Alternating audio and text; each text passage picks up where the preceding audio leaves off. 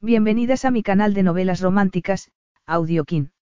Estaré agradecida si te suscribes al canal, dejas un comentario y un me gusta. Comencemos con la narración de la novela cuyo título es La novia de su hermano. Argumento. Se había quedado embarazada, del hermano equivocado. Cuando Alex Camaras llevó a Morgan, su novia, a casa de su familia para que la conocieran, Constantine, su hermano mayor, creyó al instante que Morgan, que no era más que una camarera, solo estaba con él por su dinero. Pero lo que más lo irritó fue lo atraído que se sentía por ella. Constantine, un hombre apuesto pero frío como el hielo, era la última persona a quien Morgan Stanfield quería ver la noche en que se enteró de que su novio le estaba siendo infiel, y fue precisamente con él con quien se encontró. Sin embargo, la química innegable que había entre ellos dio paso a una noche ardiente, y poco después Morgan descubriría que se había quedado embarazada. Capítulo 1. Morgan Stanfield no había pasado jamás tanta vergüenza. Estaba escondida en cuclillas en el dormitorio de su novio, con el que llevaba seis meses, vestida únicamente con un body negro de encaje, y acababa de verlo entrar con otra mujer a la que estaba tumbando en la cama. Y quizá fuera para bien que hubiese descubierto así que Alex estaba engañándola. Debería haberlo imaginado. Cuando le había dicho que quería esperar un poco antes de que tuvieran relaciones y él había accedido a ser paciente, debería haber imaginado que no estaba dispuesto a esperar indefinidamente. Estaba claro que no la amaba tanto como le había asegurado. De hecho, siempre se había preguntado por qué estaba con ella, qué había visto en ella. Lo había conocido en el bar en el que trabajaba, cerca de su universidad, y le había chocado que un hombre como él, guapo y con dinero, le tirara los tejos a una simple camarera y acabara pidiéndole salir. Pero su acento griego, sus arrebatadores ojos negros y su sonrisa fácil la habían cautivado.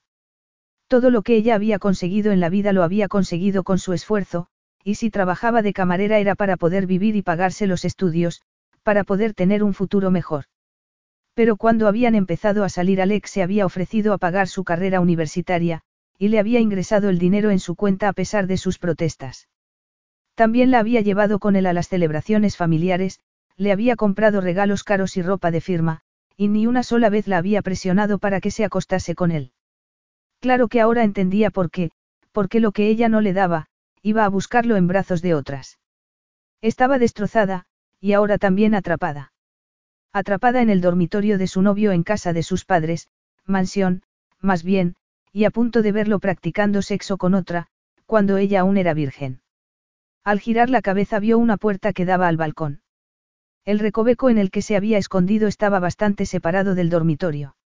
De hecho, aquello no era un simple dormitorio, era más como la suite de un hotel con un pequeño salón, donde ella estaba, un vestidor enorme, un cuarto de baño y el dormitorio propiamente dicho.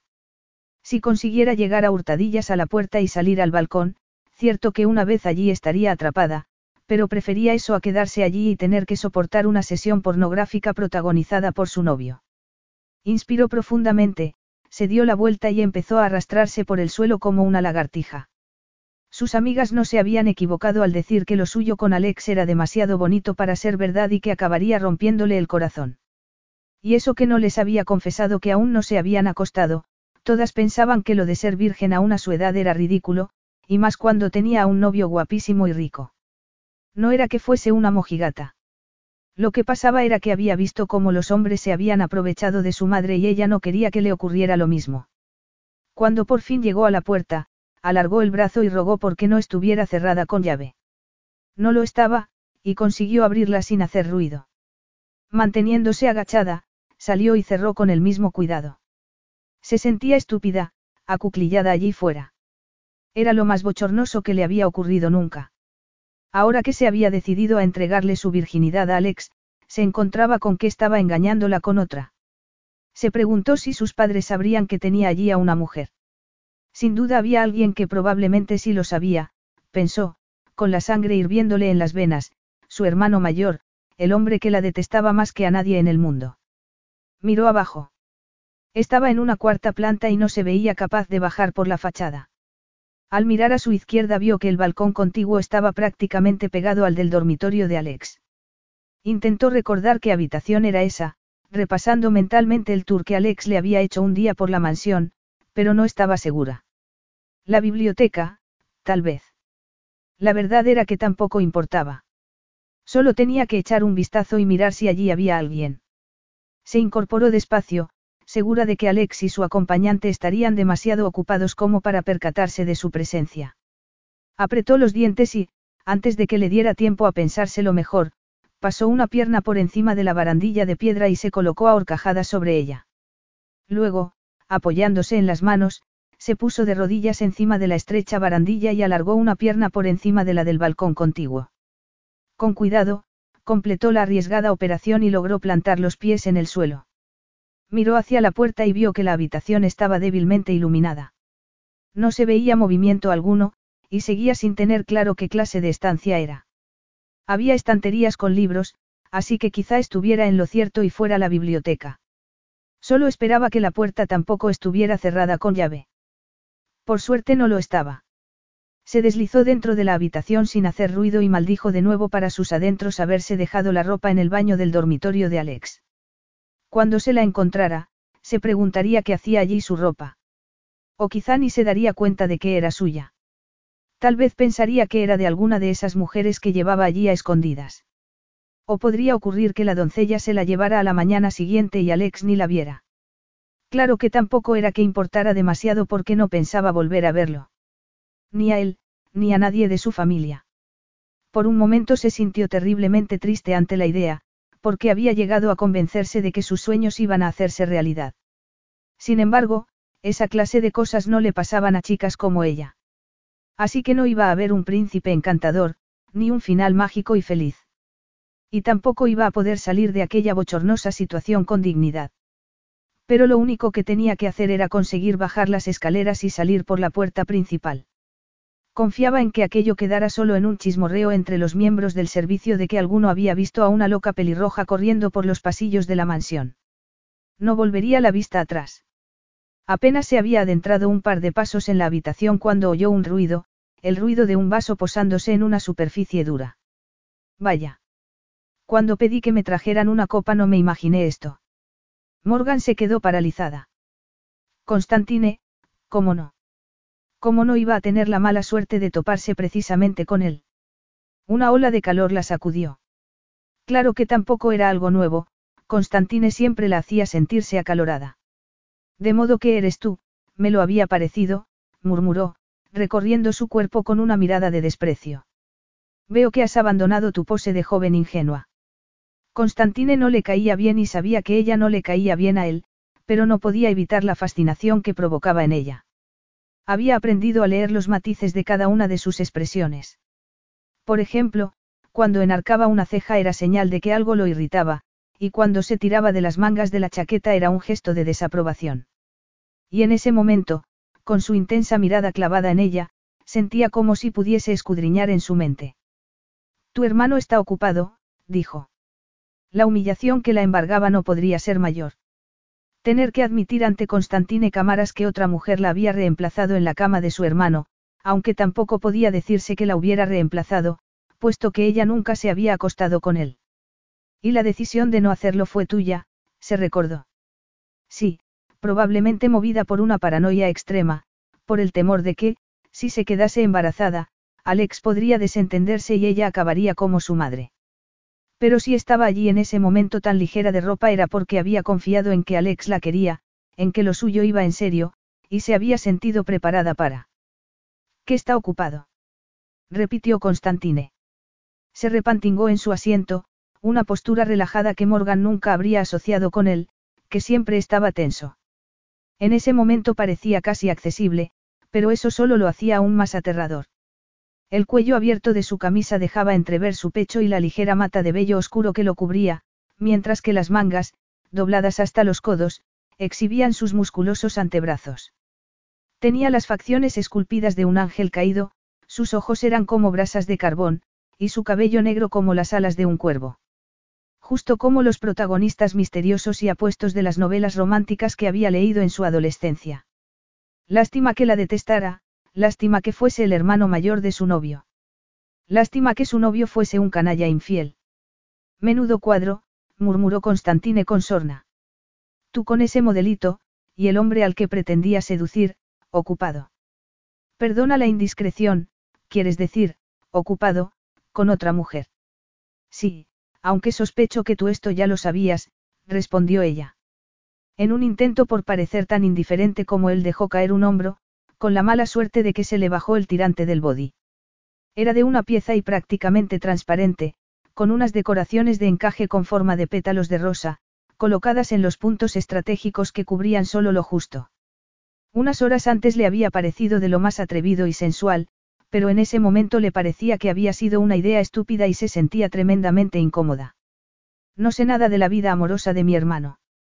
Más que nada porque, si tuviera que estar al tanto de todas las mujeres con las que se acuesta, no haría otra cosa. Debes comprender, Morgan, que mi objeción hacia ti siempre ha sido que solo eres una más en la larga lista de mujeres cuestionables de las que mi hermano se suele encaprichar. Morgan se negó a dejar que la hirieran sus palabras. Pues Alex a ti te adora, dijo. Piensa que eres el hombre más inteligente y maravilloso del mundo. ¿Cómo es eso que se suele decir? murmuró Constantine, subiendo la vista un momento al techo, como pensativo. Ah, sí, que la imitación es la forma de adulación más sincera. Y mi hermano nunca ha hecho nada por parecerse a mí. La nota de desdén en su voz le provocó un escalofrío, y para su espanto se le endurecieron los pezones, cosa que probablemente no le pasó desapercibida a Constantine, puesto que el body apenas la tapaba. Me gustaría escuchar la historia de cómo has acabado aquí tan ligera de ropa, murmuró él. Iba a ser difícil contarle lo ocurrido sin perder la poca dignidad que le quedaba, pero Constantine nunca había tenido una buena opinión de ella, así que... Tenía pensado colarme en su habitación esta noche, para darle una sorpresa. Me quité la ropa en el baño, apagué las luces y le estaba esperando escondida en un rincón cuando llegó con, con quien quiera que sea, le explicó, con el estómago ardiéndole de humillación. No podía soportar que me viera allí, y me había dejado la ropa en el baño, así que no se me ocurrió otra cosa que salir por el balcón e intentar entrar en otra habitación para poder bajar las escaleras y salir de la casa. Y como tengo tan mala suerte, resulta que en la habitación de al lado tenías que estar tú. Menuda historia. Observó él con sorna. La recorrió lentamente con la mirada. Aunque sería una pena desaprovechar ese modelito. A Morgan le dio un vuelco el estómago y su sexo empezó a palpitar de deseo. Había decidido que estaba lista para hacerlo con Alex, pero con él nunca había sentido nada parecido. Has leído demasiadas novelas románticas, eso es lo que pasa, se reprendió. Sin embargo, también había decidido que lo suyo con Alex se había acabado. Se había acabado, ese pensamiento la sacudió como una ola. Alex estaba en la cama con otra y ella jamás tragaría con eso. Daba igual lo generoso que hubiese sido, pagándole los estudios, y lo amable que había sido siempre con ella. Quería a alguien que la quisiera. Nadie la había querido, ni siquiera su madre para quien solo había sido una carga. Estaba claro que Alex no la quería.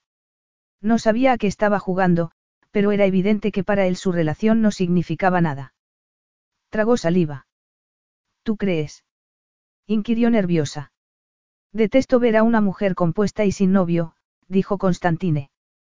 Su voz sonó como un ronroneo seductor, muy distinto del que había empleado hasta entonces con ella, áspero y brusco. Eres muy hermosa, murmuró. De verdad pensaba eso. Morgan sabía que era guapa, pero siempre lo había visto más como inconveniente que otra cosa. Su cabello pelirrojo y su piel de porcelana llamaban mucho la atención de los hombres, igual que sus ojos verdes, pero a ella, que solo había querido centrarse en sus estudios y su trabajo, siempre le había resultado muy molesto. Nunca le había preocupado si otros hombres la encontraban atractiva o no, pero descubrir que a Constantine se lo parecía, era una sensación embriagadora. ¿Te parezco hermosa? Pues sí, pero estoy seguro de que no hace falta que te lo diga porque sabes que lo eres. Puede, pero creía que me despreciabas y que no eras capaz de ver ninguna virtud en mí. ¿Consideras que la belleza es una virtud? Morgan parpadeó. No, no es eso lo que quería decir. La belleza induce al vicio, dijo él con dureza. Si no lo fuera, te habría hecho salir de aquí de inmediato y te habría dejado en medio del pasillo. Pero tu belleza es una de mis debilidades, y me siento incapaz de rechazar un regalo que se presenta en mi habitación, listo para ser desenvuelto. ¿Y si yo no te deseo? Constantine se levantó sin apartar sus ojos de los de ella, y cuando empezó a acercarse Morgan notó que su respiración se tornaba agitada. Cariño, no mientas, la reprendió él. Nos insultas a los dos. Me has deseado desde el primer día en que pusiste los pies en esta casa. Y cuanto más cruel soy contigo, parece que más me deseas. Morgan estaba furiosa consigo misma porque estaba diciendo la verdad. Recordaba perfectamente su primer encuentro, seis meses atrás. Constantine la había mirado con un desprecio infinito, pero ella no había podido evitar encontrarlo tremendamente atractivo. En aquel momento se había sentido agradecida por estar con Alex, por su encanto personal. Al menos había tenido la impresión de que Alex actuaba como un escudo que la protegía de esas miradas de su desdeñoso hermano, que parecían querer abrasarla viva. Pero ahora que sabía que Alex estaba engañándola, era como si ese escudo protector se hubiera desintegrado. Yo también te deseo, Morgan, dijo Constantine. Alargó el brazo y le acarició la mejilla con el pulgar. De pronto la invadió una ola de calor, notó los pechos tan pesados que casi le dolían, y fue aún más consciente de la poca ropa que llevaba puesta. Sabía que eras preciosa, murmuró Constantine, pero ahora debo decir que eres como una visión celestial. Morgan no entendió por qué esas palabras hicieron que le palpitara el corazón.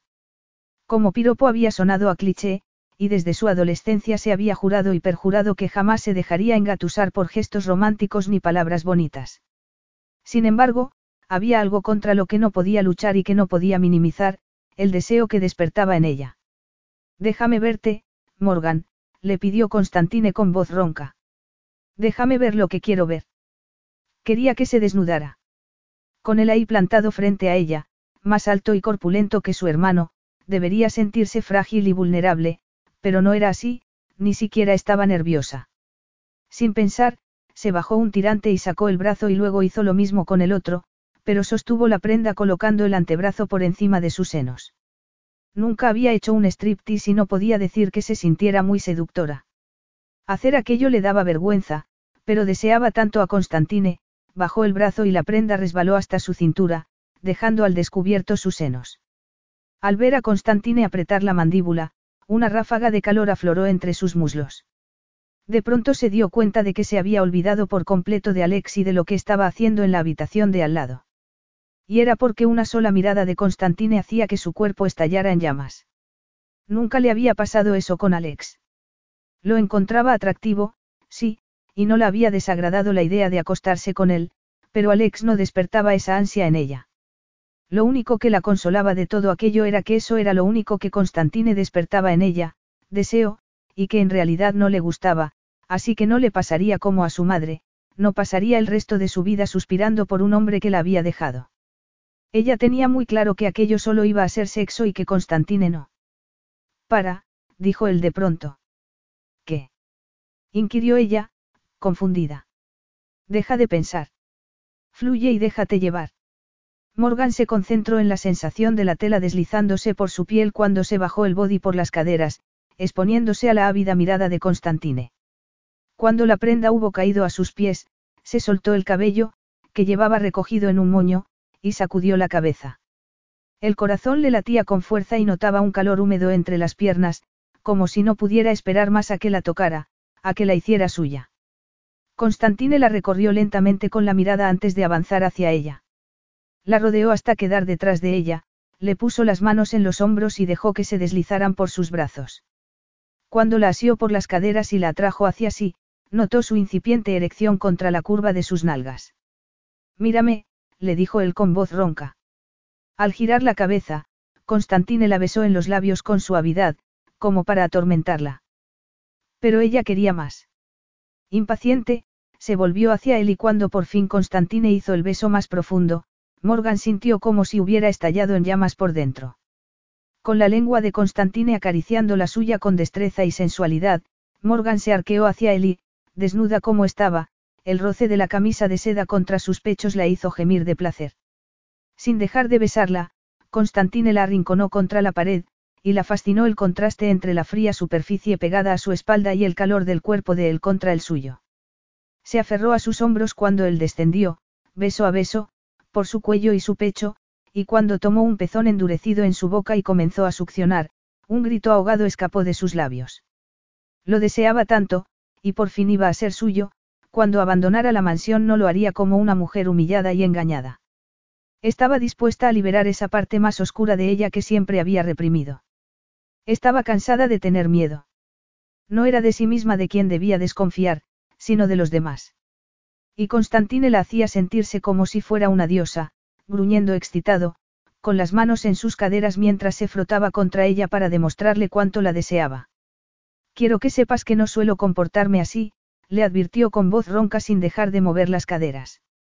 Me gustan las mujeres sofisticadas, más próximas a mi edad, no las camareras de 22 años con una sexualidad explosiva que no saben cómo controlar. Morgan esbozó una sonrisa pícara. Pues entonces para. Si no te gusto, si no me deseas, para. Constantine maldijo entre dientes, la tomó de la barbilla y la miró a los ojos. No puedo, gatita, murmuró. Si pudiera, ya lo habría hecho. La besó de nuevo, apretándola contra sí.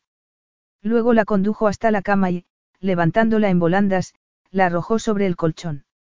Dio un paso atrás y, sin apartar sus ojos de ella, se quitó la camisa, la dejó caer al suelo y se deshizo también de los pantalones y el boxer. Era la primera vez que Morgan veía a un hombre desnudo y Constantine era, una visión gloriosa, un Adonis de piel dorada y músculos que parecían esculpidos. Solo que a diferencia de una estatua de piedra, él era de carne y hueso. El solo mirarlo acrecentó su deseo a pesar de sus nervios de joven virgen inexperta. Constantine se subió a la cama, pero se colocó a sus pies. Le besó el tobillo, la pantorrilla, la cara interna del muslo, y Morgan tembló al darse cuenta de cuáles eran sus intenciones. Había fantaseado con aquello muchas veces en contra de su voluntad. Muchas noches no conseguía conciliar el sueño imaginándose así, tumbada, mientras un hombre de cabello oscuro y mirada intensa inclinaba la cabeza entre sus piernas y la lamía con fruición, como si fuese su postre favorito. Al notar su cálido aliento entre los muslos, gimió y contuvo el aliento mientras esperaba ansiosa. Constantine agachó la cabeza y deslizó la lengua una y otra vez por entre sus pliegues, componiendo una sinfonía de deseo. A cada nota la intensidad de la melodía iba increciendo, y luego sus lametones se hacían más lentos antes de volverse rápidos e insistentes de nuevo. Una y otra vez la llevaba al límite, una y otra vez, pero no la dejaba llegar al colofón de la melodía, al choque metálico de los platillos. Una y otra vez la torturaba, haciéndola retorcerse debajo de él. Sollozando, le suplicaba mientras él la llevaba a una nueva cadencia ascendente en aquella obra maestra musical. Y entonces, por fin le dio lo que ansiaba. Le introdujo dos dedos en la vagina y, de la impresión las caderas de Morgan se levantaron de la cama. Notó una ligera sensación de dolor, pero pronto el placer lo reemplazó, arrancándole un intenso gemido, y al poco alcanzó su primer orgasmo no solo con ese choque metálico de platillos, sino también con fuegos artificiales incluidos. Se quedó allí tendida, jadeante e incapaz de moverse, y se sintió tremendamente vulnerable cuando sus ojos se encontraron con los de él. Constantine se colocó entre sus muslos y la penetró, hundiéndose en ella con un gruñido. Morgan se quedó sin aliento. Su miembro parecía tan grande dentro de ella que tenía la impresión de que fuese a partirla en dos. Se aferró a sus hombros y cuando él comenzó a moverse la deliciosa fricción hizo que el dolor comenzase a mitigarse. Al alzar la mirada vio que Constantine tenía los ojos cerrados y que sus apuestas facciones estaban transfiguradas por el placer. Parecía que no se había dado cuenta de las molestias que había sentido y eso la alivió, porque no quería que parara. No se sentía como una virgen sin experiencia entre sus brazos, sino como una mujer sensual, como una seductora. Constantine la asió por las caderas y la embistió con ferocidad. Nunca hubiera imaginado que el acto sexual pudiera ser tan salvaje, tan excitante, que fuera a tener esos ecos ancestrales de hombre y mujer, macho y hembra. Le encantaba la sensación de su piel sudorosa resbalando contra la de él, la sensación de su miembro endurecido dentro de ella y cómo cada embestida la llevaba más y más alto, y cuando por fin alcanzó el clímax fue como si el muro de contención de una presa se rompiera y una ola gigante de placer la engullera. Las embestidas de Constantine se volvieron más rápidas y poco después llegó al orgasmo también con un intenso gemido. Lo había hecho, pensó Morgan, entre aturdida y azorada por lo que acababa de ocurrir. Se había entregado a él y no lo había hecho por vengarse de la infidelidad de Alex, sino porque había querido hacerlo. No podía negarlo. Te acompañaré a la puerta, dijo Constantine apartándose de ella y bajándose de la cama. Aunque no como te presentaste aquí, medio desnuda. Pero no puedo ir a por mi ropa, repuso ella. Probablemente Alex seguiría, ocupado. Te conseguiré algo que pueda servirte, contestó él mientras se vestía. Cuando hubo acabado y salió de la habitación, Morgan se metió bajo la sábana sintiéndose como si estuviera haciendo algo que no debía. Constantine le había hecho el amor sobre la colcha y le parecía que quizá estuviera tomándose una libertad que a él no le haría gracia. Pero Constantine no estaba allí, y precisamente por eso se permitió echar unas lagrimillas, lo justo para aliviar la sensación de angustia que atenazaba a su pobre corazón. Constantine regresó poco después con algo de ropa para ella, tal vez de su madre, y se la tendió. ¿Has venido en coche? Le preguntó. Me trajo una amiga a la que le pillaba de paso, contestó ella. Mi chofer te llevará a casa. Pero si es muy tarde. Eso no es problema, la cortó Constantine. Voy a llamarlo, acaba de vestirte. Ella se bajó de la cama, y él sacó su móvil y se dio la vuelta mientras ella se vestía. Morgan apenas había terminado de ponerse el abrigo que le había dado cuando sonó el móvil de Constantine. El chofer ya está abajo, dijo cuando colgó. Bajó con ella las escaleras, y cuando llegaron al vestíbulo le abrió la puerta. Es cosa tuya si decides o no cortar con mi hermano, le dijo, no le contaré a nadie lo de esta noche. Gracias, musitó ella. Suponía que era una forma de preservar su orgullo, además del de ella. Cuídate, le dijo Constantine. Sí, bueno, tú también, balbució ella. Nada más salir por la puerta, contrajo el rostro por haber dicho eso. Se subió al coche y apoyó la cabeza en el frío cristal de la ventanilla. Aquella noche había sido un fracaso espectacular, pensó mientras el vehículo se ponía en marcha. Había descubierto que Alex le era infiel, y había perdido la cabeza. Había sucumbido y se había entregado a Constantine. Sin embargo, a pesar de que le rodaban las lágrimas por las mejillas, una leve sonrisa asomó a sus labios porque por un momento sus fantasías se habían hecho realidad. Lástima que hubiesen durado tan poco. Un par de golpes en la puerta de su dormitorio despertaron a Constantine sobre las cinco de la mañana. Al principio pensó que sería Morgan, y sintió una punzada de culpabilidad. No debería haber hecho lo que había hecho con ella. No era un hombre acostumbrado a perder tiempo arrepintiéndose de sus actos porque no servía de nada, pero tratándose de Morgan. Maldijo entre dientes antes de apartar a un lado la sábana y el edredón. Se bajó de la cama y cruzó el dormitorio tal y como estaba, vestido únicamente con un pantalón de pijama. Sin embargo, cuando abrió la puerta no se encontró con Morgan, sino con su padre, que estaba en pijama, con los brazos caídos y el rostro lívido. Constantine frunció el ceño y se frotó los ojos con el dorso de la mano. Papá, ¿qué ocurre? ¿Cómo es que estás levantado a esta hora? ¿Ha pasado algo? A su padre le temblaron los labios antes de que lograra articular palabra. Hemos recibido una llamada de la policía, balbució. De la policía. Alexa, a su padre se le quebró la voz. Alex, ha tenido un accidente. Ha muerto. Capítulo 2. No puedo creerlo, musitó Morgan para sí, mientras aguardaba en el vestíbulo de la mansión de los cámaras. No sabía cuántas veces había musitado esas mismas palabras en la última semana. El personal de servicio iba de un lado para otro. El mayordomo le había dicho que la madre de Alex estaba en su dormitorio y su padre en el estudio.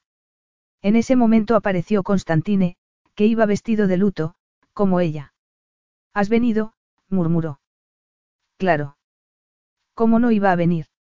Mis padres se alegrarán de verte. ¿Tú crees? inquirió ella, cambiando el peso de un pie a otro. El corazón le latía con tal fuerza que estaba segura de que Constantine podía oírlo. Él esbozó una sonrisa triste. Bueno, en la medida en la que pueden alegrarse, dadas las circunstancias. No hace falta que me atiendas, le dijo ella. Me dijeron que entrara, pero puedo ir a esperar con el resto de las personas que han venido para el entierro. Tonterías, replicó él con aspereza. Eras la novia de mi hermano y le importabas mucho. Todo el mundo sabe que las relaciones de Alex no solían pasar de una noche. Y contigo llevaba seis meses. Si hubiese pasado más de una noche con la última mujer con la que estuvo, quizá aún seguiría entre nosotros, masculló ella. Nada más decir esas palabras cargadas de rencor se arrepintió. Alex estaba muerto, no tenía ningún sentido que intentase ganar puntos. No te falta razón, murmuró Constantine, y apretó los labios. Mi madre querrá que te sientes con nosotros en el funeral. Ven, te pondré una copa. La sola idea de beber alcohol hizo que a Morgan le entraran náuseas. Preferiría un refresco, si no te importa. Constantine la condujo a una sala de estar. Sacó del mueble bar un refresco en lata y se lo sirvió en un vaso con hielo. Cuando se lo tendió, sus dedos se rozaron y Morgan se estremeció. Los ojos de él se encontraron con los suyos, solo un momento, y fue como, fue como volver a aquella noche. De verdad solo había pasado una semana. Constantine la había echado a perder, había hecho trizas las convicciones que había tenido hasta entonces sobre sí misma. Había creído que era mejor y más lista que su madre, que tan malas decisiones había tomado en lo referente a los hombres. Y había estado segura de que jamás cometería los mismos errores que ella. Pero, en cuanto Constantine la había besado, sus convicciones se habían esfumado como el humo. La había hecho sentirse tan pequeña, y, sin embargo, incluso en ese momento, después de todo lo que había pasado, seguía sintiéndose atraída por él. Constantine no se apartó, se quedó donde estaba, tan cerca que podía oler su colonia, tan cerca que con solo alargar la mano podía tocarlo, de repente se notó tan mareada que tuvo que dejar el vaso sobre el mueble bar. Al verla tambalearse, Constantine se apresuró a dar un paso adelante para sujetarla, pasándole un brazo por detrás de la cintura y poniéndole una mano en la mejilla. Sus labios estaban apenas a unos milímetros de los de ella y por un momento pensó que el corazón le iba a estallar. ¿Estás bien? Le preguntó Constantine. Claro, murmuró ella.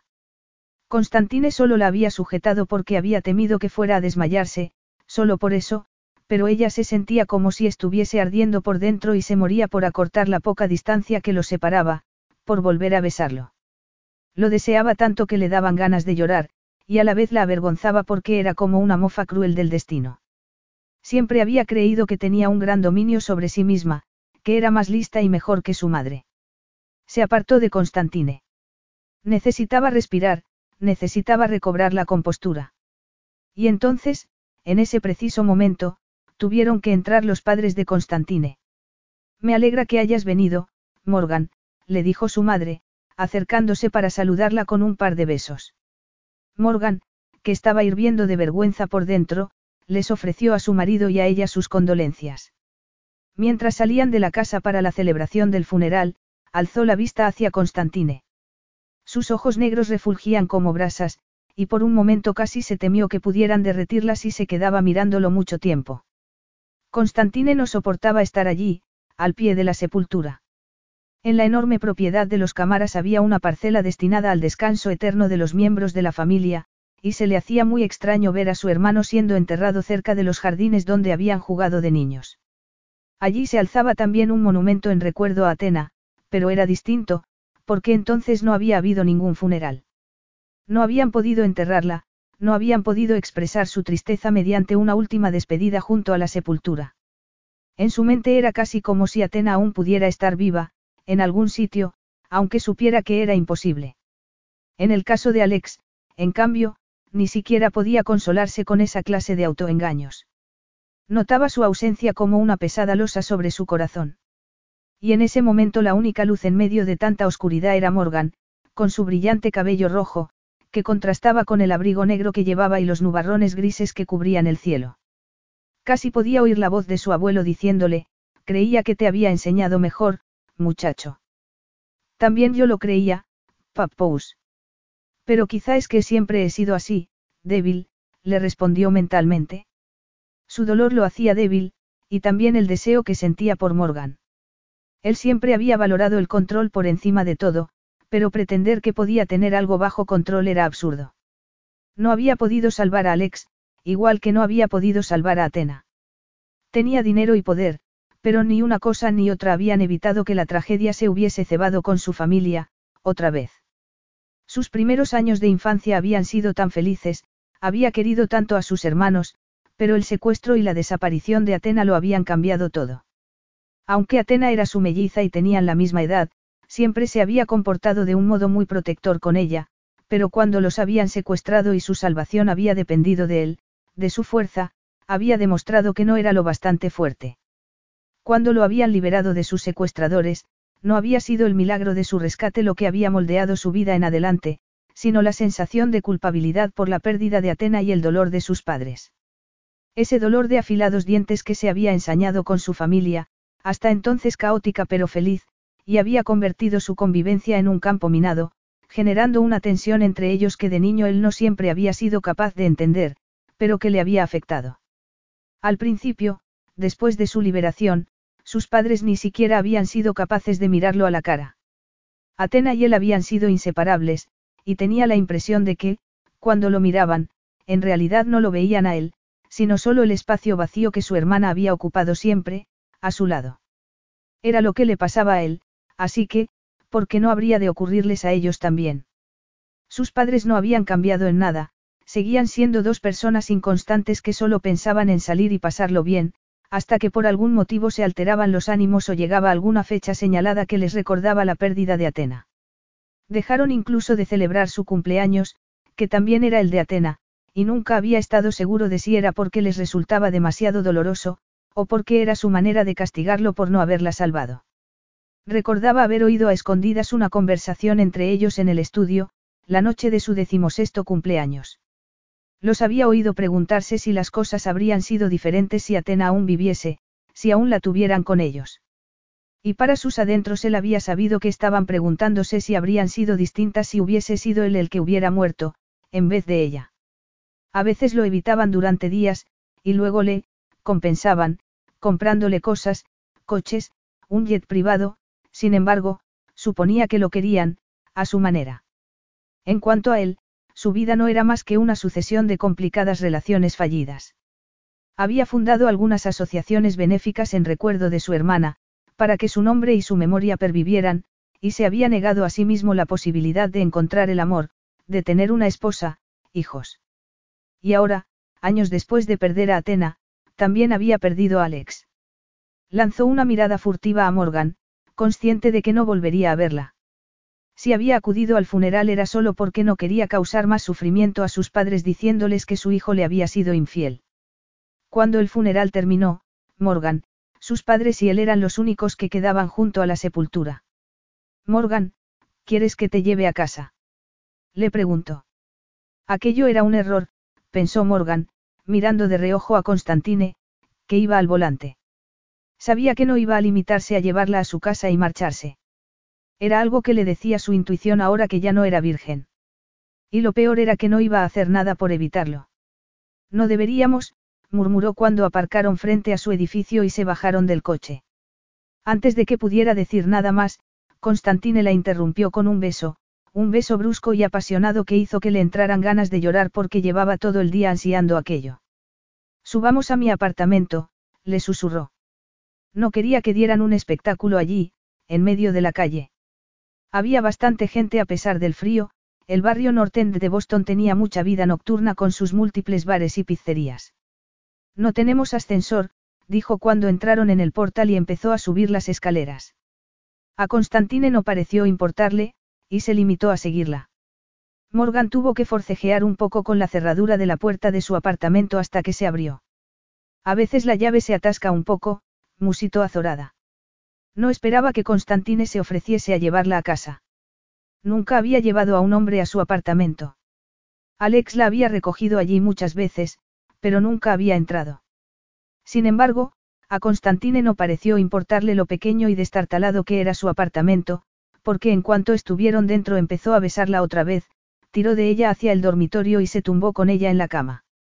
Morgan respondió a sus besos con fruición y se arqueó hacia él cuando deslizó una mano por debajo de su vestido. Era el vestido negro que se había puesto para el funeral, y sabía que aquello no estaba bien, pero le daba igual.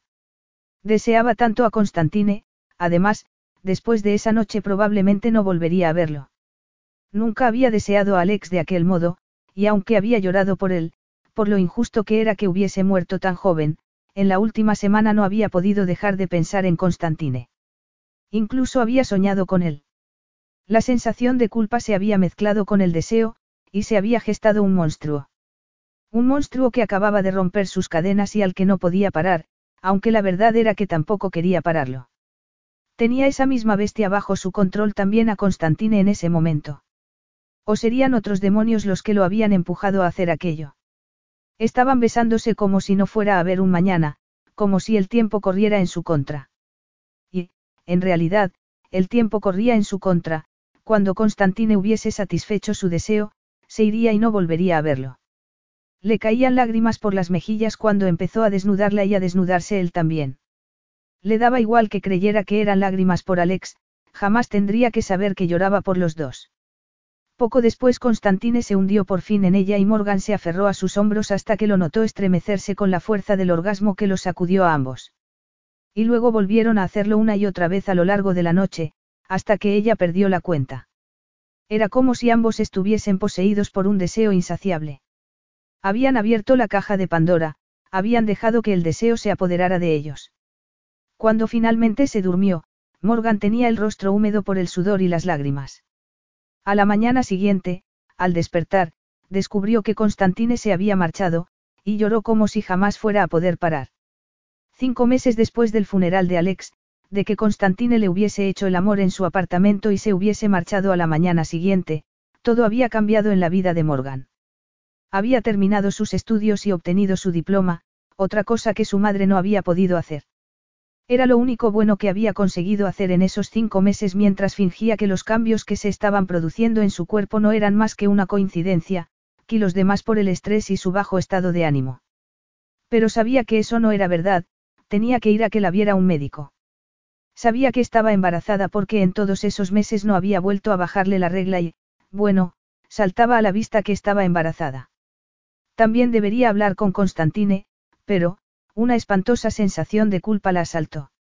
No había llegado a romper con Alex, aunque esa había sido su intención de hacer. No había podido hacerlo porque había muerto en aquel accidente, probablemente cuando regresaba de llevar a casa a la mujer con la que había estado esa noche. Según la información que habían publicado los periódicos, iba conduciendo a demasiada velocidad y había volcado al tomar una curva muy cerrada. Pero viajaba solo en el coche y nadie sabía por qué había salido. La autopsia había determinado que había bebido, pero sus niveles de alcohol en sangre no estaban por encima de lo que permitía la ley. En todo caso, sus padres no le habían dado importancia a eso, no cuando para ellos salir de fiesta era algo habitual. Sin embargo, estaba claro que su muerte les había afectado profundamente. Había sido espantoso ver el dolor que les había causado su pérdida, un dolor que ella compartía. Al fin y al cabo, había sido su novia y sentía un afecto sincero por ellos. Se había vestido de luto y había llorado mientras abrazaba a su madre, que había sollozado de un modo desgarrador. Durante todo el funeral había hecho lo posible para evitar la mirada de Constantine, y luego, cuando había descubierto que estaba embarazada, se reafirmó en su decisión de alejarse para siempre de la familia Camaras. Constantine no quería nada con ella, y sabía que si supiera que iba a tener un hijo suyo no se alegraría precisamente. Y, por otro lado, ¿cómo podría explicarle aquello a los padres de Alex? No haría sino añadir más dolor a su dolor que descubriesen que Constantine y ella, y encima cuando aún estaba saliendo con su hermano, daba igual que Alex hubiera estado engañándola, o que hubiese decidido que iba a romper con él. Aún no lo había hecho cuando Constantine y ella se habían acostado. Además, Alex le había dado tanto, y no solo cosas materiales, como colmarla de regalos y darle el dinero para pagar sus estudios, sino también muchos buenos momentos juntos. Aún lo añoraba, a pesar de que la hubiera traicionado. Al fin y al cabo, siempre tendría un recuerdo grato de su relación, entre otras cosas porque era lo que la había llevado al punto en el que se encontraba, se dijo bajando la vista a su vientre hinchado. Bueno, no es que estuviera exactamente pletórica en ese momento ante la idea de tener un niño. De hecho, todavía no acababa de creerse que aquello pudiera estar ocurriéndole. Pero lo que sí sabía era que, una vez el bebé hubiera nacido lo querría y, pero ¿cómo podía saber eso? La verdad era que estaba aterrada porque, si su propia madre no había sentido esa clase de amor maternal por ella, ¿cómo podía saber que no iba a ser como ella? A lo largo de su infancia se habían mudado una y otra vez, siempre a pequeños apartamentos destartalados o, algunas veces, a la casa del hombre con el que estuviera saliendo su madre en ese momento. Lo que siempre la había inquietado más era que, aunque por su vida habían pasado muchos otros hombres, el resentimiento que su madre sentía hacia su padre no se había mitigado ni un ápice, el rencor que le guardaba era algo casi obsesivo. Y su madre tampoco había tenido compasión con ella, que arrastraba sus propios traumas por ese padre al que no había conocido y que se había desentendido de ella. Aún recordaba aquella vez en que la había mirado y le había dicho, es una lástima, tienes los ojos de tu padre, como si fuese un defecto o una acusación. ¿A quién podría extrañarle que ya no mantuviese contacto con su madre? Al principio, después de independizarse, había ido a visitarla de vez en cuando. Luego había dejado de hacerlo y ya solo la llamaba, aunque cada vez con menos frecuencia. Había utilizado sus estudios como excusa y había acabado llamándola únicamente por su cumpleaños, por el Día de la Madre y por Navidad. Después, cuando había empezado a salir con Alex, siempre le decía, lo siento mamá, pero es que entre los estudios y mi novio no tengo apenas tiempo. Y desde la muerte de Alex no había vuelto a llamarla. ¿Y si ella acababa convirtiéndose en una madre amargada y distante como la suya? A lo mejor es bueno que seas consciente de que te podría pasar, se dijo. A lo mejor solo tienes que hacerte el firme propósito de que no serás como ella. A lo mejor. Pero, entre tanto, entre tanto no podía dejar de preocuparse. Y en cuanto al embarazo, estaba claro que tenía que ir al médico. Se sentía culpable por estar viviendo del dinero que le había dado Alex, pero había tenido tantas náuseas al principio del embarazo que había tenido que dejar su trabajo de camarera. Últimamente apenas salía de su apartamento a menos que fuera para comprar comida. Podía pedir que se la llevaran a casa, y al principio es lo que había hecho, pero con el paso de los días se había dado cuenta de que no podía pasarse el día tirada en un sillón, de que le venía bien salir un poco. Precisamente ese día había salido a comprar. Se había puesto las únicas mallas negras que aún le cabían, una camiseta blanca, una chaqueta vaquera, unas zapatillas de deporte y una gorra de béisbol. Entró en su tienda de ultramarinos favorita, metió en el carrito un par de bricks de leche, una tarrina de helado y queso, y solo cuando añadió una caja de galletas saladas se dio cuenta, azorada, de que todo lo demás que llevaba eran lácteos. De pronto tuvo la extraña sensación de que estaban observándola. Miró por encima del hombro y vio que había dos adolescentes mirándola fijamente. Una de ellas tenía el móvil ligeramente levantado, como si estuviera tecleando un mensaje, aunque le pareció que era un ángulo un poco raro para hacer eso, y tuvo la impresión de que estaba haciéndole una foto. Pero ¿por qué iba a hacer eso? Incómoda, se puso sus gafas de sol y se colocó en la cola para pagar. Estaba comportándose como una paranoica, se dijo cuando salió de la tienda. Cuando llegó a su apartamento cortó un poco del queso que había comprado y lo puso en un plato con unas galletas saladas. No era muy nutritivo, pero se sentía de mejor ánimo después de haber salido y haber hecho algo productivo. Todo iría bien, se dijo. No iba a ser como su madre, estaba decidida a no ser como ella. No iba a castigar al bebé que crecía en su vientre por sus errores durante el resto de su vida. Y tampoco a sí misma. Capítulo 3. ¿Has visto esto? La novia del difunto Alex Camaras intenta ocultar su embarazo en una tienda, leyó Cosmo Camaras en voz alta, entusiasmado, antes de plantarle el móvil en la cara a su hijo. Constantine se quedó paralizado. Era un artículo de un periódico digital y en la pantalla había una foto de Morgan, embarazada. Los recuerdos de la noche del funeral lo asaltaron, sus manos recorriendo el cuerpo de Morgan, sus labios contra los de ella. Alex había sido un rostro habitual en la prensa del corazón, así que no era de extrañar que anduvieran persiguiendo también a Morgan en busca de un titular jugoso.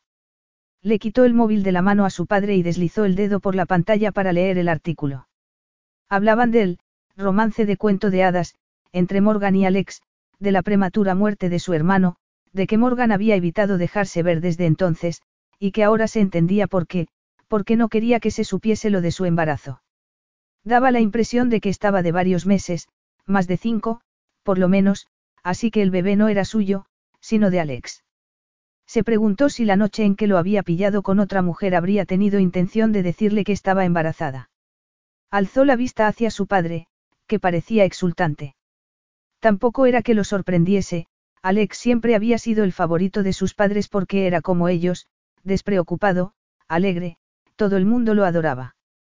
Era más difícil para ellos querer al que era serio, al que se preocupaba por las finanzas y los negocios de la familia. Ese había sido también el papel de su abuelo hasta su muerte, diez años atrás, momento en que él se había puesto al timón. Porque bien sabía Dios que su abuelo no podría haberle confiado esa responsabilidad a su padre. No es que fuera un mal hombre, ni mucho menos. Era sociable, alegre, y a menudo generoso con su fortuna, igual que lo había sido Alex. Pero en el fondo solo pensaba en sí mismo, igual que su madre. Delia Camaras era una mujer de singular belleza, y la estrella en todos los eventos sociales en los que participaba. Le encantaban las fiestas y el glamour. Tanto ella como su padre habían preferido siempre salir a divertirse a pasar tiempo en casa, en familia, y tras la pérdida de Atenas se habían refugiado aún más en esa huida hacia adelante. Aún no se lo he contado a tu madre, dijo su padre. ¿Sabes lo que esto significa? Vamos a ser abuelos, ¿y si fuera un niño? Tenemos que traer a esa chica aquí. Claro, murmuró Constantine, que aún estaba aturdido.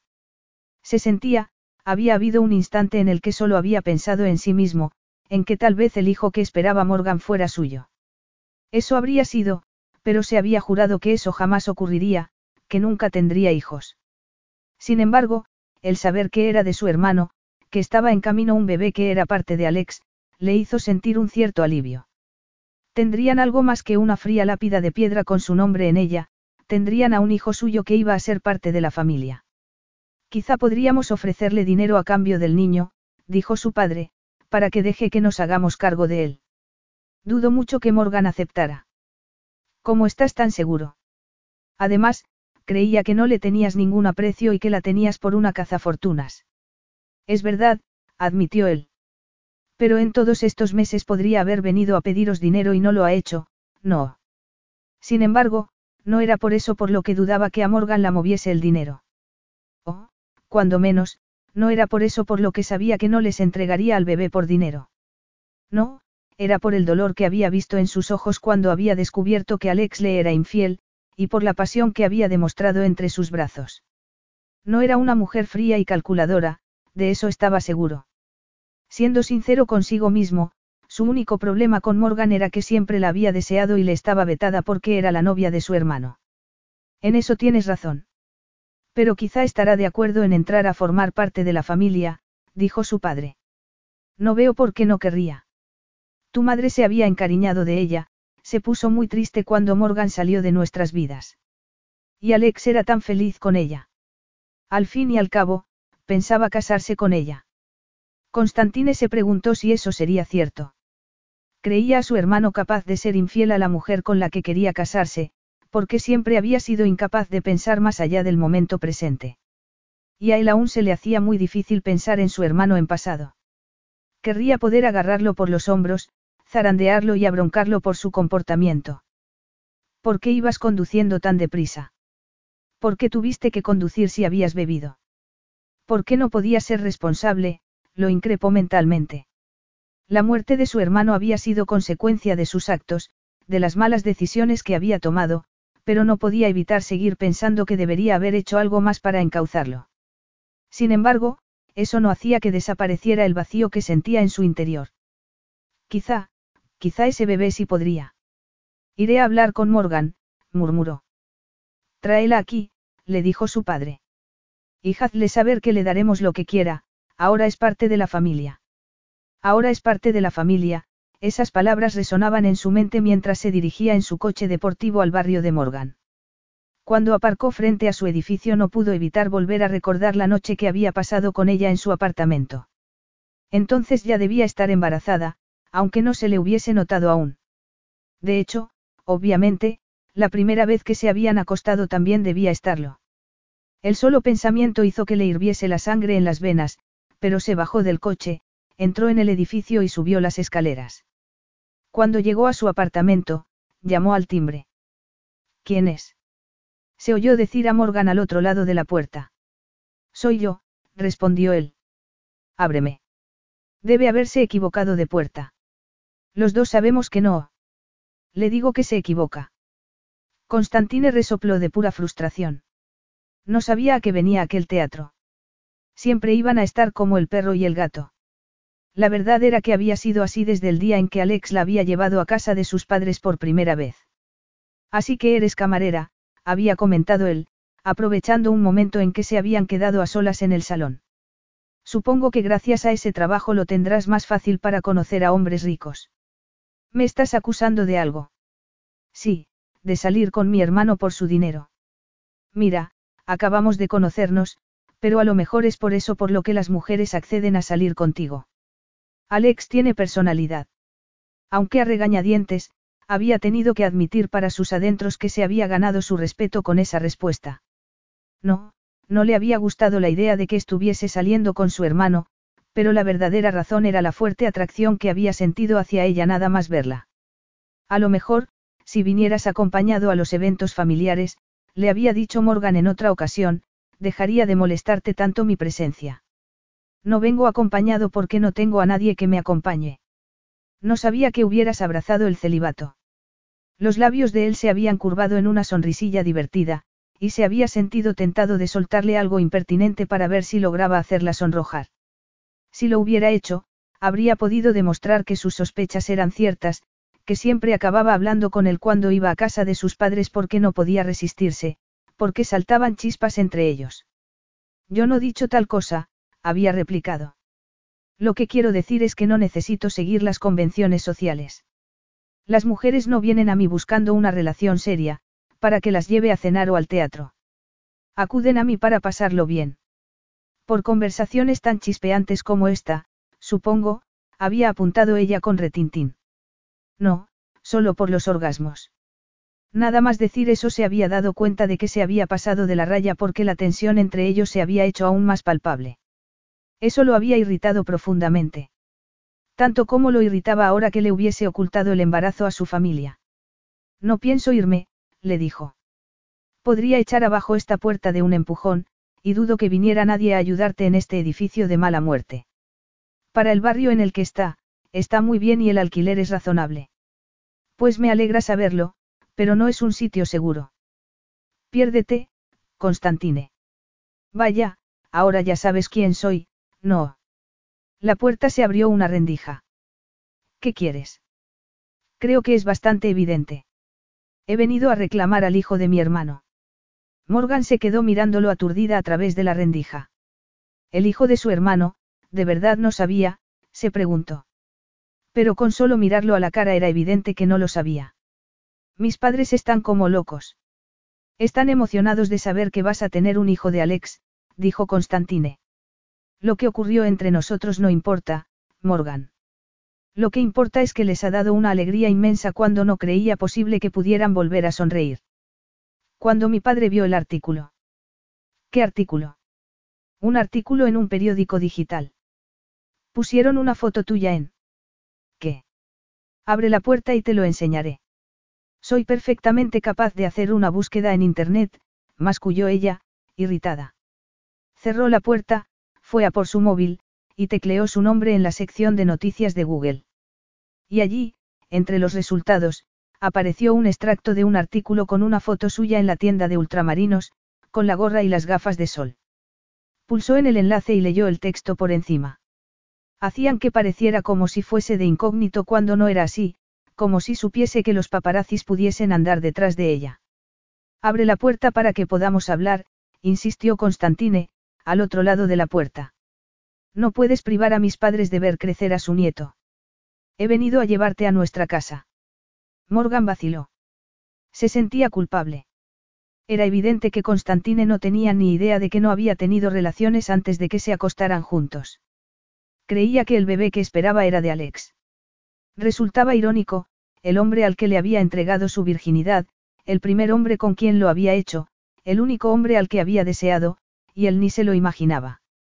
Claro que, aunque supiera que ese bebé era suyo, tampoco lo querría, y quizá dejar así las cosas fuera una manera de darle una alegría a sus padres y mantener al mismo tiempo su libertad. De pronto le vino a la mente una conversación con Constantine y Alex. Cuando llegue el momento seré un padre excelente, igual que soy un experto en todo lo que importa, había bromeado Alex, en apreciar los mejores vinos, conducir los mejores coches y cautivar a las mujeres más hermosas, había añadido, señalándola a ella con su copa. Y le enseñaré todo eso a mi hijo. ¿Y si fuera una niña? Había apuntado ella. Creo en la igualdad de oportunidades, Morgan, había respondido Alex, con un brillo divertido en los ojos. A lo mejor mi hija también apreciará todas esas cosas, no. Nunca se sabe. Pues menudo ejemplo serás, había mascullado Constantine. ¿Y tú, Constantine? Le había preguntado Alex. ¿Qué le enseñarás a tus hijos? A fulminar con la mirada a la gente, a aislarse durante días y a ser incapaces de entender un chiste. Una mirada fulminante, bien utilizada, puede ser una herramienta muy útil. Con lo de, aislarme, entiendo que te refieres a volcarme en el trabajo. Y si un chiste es malo, no voy a reírme solo por cortesía, había respondido Constantine en un tono tajante. Pero tampoco importa porque nunca tendré hijos. Nunca. Le había preguntado ella. No había querido inmiscuirse, pero se había sentido tan, triste al oírle decir eso. Y por el modo en que la había mirado, casi había deseado no haber abierto la boca. Nunca, le había reiterado Constantine. Y en ese momento allí estaba ella, preguntándose qué debía hacer. No se atrevía a decirle la verdad porque lo veía como una salida fácil, una manera de evitar atarse a él. O era porque no quería decepcionar a sus padres. Y, de todos modos, la creería Constantine siquiera si le dijese que el bebé era suyo. ¿Y qué pasa si me niego a ir contigo? inquirió, mirando hacia la puerta cerrada. Pues que te verás envuelta en una batalla legal, y dudo que quieras eso. En eso Morgan sabía que tenía razón. No podía enfrentarse en un juzgado a los camaras, que tenían dinero, influencias y los mejores abogados. Además, una parte de ella, la niñita que había sido, le susurró, y así ya no estaría sola, nunca más.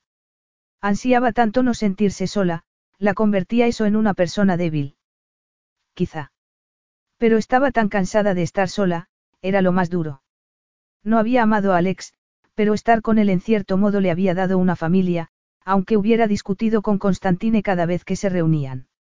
Y al perderlo a él los había perdido a ellos también. Está bien, iré contigo. Espera un momento, respondió. Pero es que no vas a abrir la puerta. No, no hasta el último minuto, respondió ella para sus adentros. Se puso el abrigo, fue a por el bolso y finalmente abrió la puerta, con el corazón latiéndole como un loco. Ya estoy lista. Madre mía. Exclamó él, bajando la vista a su vientre hinchado. ¿Pero de cuántos meses estás? No lo sé. No era del todo falso. Lo había calculado con la fecha de su última regla y la del día en que se habían acostado, pero no se lo había confirmado un médico ni nada de eso. ¿Cómo que no lo sabes? No he ido al médico. ¿Qué no has? Por amor de Dios, Morgan. Eso es lo primero que harás en cuanto. Eh, eh, espera un momento, lo cortó ella, presa del pánico. A mí nadie me dice lo que tengo que hacer. Pues yo pienso hacerlo, mientras sigas comportándote como una irresponsable. Y ahora, vámonos de una maldita vez. Cuando salieron del edificio, Morgan se quedó sorprendida al ver el coche de Constantine, un deportivo de color rojo. Este coche no te pega nada, le dijo cuando hubieron subido a él. ¿Por qué? ¿Qué coche esperabas que tuviera? Ella encogió un hombro. No sé, un coche fúnebre. Como eres tan serio, lo último que habría imaginado era que te gustaban los deportivos. Supongo que todos tenemos nuestros vicios, masculló él, girando la llave en el contacto. Ya, bueno, solo espero que conduzcas con más cuidado que Alex. Constantine la miró fijamente, y Morgan sintió como si su mirada la atravesara. Yo lo hago todo con más cuidado que Alex, replicó. De lo que Alex lo hacía, puntualizó en un murmullo. Pues no había tenido cuidado cuando se habían acostado porque no había usado preservativo, pensó Morgan, pero no le corrigió. Sin embargo, sentía curiosidad, y quiso ponerlo a prueba. ¿En algún momento pensaste que el bebé podría ser tuyo? Le preguntó cuando se hubieron puesto en marcha. No usamos preservativo cuando nos acostamos y nunca hablamos de ello. Se notaba la boca seca mientras esperaba a ver cómo reaccionaría a su pregunta, ¿qué diría? Cuando Constantine la miró, Morgan sintió como si algo oscuro emanara de él, igual que aquella vez que le había dicho que jamás tendría hijos. No, respondió. Si fuera mío, el embarazo no estaría tan avanzado. En realidad no estaba tan avanzado, aunque lo pareciese. Y eres capaz de decirlo así, a ojo. Eres un experto en las distintas etapas del embarazo. No, pero es evidente. A lo mejor es que ni siquiera has querido plantearte que pudiera ser tuyo porque para ti resultaría muy inconveniente. ¿Por qué entonces tendrías que admitir que, que ocurrió algo entre nosotros? Y estás haciendo todo lo posible por hacer como si nada hubiese pasado. Era peligroso azuzarlo así, lo sabía, y ni siquiera sabía por qué estaba haciéndolo. Constantine no quería hijos y ella sabía por experiencia lo que era que tus padres no te quisieran. ¿Y qué esperas que haga? Debería haberte besado delante de todo el mundo en el funeral de mi hermano mientras tú interpretabas el papel de doliente prometida. Tú y yo sabemos la verdad, que ibas a cortar con él. Y tenías toda la razón para hacerlo porque él te había traicionado. Tampoco voy a negar que hicimos algo que no deberíamos haber hecho, y de lo que me arrepiento, pero todo eso ya da igual. Alex está muerto y no puede defenderse ni dar su versión de los hechos. Ahora somos los guardianes de su memoria, de cómo queremos que se le recuerde. Morgan asintió en silencio. Era tan triste, sobre todo porque había tantos motivos por los que había apreciado a Alex, había cometido errores, sí, y muchos, pero... Mucha gente comete errores, dijo Constantine, como si le hubiera leído el pensamiento. La diferencia está en que la muerte ha privado a Alex de la posibilidad de corregirlos, de una segunda oportunidad. Es verdad, musitó ella. Y lo siento tanto. Había sido una persona llena de vida, un tipo encantador, y aunque no hubiera sido el amor de su vida, sí le había tenido mucho cariño. Háblame de cuando os conocisteis, le pidió Constantine. Ya sabes cómo nos conocimos. Sí, lo sé, pero entonces di por hecho que solo querías estar con él por nuestra fortuna. Sin embargo, el hecho de que no corrieras a pedir a mis padres una asignación mensual por estar embarazada de él ha hecho que me cuestione una serie de cosas. Querría saber cómo era en realidad tu relación con Alex. Cuando lo conocí, quedé completamente deslumbrada por él, murmuró Morgan, girando la cabeza hacia la ventanilla. Cuando entró en el local, parecía tan fuera de lugar, llevaba un traje caro y elegante, pero no se comportaba como un snob. Era sociable y nada más llegar se puso a invitar a rondas a la gente. Y cuando me dedicó un piropo, no tuve la impresión de que solo anduviera buscando sexo, me pareció que lo decía de corazón. Y no te imaginas lo raro que era algo así. Cuando trabajaba en el bar todos los tipos que iban allí flirteaban conmigo, pero él era diferente. Me dijo que quería conocerme mejor, y me demostró que sus intenciones eran buenas. Siempre me trató con muchísimo respeto. ¿Cómo podría no haberme sentido deslumbrada por él? Tardé un par de semanas en descubrir quién era. Yo, no estoy muy al día con la gente que ocupa vuestra esfera social, y cuando me enteré de que era alguien rico e importante, me puse muy nerviosa.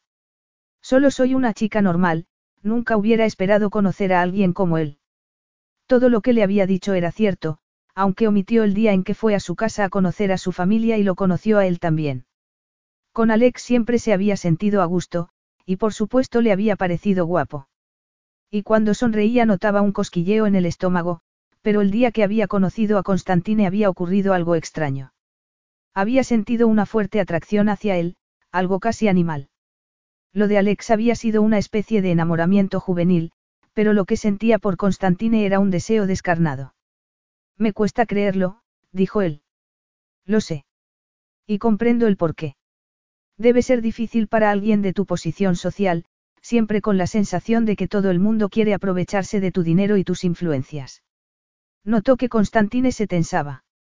Era como si de repente se hubiera levantado un muro entre ellos.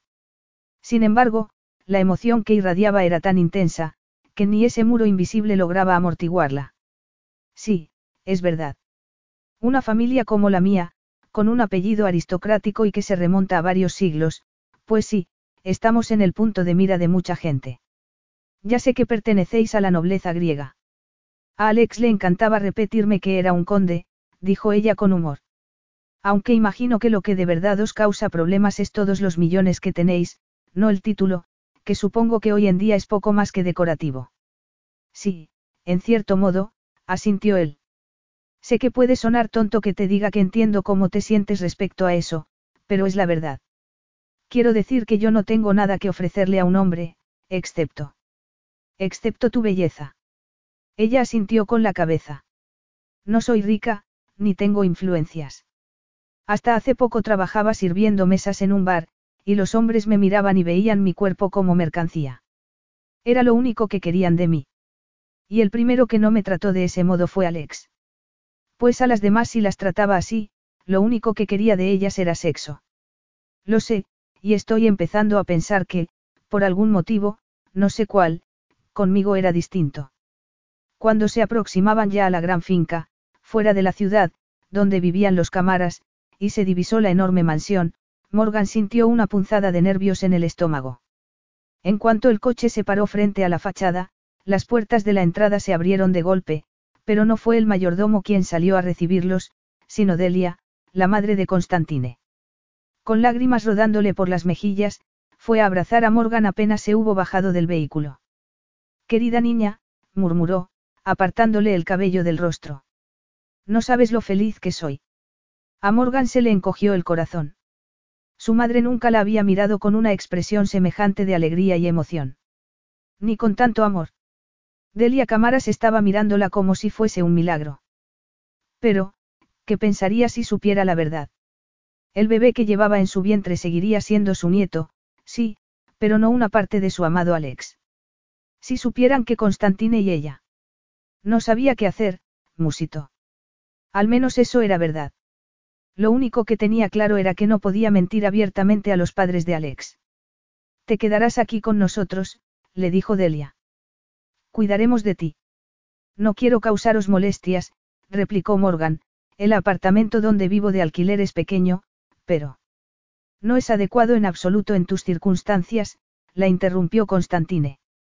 Es un edificio sin las medidas de seguridad necesarias, y más ahora que vas a ser un miembro de nuestra familia. Por supuesto, dijo Delia, rodeándole los hombros para llevarla dentro. Vivirás con nosotros. Nos ocuparemos de todo para que tú no tengas que preocuparte por nada. Y jamás tendrás que volver a trabajar. Eres, eres un ángel, nuestra salvación. Te cuidaremos y protegeremos. Ya tienes preparada tu habitación. Cuando sales de cuentas. La verdad es que... No lo sabe, intervino Constantine. Todavía no ha ido al médico. Ah, pues eso no puede ser, la regañó Delia. Te pediremos una cita con nuestro médico de cabecera de inmediato. Y haremos que venga aquí a hacerte el reconocimiento. Ya nos contarás qué te dice, porque mi marido y yo estamos a punto de marcharnos. Nos vamos a nuestra casa de verano en Saint-Tropez, murmuró, encogiéndose de hombros. Y antes de que Morgan pudiera decir nada, añadió, pero aquí estarás muy bien atendida, y por supuesto volveremos para cuando nazca el bebé, le lanzó una breve mirada a su hijo. Bueno, Constantine, te enseñará dónde está tu habitación.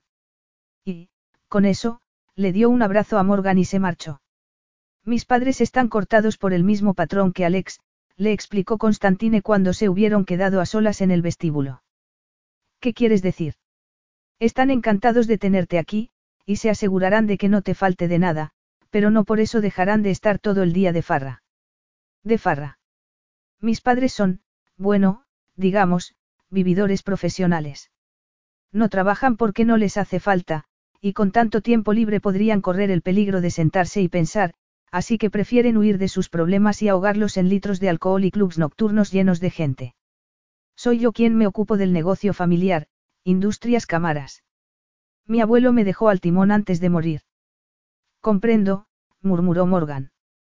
Por primera vez estaba comenzando a ser consciente de las diferencias entre Alex y Constantine. Constantine era el que mantenía engrasada la maquinaria del negocio familiar para que pudieran seguir teniendo unos ingresos, mientras que su familia se los gastaba. Por eso le había parecido diferente desde un principio, más sensato.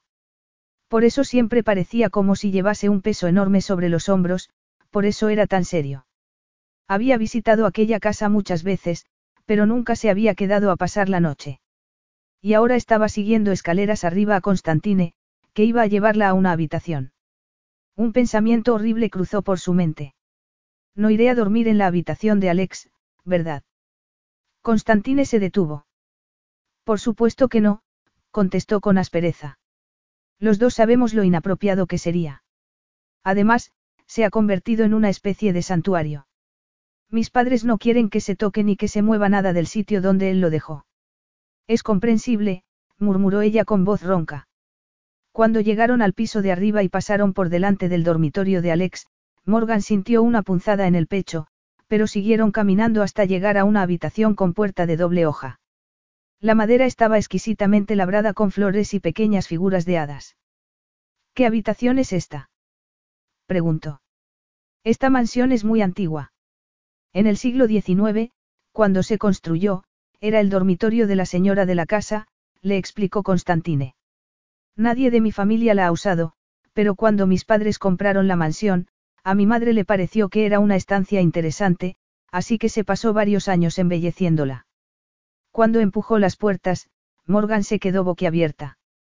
Pegadas a las paredes había mariposas y flores de papel, que formaban una cascada de color que subía hasta el techo, del que pendía una lámpara de araña dorada. La cama tenía un dosel con cortinas de una tela vaporosa. Parece un bosque, murmuró Morgan. Esa era la idea, creo, un bosque encantado.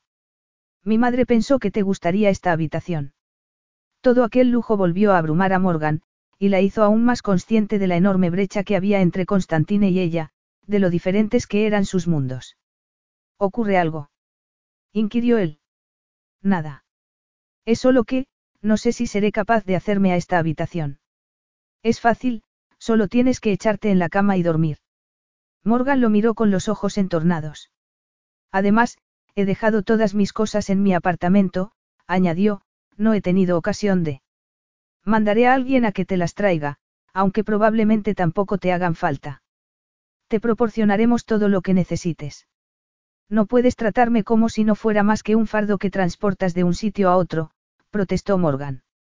No eres mi dueño.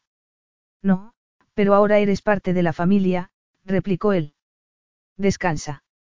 Mi madre ya habrá llamado al médico para que venga y seguramente no tardará. Y dicho eso se dio media vuelta y la dejó allí de pie, en aquella extravagante habitación que parecía salida de un cuento de hadas. Capítulo 4. Cuando llegó el médico, Constantine sabía que debería dejar que el hombre hiciera su trabajo sin intromisiones, pero quería estar presente en la habitación, quería estar allí para oírlo todo. Se dijo que era necesario, que era su responsabilidad, pero la verdad era que simplemente quería estar allí. Condujo a la habitación de Morgan al médico y a la enfermera, que iba empujando el ecógrafo, y llamó a la puerta. Morgan tardó un buen rato en abrir, y cuando por fin lo hizo sintió que lo asaltaba una ola de deseo. Morgan estaba sonrosada, como si acabase de darse un baño caliente, y solo llevaba puesto un albornoz blanco. Ya está aquí el médico, le dijo, señalándolo con un ademán. Es el doctor Papasifakis, el médico de la familia. Ah, bien, balbució ella, parpadeando. Morgan se hizo a un lado para dejar pasar al médico y a la enfermera, y aunque pareció sorprendida cuando él entró también y cerró tras de sí, no dijo nada. Bien, vamos a sentarnos, dijo el doctor Papasifakis. Empezaré por hacerle unas preguntas. Morgan y el anciano médico se sentaron en dos silloncitos magenta que había en un rincón de la habitación, y él permaneció de pie cerca de la puerta mientras la enfermera preparaba el ecógrafo. ¿Cuándo tuvo su último periodo? Le preguntó el doctor a Morgan. Mientras ella le daba la fecha y el doctor le decía la fecha aproximada en que saldría de cuentas, Constantine dejó divagar su mente y pensó en Alex, en todo lo que se estaba perdiendo. Debería ser su hermano quien estuviera allí con Morgan y Noel. Cuando el médico le pidió a Morgan que se tumbara en la cama para hacerle la ecografía, ella vaciló. Constantine, ¿te importaría? Me daré la vuelta, contestó él antes de que pudiera terminar la pregunta. Preferiría que salieras, si no te, comenzó a replicar ella.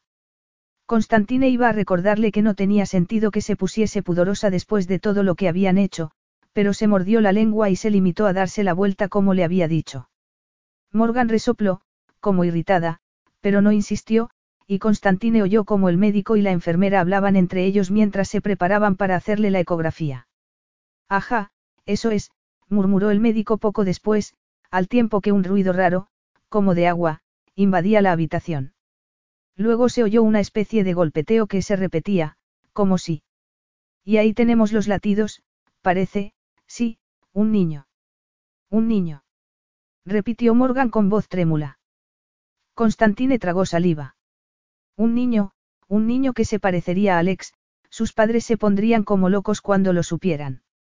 Y ahí tenemos otro latido, añadió el médico. Vaya, una niña. Enhorabuena, va a tener un niño y una niña. Constantine sintió que un escalofrío le recorría la espalda. Gemelos. Inquirió, volviéndose bruscamente. Eso es, asintió el doctor, gemelos. Por eso parecía que su estado era mucho más avanzado. Solo está de cinco meses. Constantine bajó la vista a su vientre hinchado. De cinco meses, dos bebés. De cinco meses, repitió en un murmullo. No, era imposible. Gemelos, era como si el universo le estuviera gastando una broma de mal gusto. Él no quería hijos, pero Alex sí, él quería ser padre, y ahora estaba muerto. Si esos niños eran de Alex, sería una oportunidad para él de redimirse. Pero si no lo eran, si fueran suyos, sería otro pecado que pesaría sobre su conciencia. No, era imposible, conociendo como conocía a Alex, estaba seguro de que tenía que haberse acostado con Morgan varias veces. Sin embargo, el solo imaginarlo hizo que le hirviera la sangre en las venas. Morgan era la novia de su hermano y era él quien había tomado lo que no era suyo. No, esos niños tenían que ser de Alex. Él no había protegido a Atena y por eso la habían perdido. Había desaparecido sin dejar rastro y ni siquiera habían tenido un cuerpo que enterrar. Sí, confirmó el doctor. Qué gran bendición para la familia. Después de todo lo que habéis perdido, y es tan hermoso que Alex haya dejado dos hijos que continuarán su legado. Todo el mundo quería que fueran hijos de Alex, sus padres necesitaban que fuesen hijos de Alex. Y, sin embargo. Gracias, murmuró Constantine, a pesar de todo. Hay algo que debamos tener en cuenta ahora que sabemos que Morgan espera gemelos, alguna precaución especial que debamos tomar o. No, parece que todo va bien. Morgan goza de buena salud y es joven, así que no hay razón para pensar que pudiera haber ningún riesgo. Probablemente los niños nazcan un poco antes de lo previsto, pero es lo normal cuando se trata de gemelos. La sospecha que había germinado en su interior empezó a crecer, y aunque sabía que...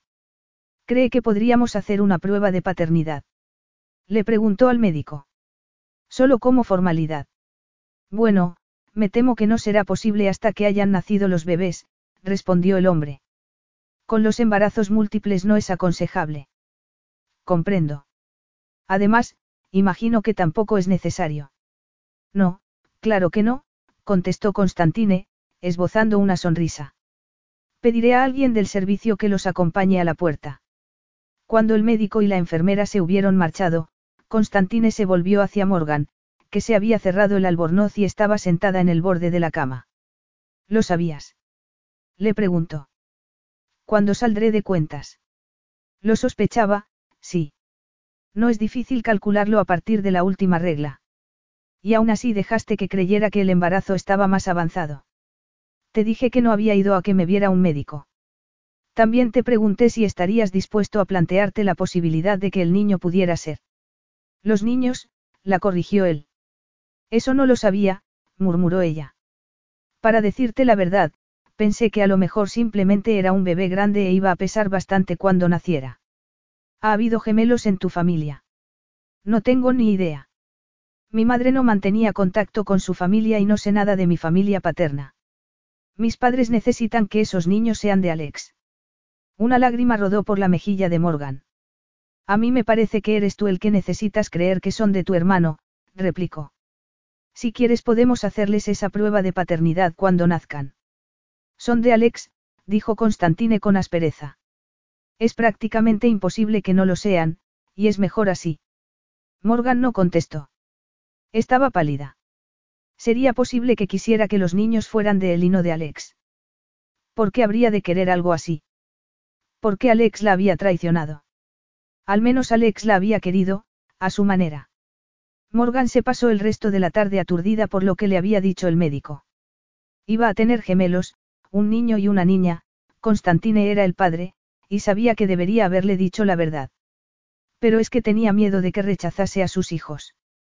Además, estaba tan empeñado en que tenían que ser de su hermano. Cuando finalmente se metió en la cama y se durmió, Constantine invadió sus sueños con su expresión seria y ceñuda, aunque también se entremezclaron imágenes de ese otro Constantine que le había hecho el amor. Había habido algo casi vengativo en el modo en que se había hundido dentro de su cuerpo, pero también había tenido momentos de ternura con ella y momentos en que se había mostrado muy intenso. Y esos cinco meses sin verlo habían sido muy duros. A la mañana siguiente se había despertado temprano, con lágrimas en los ojos, preguntándose si el dolor que se había asentado en su pecho cinco meses atrás se debía a la trágica pérdida de Alex, o al convencimiento de que nunca podría haber nada entre Constantine y ella. En ese momento llamaron a su dormitorio con un par de golpes secos. Se incorporó en la cama y respondió, adelante. Para su sorpresa, cuando se abrieron las puertas, no fue un sirviente quien entró, sino Constantine.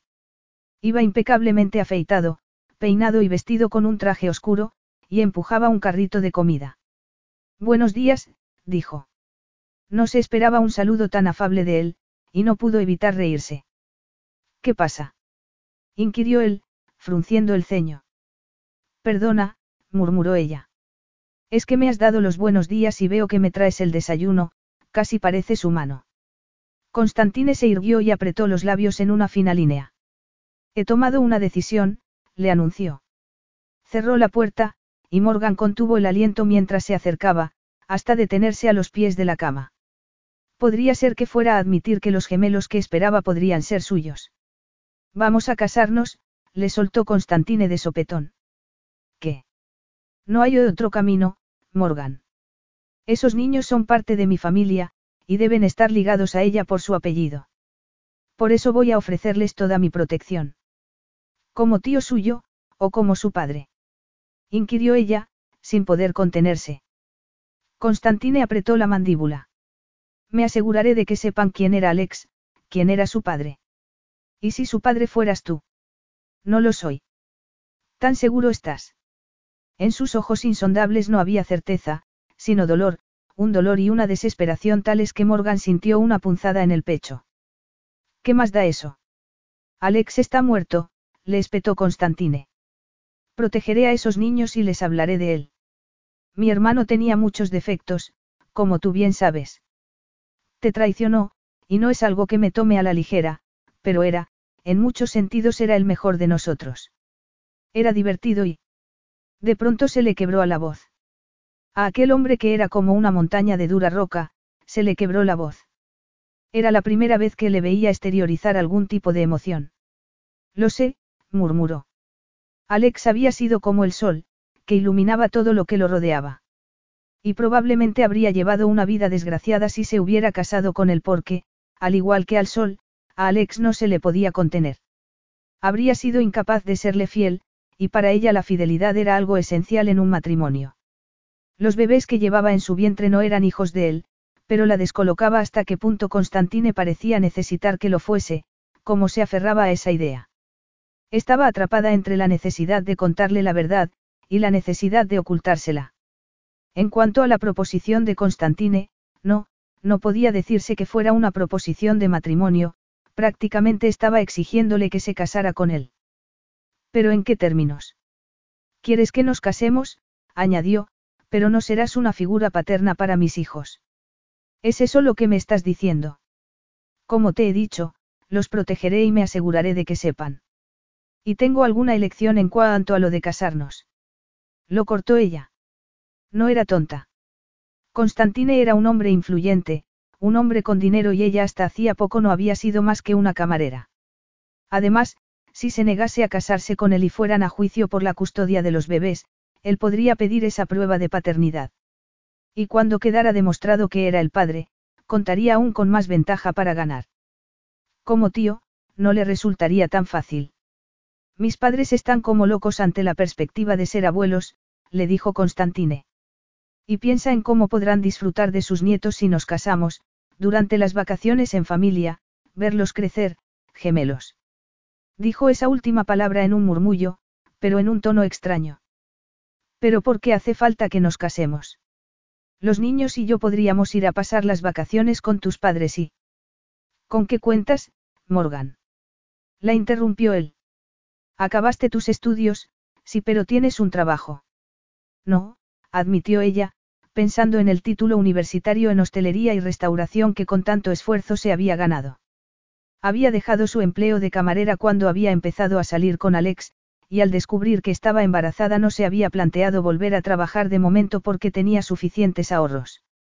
En un futuro se había imaginado a sí misma trabajando de gerente en uno de los bonitos hoteles históricos de Boston, o algo parecido, un trabajo con un buen sueldo que le permitiese ganarse la vida y disfrutar de una independencia económica. ¿Dónde quedarían sus sueños si se casaba con Constantine? Ya no le haría falta siquiera trabajar. No tienes elección, le dijo él. No te estoy pidiendo que te cases conmigo, te estoy diciendo que nos vamos a casar. Morgan tragó saliva. ¿Cuándo? Tan pronto como sea posible. Nos casaremos en la villa que mi familia tiene en Atenas. En Atenas. Pero si no tengo pasaporte. Eso es una menudencia. No será ningún problema, yo me ocuparé del papeleo. Venga ya, dudo que ni siquiera tú, con todas tus influencias, puedas acelerar la burocracia estatal. Te equivocas. No soy de los que se sientan a esperar. Tengo mis métodos, y siempre consigo lo que me propongo, respondió Constantine. Fue hasta el carrito y levantó la tapa que cubría una de las fuentes, dejando al descubierto varias piezas de bollería recién horneadas. Quizá esto te ponga de mejor humor, le dijo. ¿Pretende sobornarme con unos bollos? inquirió ella. Eso parece, murmuró Constantine. Habría tenido el mismo efecto en ella si estuviera sobornándola con sexo. En ese momento se le hacía la boca agua tanto por la comida como por él. Solo con mirarlo sentía que ardía por dentro. Claro que los dos sabemos que no hace falta que te soborne, añadió Constantine, tendiéndole un croissant. Porque el soborno está sobreentendido. Efectivamente. No acertaba a imaginar que estaba pensando Constantine, pero había una sombra de angustia en su mirada, como si hubiese algo que lo torturase por dentro. Está bien, dijo vacilante, tomando el croissant, nos casaremos. Quiero que te quede bien claro que solo será un matrimonio sobre el papel, puntualizó él. Eso le dolió. Le dolió como si le hubiese clavado un puñal en el pecho. Le dolió porque se había entregado a él, porque no había sido capaz de controlarse, porque lo había deseado más de lo que había deseado nada o a nadie en toda su vida. Pero tendrás libertad. No perderás a tus hijos y no tendrás que preocuparte nunca más por el dinero, se dijo. Sin embargo, ese pensamiento no la hizo sentirse mejor. Aún se sentía como si estuviera en shock, porque no podía dar voz a lo único que quería de verdad. Bien, murmuró. Constantine se quedó callado un momento. Cuando acabes de desayunar, prepárate, dijo finalmente. ¿Qué me priper? Haz una maleta con lo que creas que vas a necesitar. Pero si no tengo ninguna de mis cosas aquí. Entonces yo me encargaré. Morgan tuvo la sensación de que aquello era una metáfora de lo que iba a ser su vida a partir de entonces. Constantine estaba al mando y no sabía en qué lugar la dejaba eso a ella. Capítulo 5. Voy a casarme con Morgan. Al oír a Constantine pronunciar esas palabras, su padre se rió entre dientes al otro lado de la línea. Constantine lo había llamado al móvil. Su madre y él se habían marchado la tarde anterior y ya estaban en Saint-Tropez. ¿Lo dices en serio? ¿Cómo, si no, podremos tener a los niños con nosotros en todo momento? O sea, que no estaba dispuesta a entregárnoslos por dinero. No, respondió Constantine con sequedad. Tuvo que morderse la lengua para no añadir que ni se le había pasado por la cabeza plantearle algo así. No todo el mundo veía a sus hijos como mercancía, ni todo el mundo prefería salir a divertirse a estar con sus hijos, como sus padres habían hecho constantemente durante su infancia. Sabía que el comportamiento de sus padres en los últimos meses, el que hubieran intensificado su vida social, era un modo de escapismo por la muerte de Alex. Habían reaccionado del mismo modo después de perder a Atena. También había cambiado su relación con él. Sabía lo que veían cuando lo miraban porque era lo mismo que veía él cuando los miraba a ellos, su fracaso como padres. Su abuelo le había inculcado la necesidad de que cambiase, de que se endureciese, de que se distanciase de sus padres y de sus hábitos hedonistas. De vivir aún, seguramente su abuelo le habría dicho que no debía sentir pena ni culpa alguna por la muerte de Alex, que un hombre tenía que ser capaz de ejercer un férreo autocontrol sobre sí mismo y que su hermano nunca lo había hecho. Él, en cambio, siempre había mantenido el control. Siempre, hasta que había conocido a Morgan. La verdad es que es muy guapa, comentó su padre. Supongo que eso también lo has tenido en cuenta, ¿eh? A nadie le amarga un dulce. Y bueno, sí, como dices, así nos aseguraremos el poder disfrutar de nuestros nietos. Hay que mantener la familia unida, ya hemos sufrido demasiadas pérdidas. Constantine apretó los dientes. Solo será un matrimonio sobre el papel. Si hago esto es únicamente por Alex, por sus hijos, replicó. No volvería a tocar a Morgan. Alex lo habría acusado de comportarse como un mártir, y en ese momento se sentía como si lo fuera, como si estuviese siendo devorado por las llamas de una hoguera. Se había castigado a sí mismo, aislándose, por la pérdida de Atena, por haber sido él quien había sobrevivido, y se había jurado que no se permitiría tener ciertas cosas que ella ya jamás podría tener. ¿Por qué tienes que ser tan endiabladamente noble? Le preguntó su padre, riéndose. Lo uno no excluye lo otro, puedes asegurarte de que esos niños crezcan siendo parte de esta familia y disfrutar de los placeres conyugales. A mí lo de, hasta que la muerte os separe, no me va, replicó Constantine. Bueno, el matrimonio puede ser algo maravilloso si te casas con la mujer adecuada, dijo su padre. Yo prefiero la variedad. Su padre se rió. ¿Y quién ha dicho que no puedes tener variedad aunque estés casado? Siempre puedes llegar a un acuerdo con tu esposa. Constantine no quería saber nada más. Lo que sus padres hicieran en su vida privada era asunto suyo. Confío en que vendréis a la boda, le dijo, cambiando de tema. Se celebrará en nuestra villa de Atenas. Si quieres que vayamos. Es lo correcto, apuntó Constantine. Claro, claro. Iremos. Tu madre y yo apreciamos mucho lo que estás haciendo por Alex y por nosotros. Esos niños son parte de él, y para mí es como un regalo del cielo el poder protegerlos. Sin embargo, más que como un regalo, lo veía como una misión, proteger a los hijos de su hermano ahora que ya no estaba, algo que no había podido hacer por Atena, a quien le había fallado. Su padre le había dicho eso mismo en una ocasión, borracho como una cuba y entre amargos sollozos, deberías haberla protegido. Constantine no le había gritado que deberían haber sido su madre y él quien los hubieran protegido a los dos, pero esas palabras que se había tragado aún le quemaban la garganta, por mucho que él también se sintiera culpable. Después de aquello sus padres se habían ido de viaje por Europa y habían estado fuera durante semanas, de fiesta en fiesta, intentando olvidar el dolor por la pérdida de su hija. Por eso nunca los había odiado, porque sabía que habían reaccionado de aquel modo por dolor. Habían sufrido tanto, y él no quería causarles más dolor. Bueno, pues allí nos veremos, dijo su padre, y colgó. Constantine ya estaba listo para irse, pero Morgan aún no había bajado. Subió malhumorado las escaleras e irrumpió en su dormitorio sin llamar. Morgan, que estaba de pie de espaldas a él y solo llevaba puesto un sujetador y unas braguitas de color lila, se volvió, tapándose con el vestido de tirantes que tenía en las manos. Constantine maldijo para sus adentros aquel inoportuno vestido. Me estoy cambiando, protestó ella. Pues podrías darte un poco de prisa, contestó él, el chofer está esperándonos.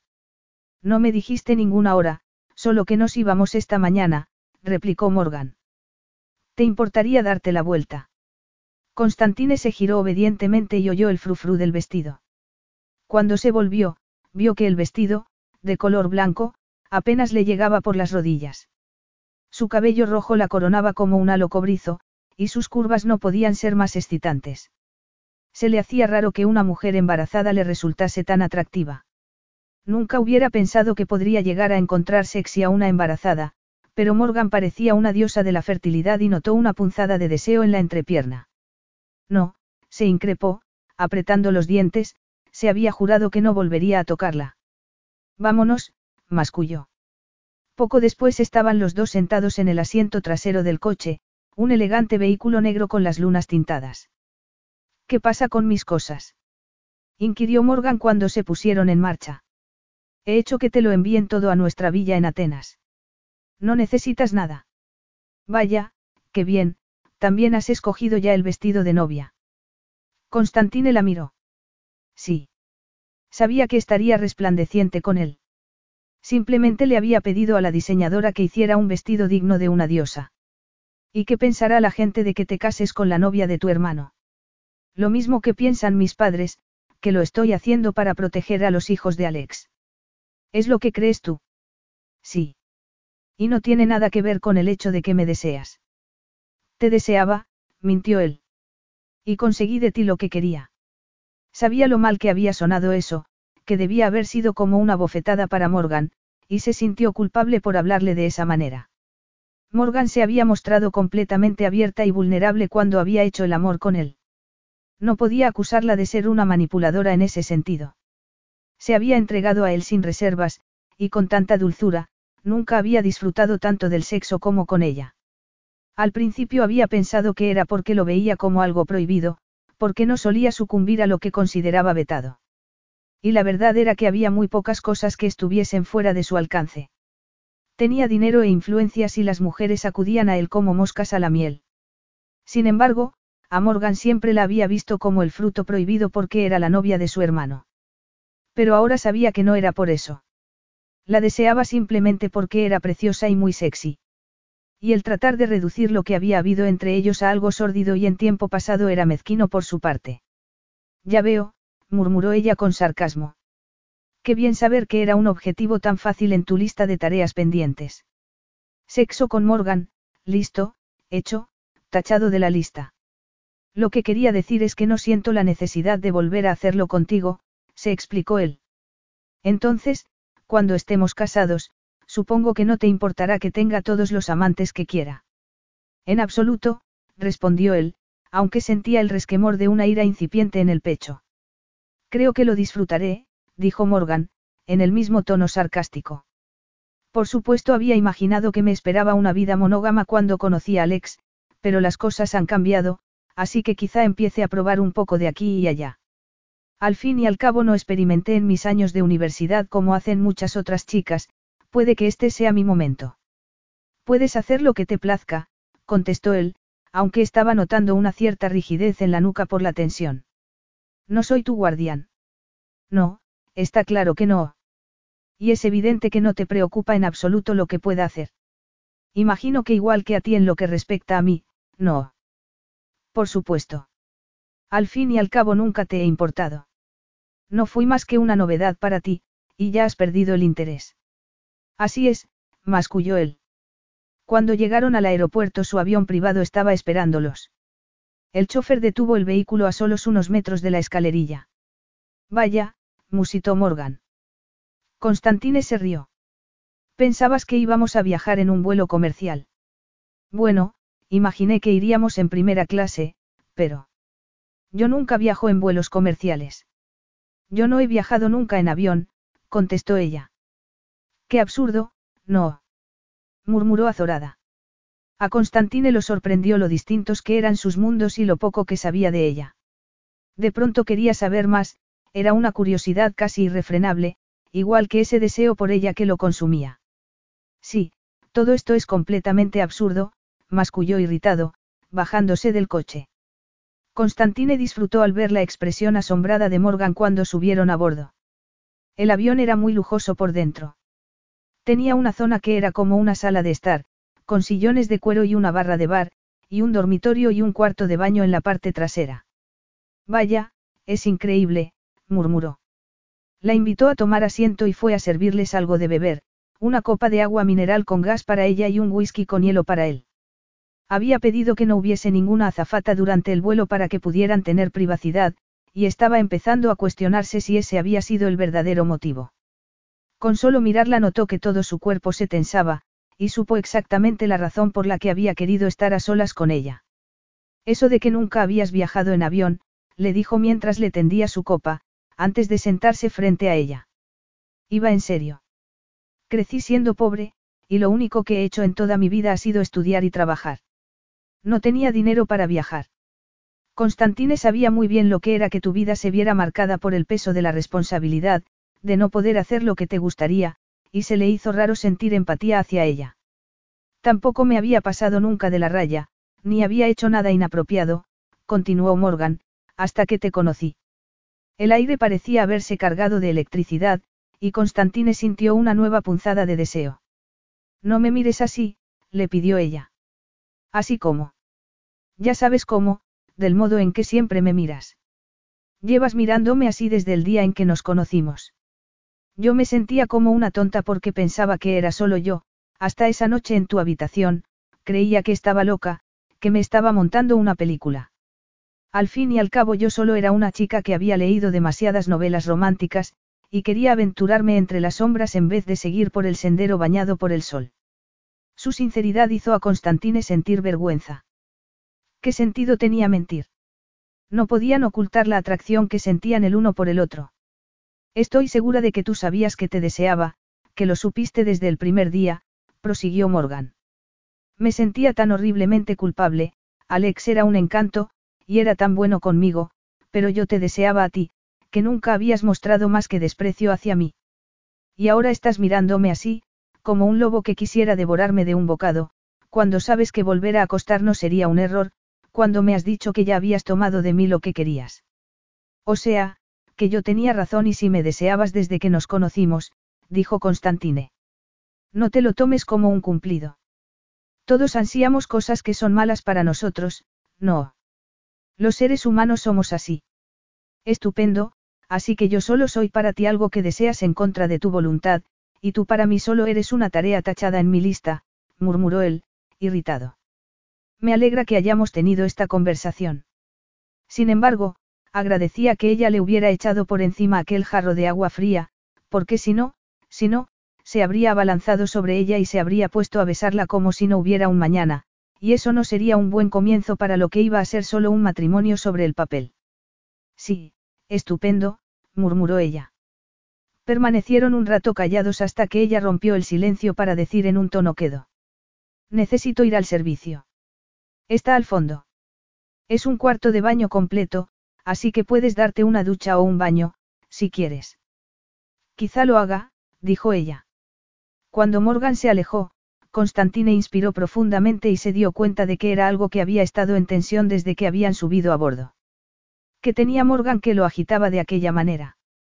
Había estado con muchas mujeres, no entendía por qué Morgan le resultaba tan tentadora. Sobre todo cuando ya se había acostado con ella. Además, estaba embarazada de su hermano.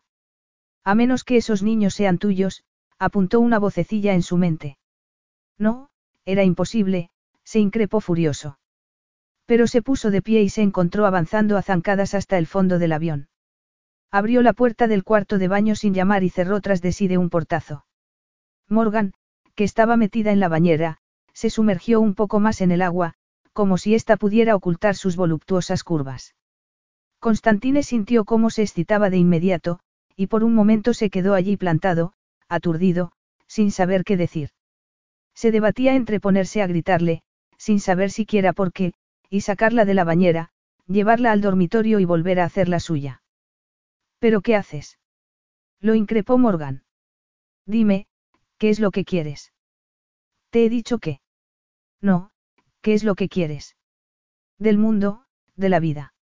Ya no lo sé, murmuró ella. Ya ni siquiera me atrevo a aspirar a nada. Nunca imaginé que mi vida daría este giro. Constantine se sentía como si hubiese una bestia rugiendo en su interior. No podía apartar los ojos de Morgan. La respiración de ésta se tornó entrecortada, sus ojos se oscurecieron. Y entonces, apoyando las manos en el borde de un lado y otro de la bañera, se levantó y se volvió hacia él. El agua caía en cascada por su cuerpo desnudo, por ese glorioso vientre hinchado en el que crecían dos vidas. A Constantine le palpitaba el miembro de deseo. Se plantó frente a ella con un par de zancadas, la atrajo hacia sí, apretando su cuerpo húmedo contra el suyo, e inclinó la cabeza para besarla. Morgan suspiró dentro de su boca, le rodeó el cuello con los brazos y enroscó su lengua con la de él. Constantine la levantó para sacarla de la bañera, la depositó sobre el suelo y se echó hacia atrás para mirarla. Era tan hermosa. La arrinconó contra la pared como un depredador y la besó en el cuello mientras sus manos se deslizaban por las curvas húmedas de su cuerpo hasta que se dio cuenta de lo que estaba haciendo. Maldijo entre dientes y se apartó de ella. No puedo hacer esto, masculló. ¿Por qué no? Está claro que aún me deseas. ¿Y eso qué importa? inquirió él, frustrado. Importaría, y mucho, si no luchases contra ello. ¿Qué es lo que quieres, Morgan? Fue en ese momento cuando Constantine se dio cuenta de por qué le estaba haciendo esa pregunta. Porque tenía la sensación de que Morgan había llegado a su mundo, en el que hasta entonces estaba todo perfectamente ordenado y bajo control, y lo había puesto patas arriba. Creo que lo mismo que tú, solo que yo no tengo miedo de admitirlo. Pues no puede ser. Muy bien, murmuró ella en un tono áspero, pero si esa es tu decisión, tendrás que atenerte a ella. Nuestro matrimonio, como dijiste, será un matrimonio únicamente sobre el papel, así que sí, cada uno podrá acostarse con quien quiera, pero tú no volverás a tocarme. No permitiré que te acuestes conmigo cuando se te antoje y luego vayas por ahí, de flor en flor. Y tampoco que cedas a la tentación y luego me lo eches a mí en cara. No pienso vivir así. O me deseas, o no me deseas, pero las dos cosas a la vez no. No voy a dejar que juegues conmigo. Yo no soy de los que juegan a dos bandas, ese era Alex, y está muerto. Yo solo estoy recogiendo los platos rotos, como siempre, le espetó Constantine. Pronto aterrizaremos, así que te sugiero que te calmes y te vistas. Claro, cómo no. No querría causar una mala impresión. Al fin y al cabo es lo único que te preocupa, las apariencias. Constantine salió del baño hecho una furia. Sin embargo, no era con ella con quien estaba furioso, sino consigo mismo. Aquello no volvería a ocurrir. Se había dejado llevar por la tentación, pero no volvería a ocurrir. Se negaba a dejar que volviera a ocurrir. Su matrimonio iba a ser solo un matrimonio sobre el papel y Morgan estaba embarazada de su hermano, no volvería a hacer el amor con ella. Capítulo 6. Cuando aterrizaron en Atenas ya había anochecido y Constantine le había dicho a Morgan que se acostara e intentara descansar un poco. Para su sorpresa, había conseguido dormirse a pesar de la diferencia horaria y de lo agitada que se sentía tras lo ocurrido en el avión. El modo en que la había besado y el ansia con que la había acariciado, para luego apartarse abruptamente, ya no sabía qué pensar. A la mañana siguiente, cuando se despertó, se levantó de la cama y salió al balcón, que se asomaba al marejeo, de un azul que nunca antes había visto.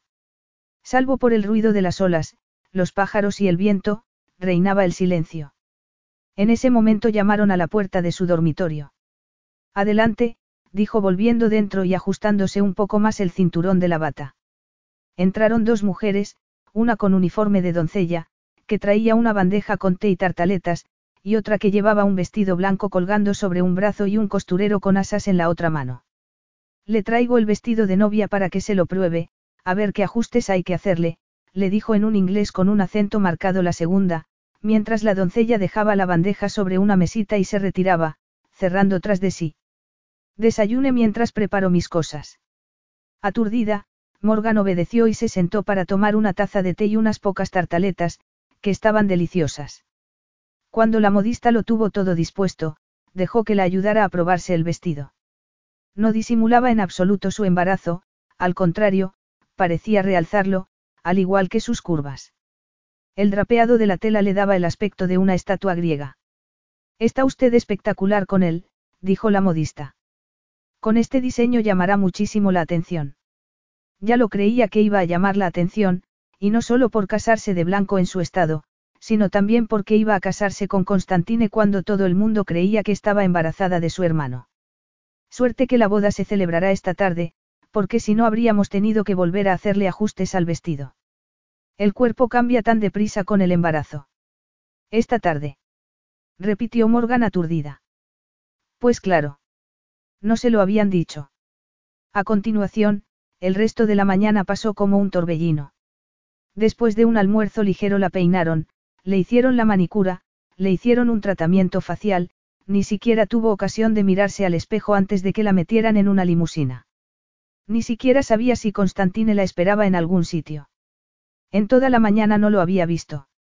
La limusina se detuvo frente a una iglesia erigida casi al borde del acantilado. Una mujer la ayudó a bajarse del coche. Soy Agata, la organizadora de la boda, se presentó. Esperaremos en el pórtico hasta que empiece la marcha nupcial. Cuando comenzó a sonar la música, las puertas se abrieron. El templo estaba engalanado de un modo exquisito para la ocasión. Constantine aguardaba de pie frente al altar. Había muy pocos invitados y no conocía a ninguno de ellos.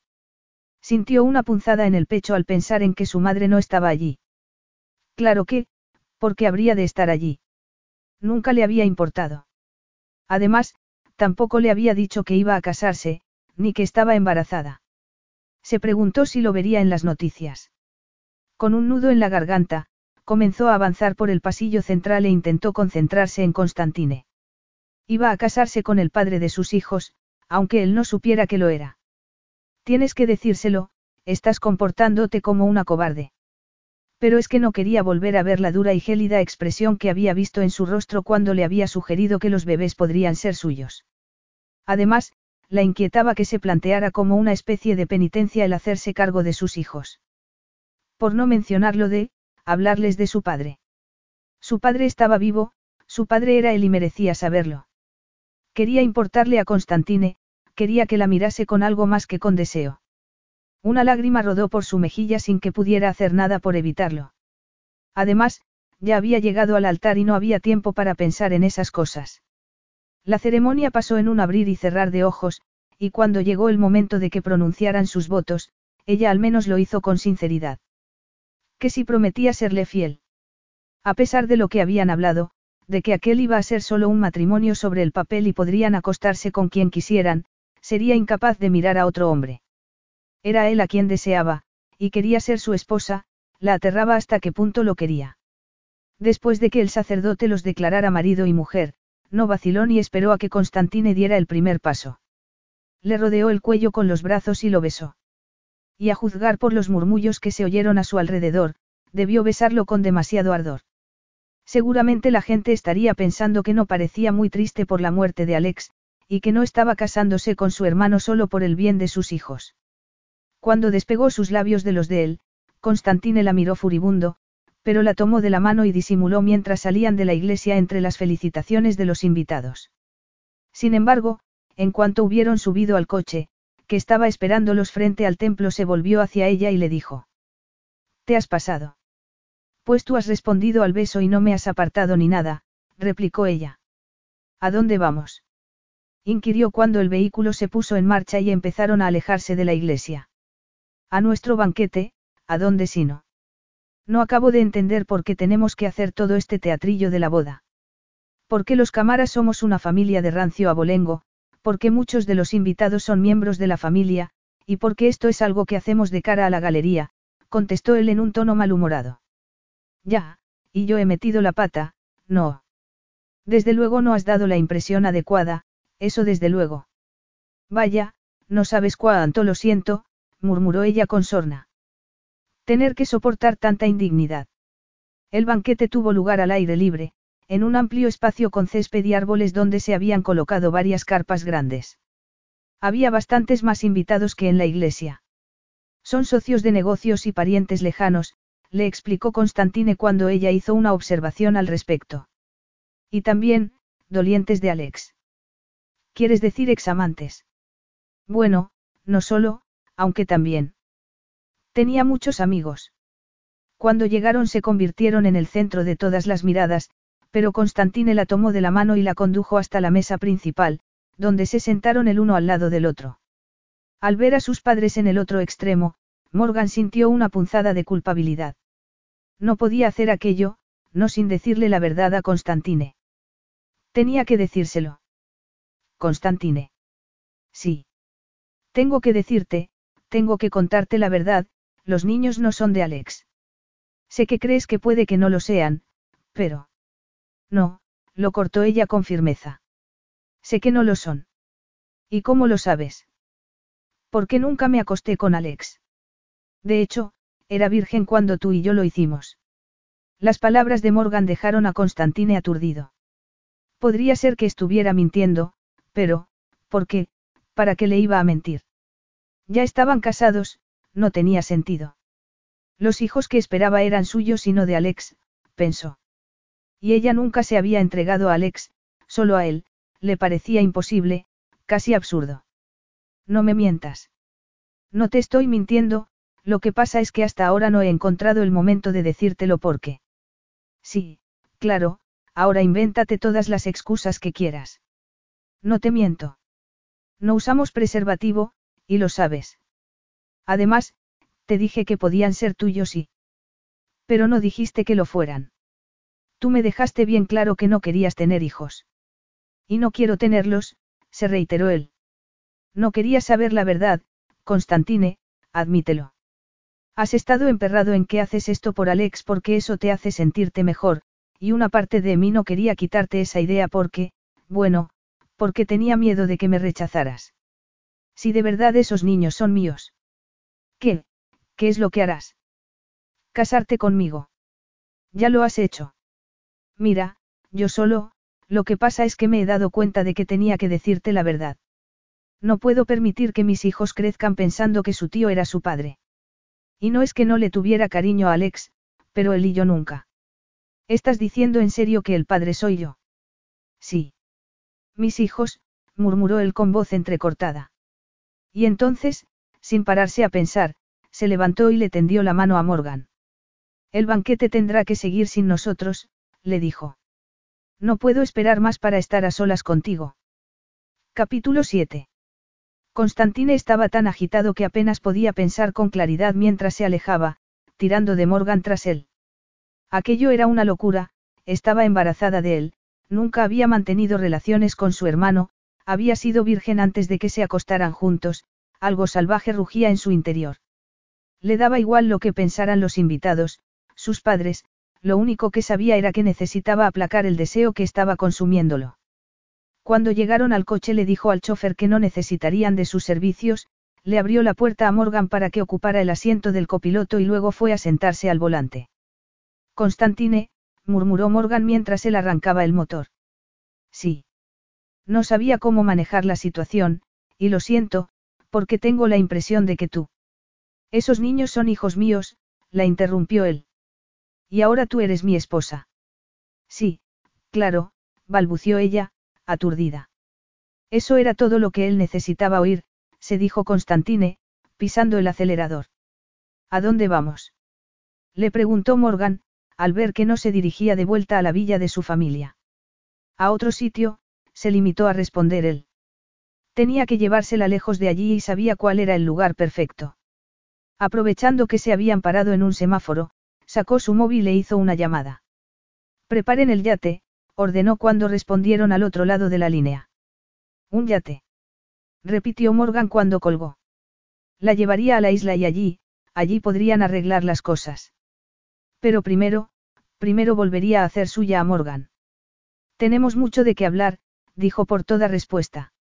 Es verdad que me habías preguntado si me había planteado la posibilidad de que yo fuera el padre, concedió. Pero lo que no me dijiste fue que supieras que lo era, igual que tampoco me habías dicho que eras virgen. ¿Acaso vas a negar que es verdad? Es muy hipócrita por tu parte estar enfadado conmigo por eso. Podrías haberlo aclarado todo cuando le pregunté al médico si podríamos hacer una prueba de paternidad. No dije nada porque no era necesaria ninguna prueba. Sí, te dejé hablar sin decir nada, pero tú querías creer lo que querías creer, querías aferrarte a la mentira. Sus palabras lo llenaron de amargura. Tenía razón. Habría sido mejor para todos si esa mentira hubiese sido la verdad. Precisamente porque sé que eso es lo que sientes, tenía miedo. Sabía que decir la verdad haría daño a tus padres y te haría daño a ti. Y también que a mí me haría daño tener esta conversación, tener que enfrentarme a tu rechazo. Así que no, no te lo dije, pero tienes que comprender el porqué. Mira, Morgan, yo. Tanto te cuesta ceder por una vez. Constantine apretó los labios. Nunca había cedido en nada. De todos modos, reconocer la verdad tampoco implica ceder, añadió ella, solo aceptación. Él permaneció callado un buen rato antes de hablar por fin. Gemelos, Morgan, gemelos. Ya, lo sé, a mí también me pilló por sorpresa, murmuró ella. A mí no, replicó Constantine. Y ese, ese es otro motivo por el que no era capaz siquiera de plantearme que yo pudiera ser el padre. ¿No te sorprendió enterarte de que esperaba gemelos? No, yo tenía una hermana gemela. Morgan puso unos ojos como platos. No, no lo sabía. Constantine escrutó su rostro. O sea que es verdad que Alex no te interesaba por su dinero, ¿eh? No, por supuesto que no. Ya te lo dije, ni siquiera sabía quién era cuando lo conocí en el bar, le insistió Morgan. Me pareció guapísimo y me cautivó el hecho de que no intentara acostarse conmigo a la primera.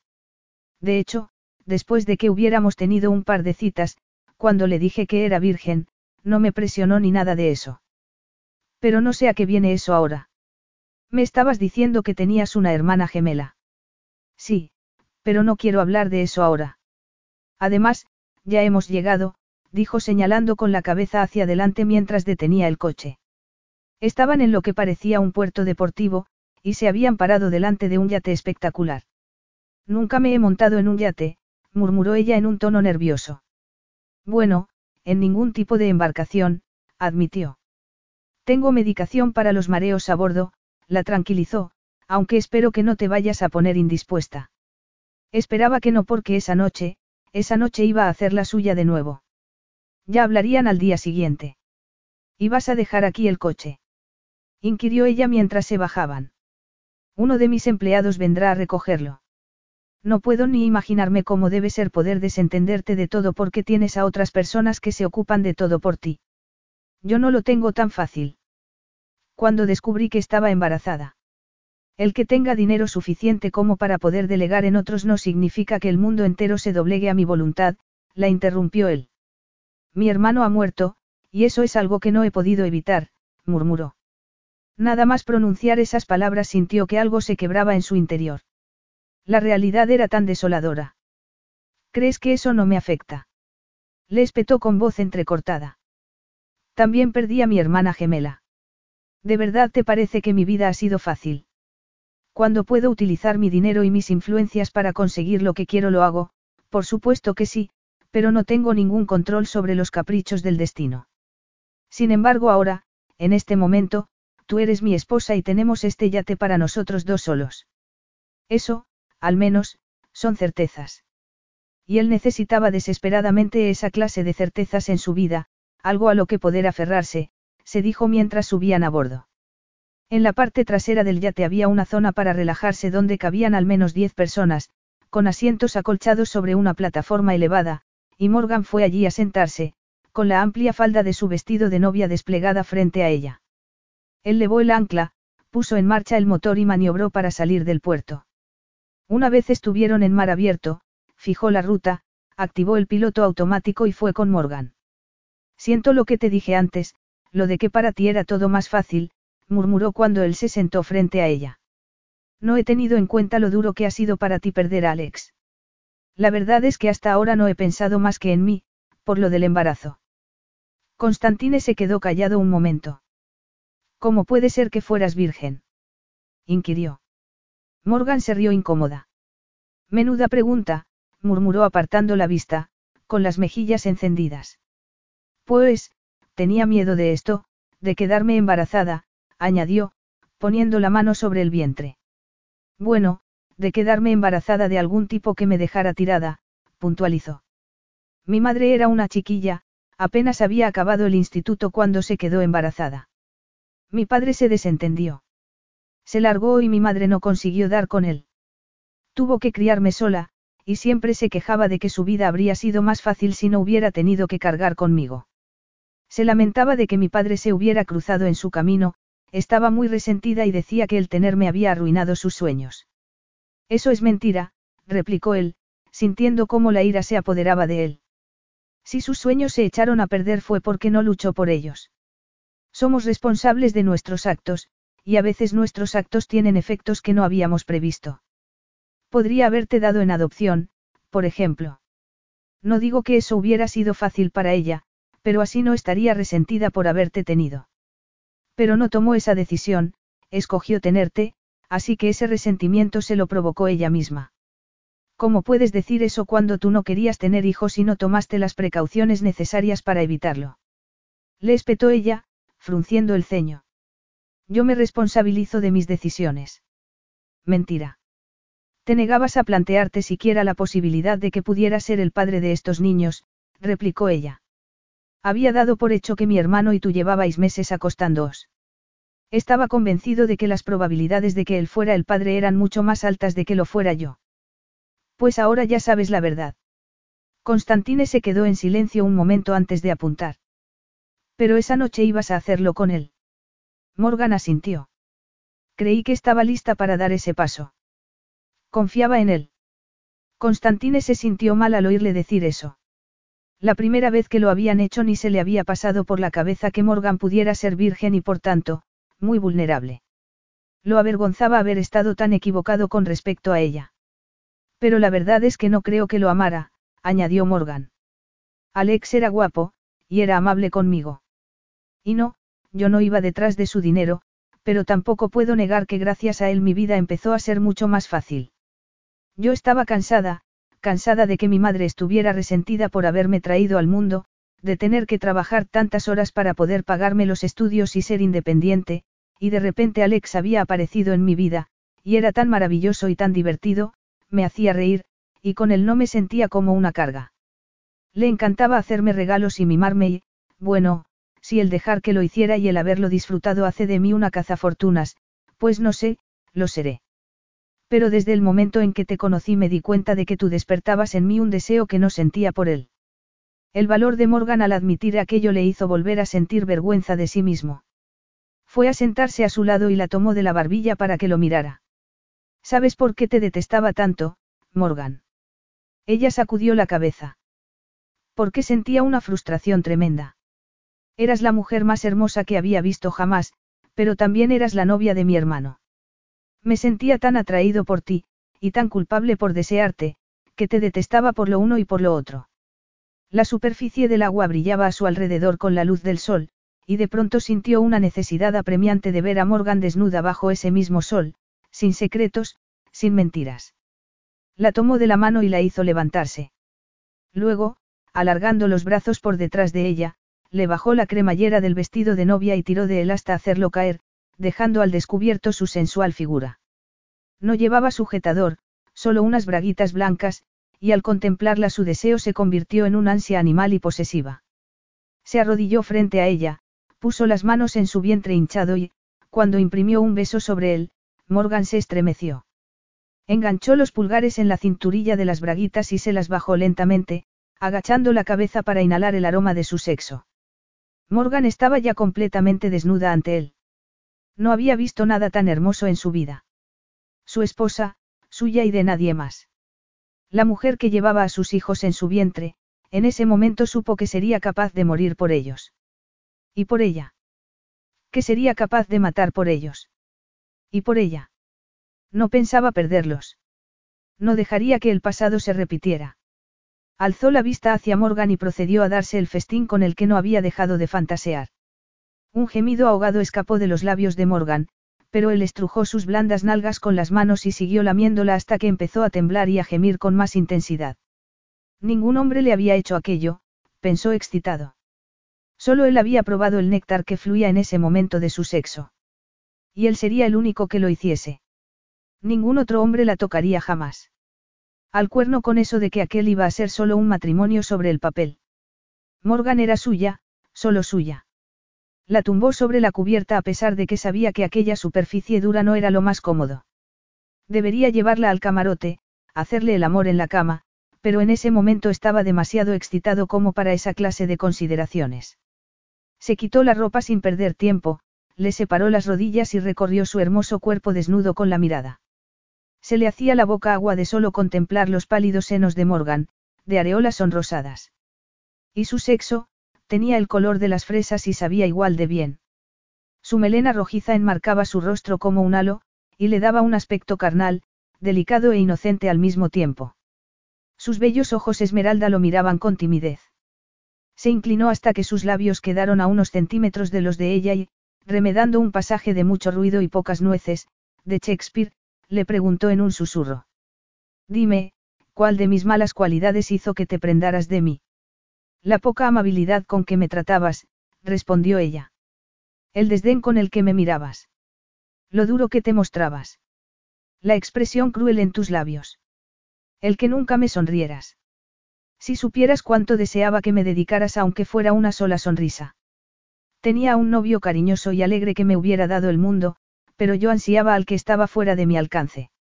Es porque psicológicamente no estamos bien. Por eso queremos lo que no podemos tener. Y míranos, aquí estamos, juntos, porque Alex tampoco estaba bien y terminó matándose en la carretera por su irresponsabilidad. Morgan le puso una mano en la mejilla. No, no es verdad. Yo no habría seguido con él. Y ahora estaríamos en el mismo punto. No lo ves así tú también. Constantine gruñó y empujó el extremo de su miembro dentro de su sexo.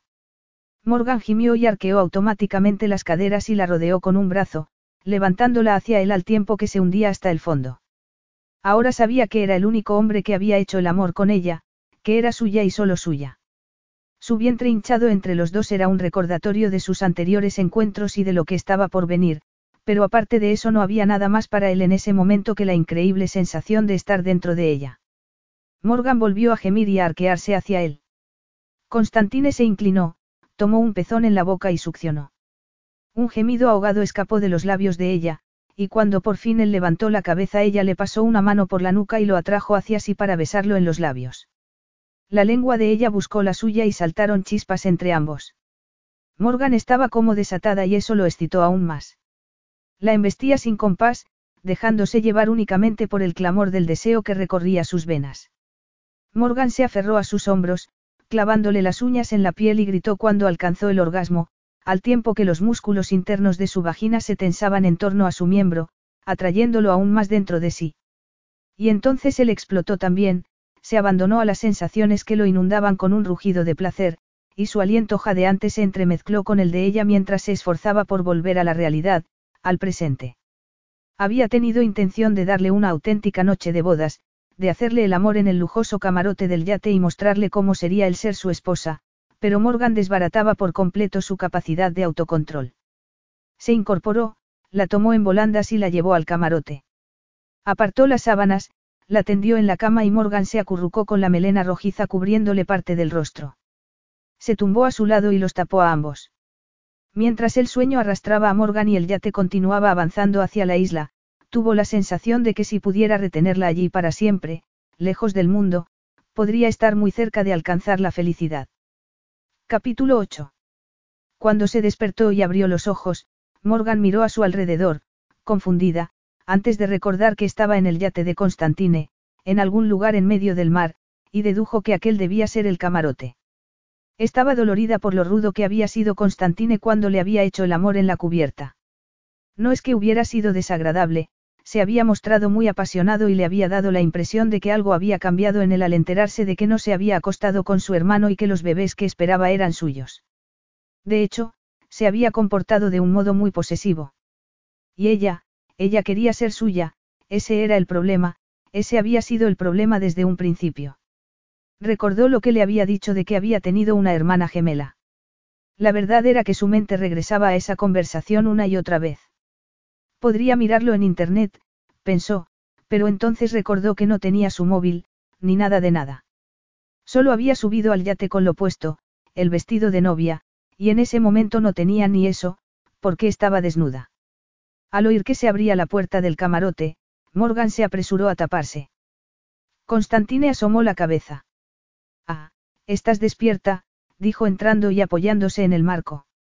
Iba a decirte que ya hemos llegado a la isla. ¿Qué isla? A mi isla privada. Morgan parpadeó. ¿Tienes una isla? Para ti solo. Me gusta tener privacidad. Así no nos molestará nadie. Una empresa de trabajo temporal contrata al personal que necesito para que vengan a limpiar y a ocuparse del mantenimiento y a dejarme llena la nevera y la despensa para cuando paso una temporada allí, le explicó Constantine. Se acercó y le tendió una bolsa de tela con cremallera. Creo que aquí encontrarás ropa para poder vestirte. Sin embargo, cuando se fue y Morgan abrió la bolsa, lo que se encontró fue un bikini que, aunque bonito, no podía decirse que fuera, ropa. La braguita le quedaba muy baja y la parte de arriba apenas tapaba sus pechos. En la bolsa también había una camisola de playa, pero era casi transparente.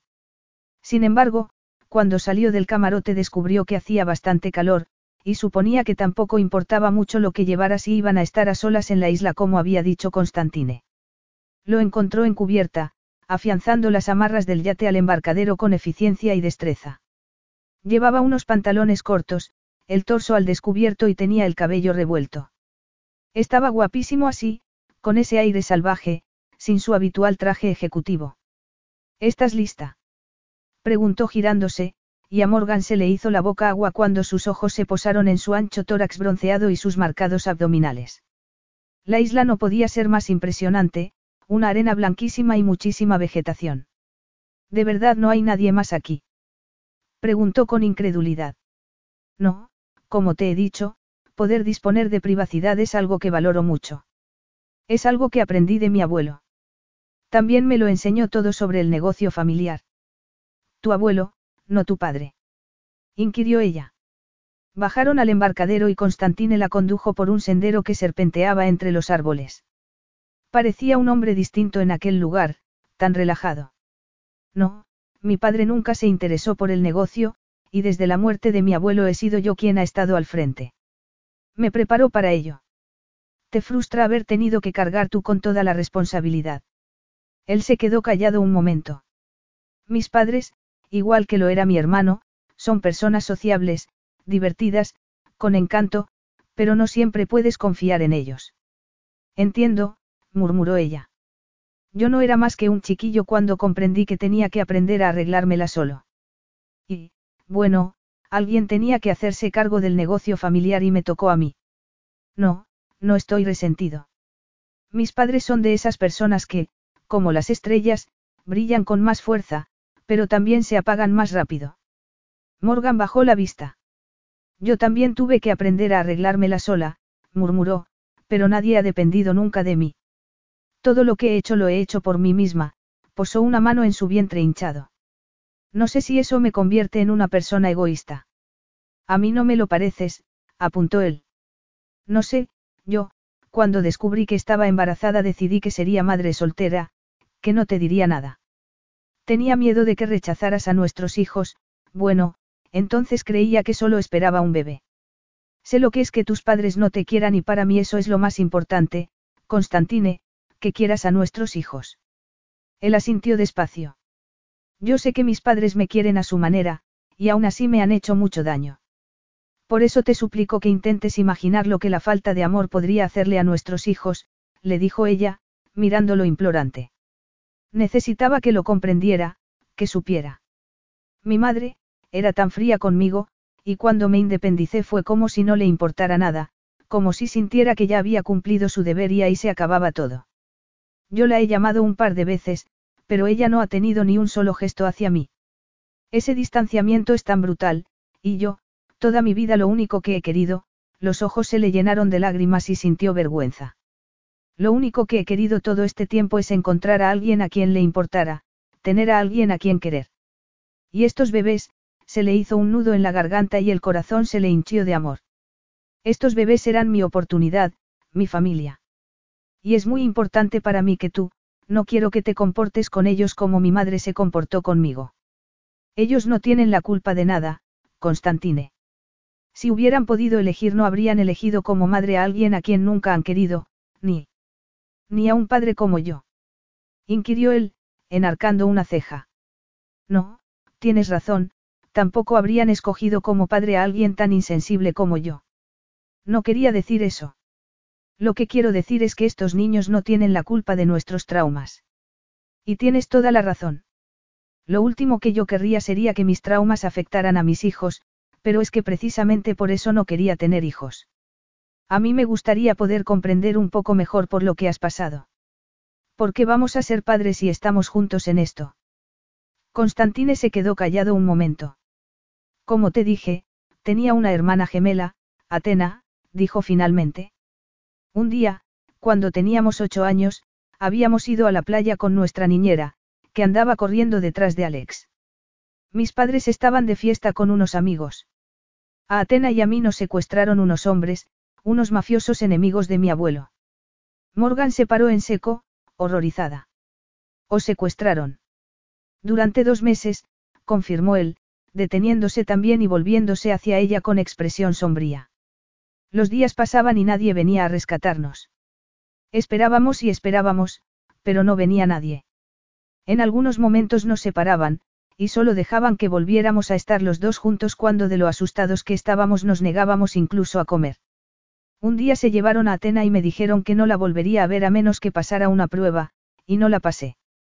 Me encerraron en una habitación a oscuras durante días y me dijeron que no llorara, que si lloraba ellos lo sabrían y no volvería a ver a Atena. No fui capaz. No podía dejar de llorar. Para cuando mi abuelo por fin pagó el rescate, Atena había desaparecido. Da igual que la negligencia de mis padres hubiera permitido el secuestro, y cuánto tiempo pasaran ellos y mi abuelo discutiendo si debían o no pagar el rescate, todo eso da igual porque habíamos perdido a Atena, y fue por mi culpa. ¿Cómo puedes decir eso? No puedes culparte, solo tenías ocho años y esa gente que os secuestraron eran unos desalmados. No, es igual que lo de tu madre, repuso él. Tu padre se comportó como un villano, eso es cierto, pero tu madre no tenía por qué castigarte a ti por ello. Podría haberse comportado de un modo distinto, igual que yo podría haber intentado ser más fuerte, más valiente. Pero no lo fui, fui débil. Le fallé a mi hermana. ¿Y está seguro de que está? Nunca se la volvió a ver. No llegaron a encontrar su cuerpo, pero esa clase de gentuza se cuidaba mucho de no dejar pruebas. Lo siento mucho, murmuró Morgan. Pero siento aún más que estés convencido de que lo que le ocurrió fue culpa tuya. Es que lo fue. Debió ser muy duro para ti perder a tu hermana gemela. Yo ni siquiera tengo hermanos, así que no alcanzo a imaginar siquiera lo fuerte que debía ser el vínculo que había entre vosotros. Es curioso, ahora que lo dices, murmuró él, porque siempre había imaginado que teníamos una especie de vínculo, mágico. Por esa conexión tan fuerte que hay entre gemelos, uno pensaría que debería sentirme como si me hubiesen arrancado un brazo o una pierna, ahora que ella ya no está, pero no es así. Tengo la sensación de que esa conexión sigue ahí, intacta, aunque no sé qué significa. Tal vez que algunos vínculos son tan fuertes que van más allá de la vida y de la muerte. Él encogió un hombro, siguieron caminando y poco después, al tomar una curva en el sendero, apareció frente a ellos un jardín inmenso con naranjos, limoneros y unos arbustos con grandes hojas y flores rosas y rojas. Era magnífico, y la casa que se alzaba más allá una maravilla de la arquitectura. Conformada por vigas de madera y grandes ventanales, parecía parte del paisaje y reflejaba el mar a sus pies. Atravesaron el jardín y, cuando subieron las escaleras de la entrada, las puertas se abrieron. Reconocimiento facial, le explicó él. Morgan se quedó boquiabierta cuando cruzaron el umbral. Los suelos eran de piedra y había enredaderas que trepaban por las paredes y cubrían las vigas de madera que atravesaban el techo. Además, reinaba el silencio, parecía que verdaderamente no había nadie más allí. No es en absoluto lo que me esperaba, comentó. ¿Qué esperabas? Supongo que suelos de mármol y cosas así. Eso es más lo que le va a mis padres, replicó él. Además, en lugares tan espectaculares como este lo que cuenta es lo que te rodea. Si pudieras elegir un sitio para vivir, seguro que sería aquí, ¿a que sí? Él asintió. A veces, la soledad es el único modo de encontrar la paz. Si una persona aprende a estar a solas consigo misma, será capaz de cualquier cosa. Este es mi santuario y nunca traigo a nadie aquí, pero a ti sí quería traerte. Supongo que en cierto modo quería, alejarte del mundo para protegerte de sus peligros. Morgan podía comprenderlo, después de lo horriblemente cruel que había sido el destino con él. ¿No estás furioso con tus padres? Le preguntó. Tal vez si hubieran cuidado mejor de vosotros, no os habrían raptado a tu hermana y a ti. Constantine apartó la vista. No sirve de nada guardarles rencor por eso, contestó. Además, son la única familia que tengo. Ya no, le dijo ella con suavidad. Me tienes a mí, y a nuestros hijos. Además, ahora él conocía sus secretos y ella los suyos. Debo irme, dijo Constantine de repente. Tengo asuntos de trabajo que atender. Trabajo. Tengo un despacho arriba, y hay conexión a Internet. Ah. Claro, no te preocupes por mí, me entretendré sola. Hay comida preparada en el frigorífico, si tienes hambre. Oh, si quieres, Puedes darte un chapuzón en la piscina, o explorar los jardines. O echarte una siesta. Está todo dispuesto para lo que puedas necesitar. Gracias. Significa mucho para mí que te hayas preocupado para que todo estuviera a punto para nuestra llegada. Las facciones de Constantine se endurecieron. Ahora eres mi esposa, y yo cuido de los míos. Subió las escaleras, y cuando Morgan se quedó a solas se hizo un silencio absoluto, roto solo por el ruido de las olas fuera de la casa. Comprendía por qué Constantine prefería la soledad, pero se preguntó si no habría algún modo de mitigar esa ira que había en su interior. Capítulo 9. ¿Se puede saber de qué va todo esto? Rugió el padre de Constantine, al otro lado de la línea. Os marchasteis del banquete sin decir nada y desaparecisteis. Es complicado, murmuró él. Me da igual lo complicado que sea, explícate. Tengo todo el tiempo del mundo. Tenía gracia que dijera eso. Nunca había tenido tiempo para él, pero ahora que había avisos de un posible escándalo sí que tenía tiempo. Apartó ese pensamiento de su mente. Lo que pasaba era que estaba agitado porque había estado hablándole a Morgan de Atena, y porque estaba claro que no había comprendido por qué tenía que cargar con el peso de su parte de culpa. No te va a hacer gracia, advirtió a su padre. Y nada más decir esas palabras sintió un deleite perverso. Tal vez sí que seguía resentido con sus padres después de todo. No irás a decirme que los gemelos que espera Morgan no son de Alex, murmuró su padre. No, no lo son. Por amor de Dios. ¿Cómo vamos a contárselo a tu madre? Se le partirá el corazón. Bueno, siguen siendo vuestros nietos, repuso Constantine. Su padre se quedó callado un momento, visiblemente contrariado. ¿Qué estás diciendo? Que yo soy el padre. Tú. Pero, ¿cómo es posible? Pues como suelen ocurrir estas cosas, vuestro niño mimado la traicionó. Vino a casa, descubrió que Alex estaba engañándola y por azar del destino acabamos acostándonos. No podías mantenerte alejado de la novia de tu hermano. Era el amor de su vida. Sí, claro.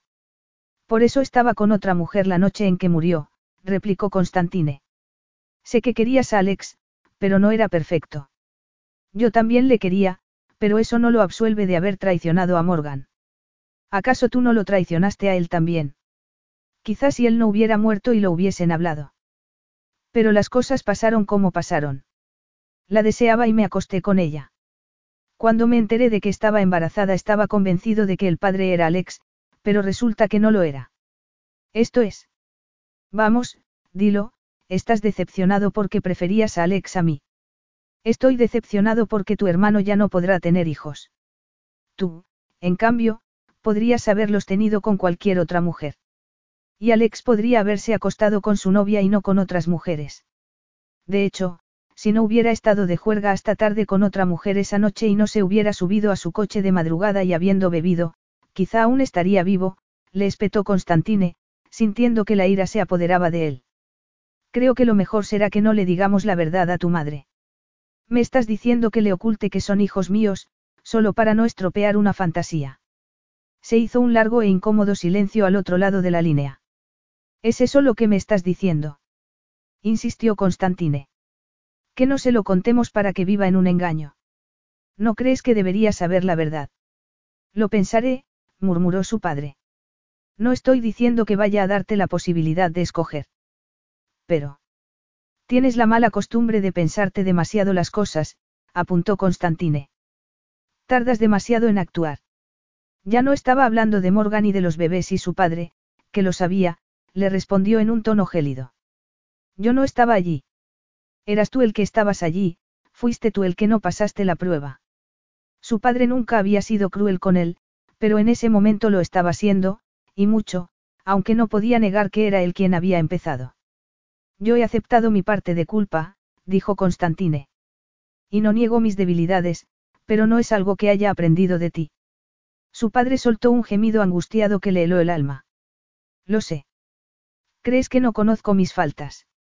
Haber perdido dos hijos es, y yo pensaba, creía de verdad que con esos niños nos quedaba al menos una parte de tu hermano. Pues por desgracia no, dijo Constantine. Solo os quedo yo. Pero tu madre. Mira, déjalo estar. Ya hablaremos, respondió él, y colgó. Fue hasta el ventanal y miró el mar a sus pies. ¿Por qué se sentía tan mal? Había sabido de antemano que su padre no se lo tomaría bien. Él mismo no estaba llevando todo aquello nada bien. Además, había un temor extraño que lo atenazaba.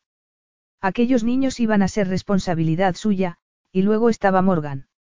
Nada de todo aquello era culpa suya.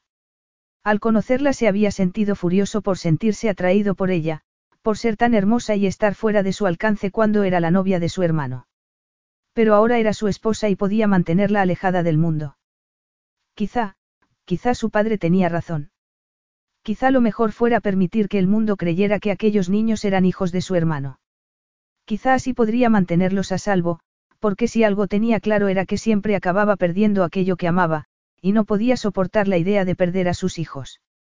Morgan no había visto a Constantine en todo el día. Había encontrado una bandeja de fruta en la nevera y había estado picoteando lo que le había apetecido. Habría pensado que su apetito no podría aplacarse con algo tan sano, sobre todo cuando últimamente solo tenía antojos de carbohidratos y queso, pero no le habían entrado ganas de comer otra cosa. No se había molestado en cambiarse y se había quedado con el bikini que Constantine le había dado en el yate. Total, ¿para qué? No había nadie allí, claro que estaba empezando a sentirse como si Constantine tampoco estuviera allí. Lo echaba de menos. Y cuanto más tiempo pasaba sentada a solas, más se preguntaba si, no, no quería siquiera planteárselo, pero no podía dejar de preguntarse si no debería llamar a su madre. Al fin y al cabo, estaba embarazada. Por algún motivo absurdo ansiaba poder decírselo. Le había hecho mucho daño con su actitud, con su comportamiento, pero también le había dado la vida. El problema era que ni siquiera tenía su móvil, así que no le quedaba otra que ir en busca de Constantine. Subió la escalera, formada por planchas de madera que parecían flotar en el aire aunque estaban sujetas por un cable de acero. Al llegar al rellano superior se detuvo y se quedó admirando un buen rato el brillante mar a través de los enormes ventanales. Todavía no acababa de asimilar cómo había llegado hasta allí. Ella, una camarera que no había aspirado más que a ir tirando en el día a día, que se había jurado que no repetiría los errores de su madre, pero lo había hecho. La única diferencia era que el hombre que la había dejado embarazada era rico y había insistido en responsabilizarse de sus hijos. Sí, era la única diferencia y eso la hacía sentirse avergonzada porque demostraba que no era mejor que su madre, solo había tenido un poco más de suerte. Se había dejado llevar por completo por sus apetitos la primera noche que había pasado con Constantine, y no podía decirse que desde entonces su comportamiento hubiese mejorado. Sin ir más lejos, no se había resistido en absoluto cuando le había hecho el amor en la cubierta del yate. Oyó una puerta abrirse, y como en la isla no había nadie más supo que tenía que ser Constantine. Se encaminó hacia el pasillo por donde había oído el ruido y pronto se encontró con él. Se había puesto una camisa blanca, aunque llevaba desabrochados los primeros botones. Necesito llamar a mi madre, le dijo, pero como todas mis cosas se han quedado en tierra no tengo mi móvil. ¿Te sabes su número? Ella asintió. Ten, usa el mío, le dijo él, tendiéndole su móvil. Ah, gracias, respondió Morgan antes de tomarlo. He hablado con mi padre, añadió Constantine. Morgan contrajo el rostro. ¿Cómo ha ido? No está muy contento conmigo, eso está claro. Ya, bueno, seguro que tampoco estará muy contento conmigo. Las facciones de Constantine adoptaron una expresión seria y extraña. No, su descontento se limita única y exclusivamente a mí, te lo aseguro. Morgan apretó los labios. Yo también soy responsable de lo que ocurrió entre nosotros. Si tus padres están enfadados contigo. En realidad mi padre cree que es mejor no decirle la verdad a mi madre. Yo lo he estado pensando y quizá tenga razón. Pero, Constantine, ¿cómo vamos a ocultarle algo así? Me parece que, me parece que los niños estarían más seguros si la gente sigue pensando que no son míos. Más seguros. Pero ¿quién crees que podría querer hacerles daño? La misma gente que me secuestró cuando era niño. Son un clan mafioso con mucho poder, y ahora que mi abuelo ha muerto es posible que pase a ser yo quien esté en su punto de mira. Lo comprendo, murmuró ella, aunque la verdad era que no lo entendía. No del todo. Comprendía que estuviera asustado, que tuviera miedo por sus hijos, pero le dolía que estuviera planteándose no reconocer su paternidad públicamente. Le dolía porque le recordaba demasiado a su propia historia, al padre que se había desentendido de ella. Pero no era lo mismo, se recordó, Constantine iba a estar ahí para sus hijos, iba a estarlo. Aún así, tengo la sensación de que estás escudándote en eso para distanciarte, añadió. Constantine la miró con el ceño fruncido. ¿Qué quieres decir? Nunca has querido tener hijos, y creo que entiendo por qué, porque has pasado por cosas terribles, que habrían hecho derrumbarse a otros hombres, respondió ella. Pero tú no te has derrumbado, Constantine, y tengo la impresión de que, si haces lo que te dice tu padre, acabarás distanciándote emocionalmente. Mira, yo tampoco quería tener hijos porque me preocupaba que me ocurriera como a mi madre, y no sé si seré mejor madre que ella. Aunque puede que lo sea simplemente porque a diferencia de ella yo no tendré que preocuparme por el dinero. Y si fuera así, de verdad eso me haría mejor madre que ella. No comprendo qué importancia tendría eso. Cuando algo es mejor, es mejor y ya está. ¿Tú crees? Es que me he pasado tantos años enfadada con mi madre, y cuando descubrí que estaba embarazada me sentí fatal porque había cometido el mismo error que ella.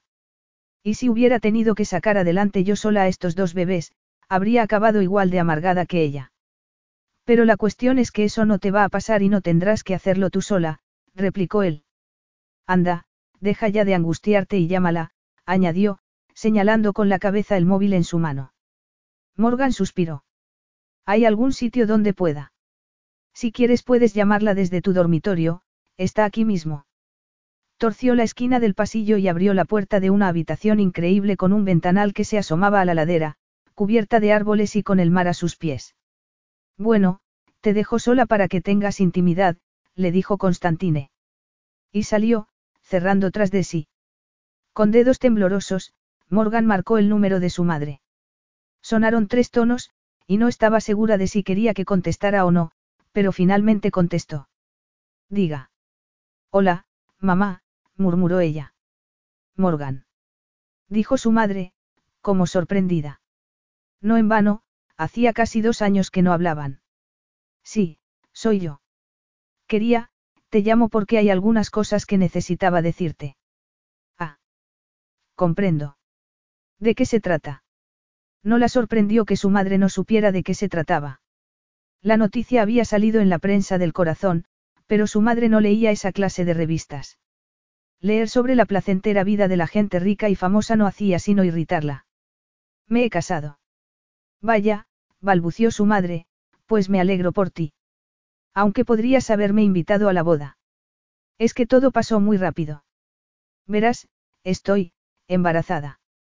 Ah, musitó su madre, y a Morgan le pareció notar un matiz de dolor en su voz. Quizá porque su padre se había desentendido al saber que estaba embarazada y Constantine, en cambio, se había casado con ella. Espero gemelos, añadió Morgan. Gemelos. Pues es raro, que yo sepa en nuestra familia no ha habido gemelos. En la de él sí, le explicó Morgan. Salgo de cuentas dentro de cuatro meses, aunque probablemente nazcan antes. Parece que suele pasar con los gemelos. Ya. Solo llamabas para darme la noticia. No, bueno, quería, quería preguntarte algo, aunque no sé cómo hacerlo. Me preocupa. ¿El qué?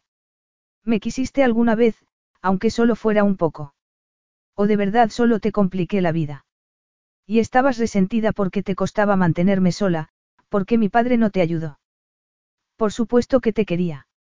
Y te quiero, replicó su madre. Si no, no hubiera trabajado tan duro para sacarte adelante. Una sensación de culpabilidad se apoderó de Morgan.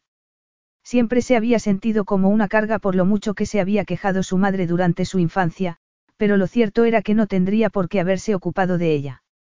Al decidir tenerla y criarla sola, había hecho una elección y lo había hecho libremente. Su madre había cometido errores que le habían hecho mucho daño, pero en ese momento se sentía culpable por haberla juzgado tan duramente. Además, había estado tan segura de su propia superioridad moral, pero ahora que se había dado de bruces con la realidad de su situación y de sus propias limitaciones ese castillo de naipes se estaba derrumbando. Es que, nunca pareciste muy feliz de haberme tenido, balbució atropelladamente. La verdad es que creo que nunca he sido demasiado feliz, contestó su madre. Morgan sintió una punzada en el pecho al oír esas palabras. ¿Por qué? Su madre inspiró de un modo tenso. No lo sé. Nunca me he parado a pensarlo. ¿Cuál es tu razón para vivir? No sé, yo, me levanto cada mañana y me voy a trabajar, respondió su madre. Cuando eras niña teníamos nuestro apartamento y sé que no era mucho, pero era mejor que nada. Y me parecía que estaba haciendo algo bueno asegurándome de que estabas bien cuidada y de que nunca faltaba comida en la mesa. Pero supongo que siempre me he sentido un poco sola. Lo siento, murmuró Morgan. Lo siento si he contribuido a ese sentimiento de soledad alejándome de ti. Debería haber estado ahí para ti, pero no sabía si me querías a tu lado. Nunca se me ha dado bien pedir ayuda, dijo su madre. Mendigué el amor de tu padre, y nunca me había sentido tan insignificante como cuando me dejó. Fue muy duro. ¿Lo querías? Sí, porque era una tonta. Durante demasiado tiempo dejé que mis sentimientos por él me dominaran.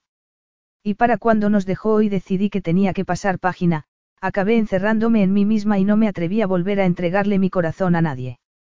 Quiero que mis hijos te conozcan y tengan relación contigo, le dijo Morgan. No era ese el motivo por el que había llamado, pero ahora se daba cuenta de que era el más importante. Ella también se sentía sola, y aún tenía a su madre. Y ahora comprendía también que su madre no era mala, sino simplemente humana, frágil y con defectos, igual que ella. Me encantaría, respondió su madre. Ya te contaré toda la historia, añadió Morgan. Aunque no sé cuándo podrá ser, porque ahora mismo estoy en Grecia. ¿En Grecia? Sí, es que mi marido es griego. De hecho, proviene de una familia griega de rancio abolengo. Y, de repente, aunque siempre había detestado mostrarse necesitada de cariño, sintió la necesidad de decirle lo que sentía. Te quiero, mamá. Y yo a ti, respondió su madre. Siempre te he querido. Fue duro criarte sola, pero lo hice lo mejor que pude. Morgan la creyó. Quería que se cerrasen al fin sus heridas, y le parecía que darle un voto de confianza era la mejor manera de conseguirlo. Espero que, que a partir de ahora hablemos más a menudo, balbució. Claro, sí, respondió su madre. Y te avisaré cuando, cuando vayan a nacer los bebés. Gracias, hija. Cuando colgó, Morgan se quedó mirando el mar a través del ventanal y volvió a pensar en el cambio tan grande que había dado su vida. Y, sin embargo, aún le quedaba un camino tan largo por recorrer, tantos temas complicados por resolver. Para empezar estaba el rechazo de Constantine a la idea de ser padre. ¿Cómo sería vivir con él si se distanciaba emocionalmente de los niños y de ella? Acabaría afectándola su comportamiento. Y aunque intentase pasarlo por alto y convencerse de que no le importaba, no acabaría afectando también de algún modo su propio comportamiento hacia los niños. Fue hasta el armario y lo abrió. Dentro había colgado un vestido espectacular de un color azul brillante. Nada más verlo le entraron ganas de ser la clase de mujer para la que una modista diseñaría un vestido así, una mujer bella y seductora. Ese era el problema, que dejando a un lado sus dudas de si sería una buena madre, también estaba la atracción que había entre ellos. Le habría gustado que hubieran podido ahondar en ella sin, bueno, sin un matrimonio y unos hijos de por medio. Bien sabía Dios que hubiese sido mucho más fácil. Quizá eso fuese lo que tenía que hacer, pensó. Quizá solo tenían que dejar a un lado el hecho de que ahora estaban casados, de que iban a tener gemelos, de que, en fin, olvidarse absolutamente de todo. Quizá solo tenían que centrarse en el presente y fluir, imaginar que no eran más que dos personas a solas en una isla y esperar a ver qué ocurría. Capítulo 10. Para Constantine era una tortura trabajar estando allí, en la isla. No solía hacerlo, pero era la excusa perfecta para evitar a Morgan, que era lo que estaba haciendo. Tal vez fuera un cobarde, sí, pero es que acababa de decirle que tal vez no reconociera públicamente a sus hijos, y la sensación de culpa lo corroía por dentro. No podía dejar de preguntarse si quizá Morgan no tendría razón, y raramente se planteaba que nadie, excepto él, pudiera tener razón. Quizá nunca se hubiera considerado un cobarde. O al menos no en todos esos años, después del secuestro. Entonces se había mostrado débil, y después de aquello se había esforzado por endurecerse. Mientras bajaba las escaleras al atardecer le llegó un olor delicioso, pero no encontró a Morgan en la cocina, ni en el comedor, y a través del ventanal vio que estaba fuera, en el jardín. Estaba acabando de dar los últimos detalles a una mesa elegantemente dispuesta, llevaba un vestido azul oscuro de tirantes que resaltaba sus curvas y su hermosa melena pelirroja suelta. ¿Qué es todo esto? inquirió saliendo fuera. Se me ocurrió que podría, preparar la cena, balbució ella. Han sido un par de días muy largos y, bueno, aquí estamos, en esta isla, solos los dos. Tú has llamado a tus padres, yo he llamado a mi madre, hemos cumplido con nuestro deber. Ya no soy la novia de tu hermano y tú ya no eres ese hermano mayor de mi novio que me miraba con desaprobación. Quizá lo que necesitemos sea pasar algo de tiempo juntos, vivir el momento. Constantine descubrió que eso también era lo que él quería, aprovechar esos momentos que tenían a solas, disfrutar de ellos, dejar a un lado los traumas del pasado y permitir que los recuerdos se acallasen. ¿Has cocinado? inquirió curioso. En la nevera había unos filetes y unas verduras estupendos. Me manejo bien en la cocina, y la que tienes aquí es tan increíble y está tan bien equipada. Ah, sí. No tenía ni idea. Claro que tampoco cocino, así que de eso no entiendo mucho, le confesó él. Los labios de Morgan se curvaron en una sonrisa divertida. ¿De qué te sirve vivir rodeado de tantos lujos cuando ni siquiera los aprecias? Lo picó. Constantine no pudo evitar sonreír también. Fue junto a ella y le apartó una silla con cortesía. ¿Qué tal si nos sentamos? Le propuso. Morgan tomó asiento y él se sentó frente a ella. El sol se estaba hundiendo en el horizonte, y su luz sonrosada teñía la superficie del mar. Nunca he considerado los lujos que me rodean como algo extraordinario, comentó él. Es algo con lo que he crecido. Además, siendo aún muy niño descubrí los horrores que nos acechan, y el dinero de mi familia no me salvó de ellos. Bueno, eso es comprensible, dijo Morgan, pero puedo asegurarte que, cuando eres pobre, eres muy consciente de la falta de comodidades en tu vida. Aunque en mi caso en parte fue porque mi madre siempre se quejaba de los sacrificios que tenía que hacer para que saliéramos adelante. Yo, en cambio, he estado toda mi vida rodeado de opulencia y cosas bellas. Por eso ni esta isla privada con sus increíbles vistas, ni las mansiones y las villas de mi familia significan nada para mí. Pero tú, en el momento en que te conocí sentí que tenía ante mí algo auténtico, algo nuevo para mí, algo mucho más hermoso de lo que jamás podría serlo cualquier estatua bañada en oro, le explicó Constantine. Soy un hombre con dinero e influencias, nada está fuera de mi alcance. Pero tú lo estabas. Y eso para mí era una novedad mucho mayor que una cocina bien equipada. Estás diciendo que era una especie de capricho para ti. Ya lo creo. Y ahora que ya eres mía, puedo decir que estoy disfrutando enormemente contigo. Nadie me había dicho nunca algo así, murmuró ella, sonrojándose. Pues estoy seguro de que más de un hombre habrá fantaseado con que fuera suya. Pero yo no quería serlo. Nunca me había sentido atraída de verdad por nadie hasta que te conocí.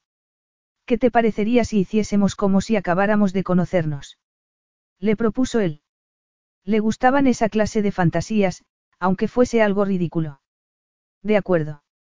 Entonces, finjamos que no sé nada de ti, dijo ella con una sonrisa y un brillo travieso en la mirada. Dime, ¿cuál era tu sabor favorito de helado cuando eras niño? Constantine se rió.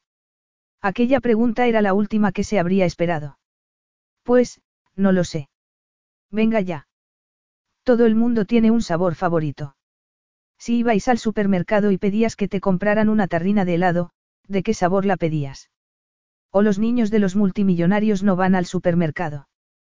Más bien no, murmuró él, mientras los recuerdos empezaban a agolparse en su mente.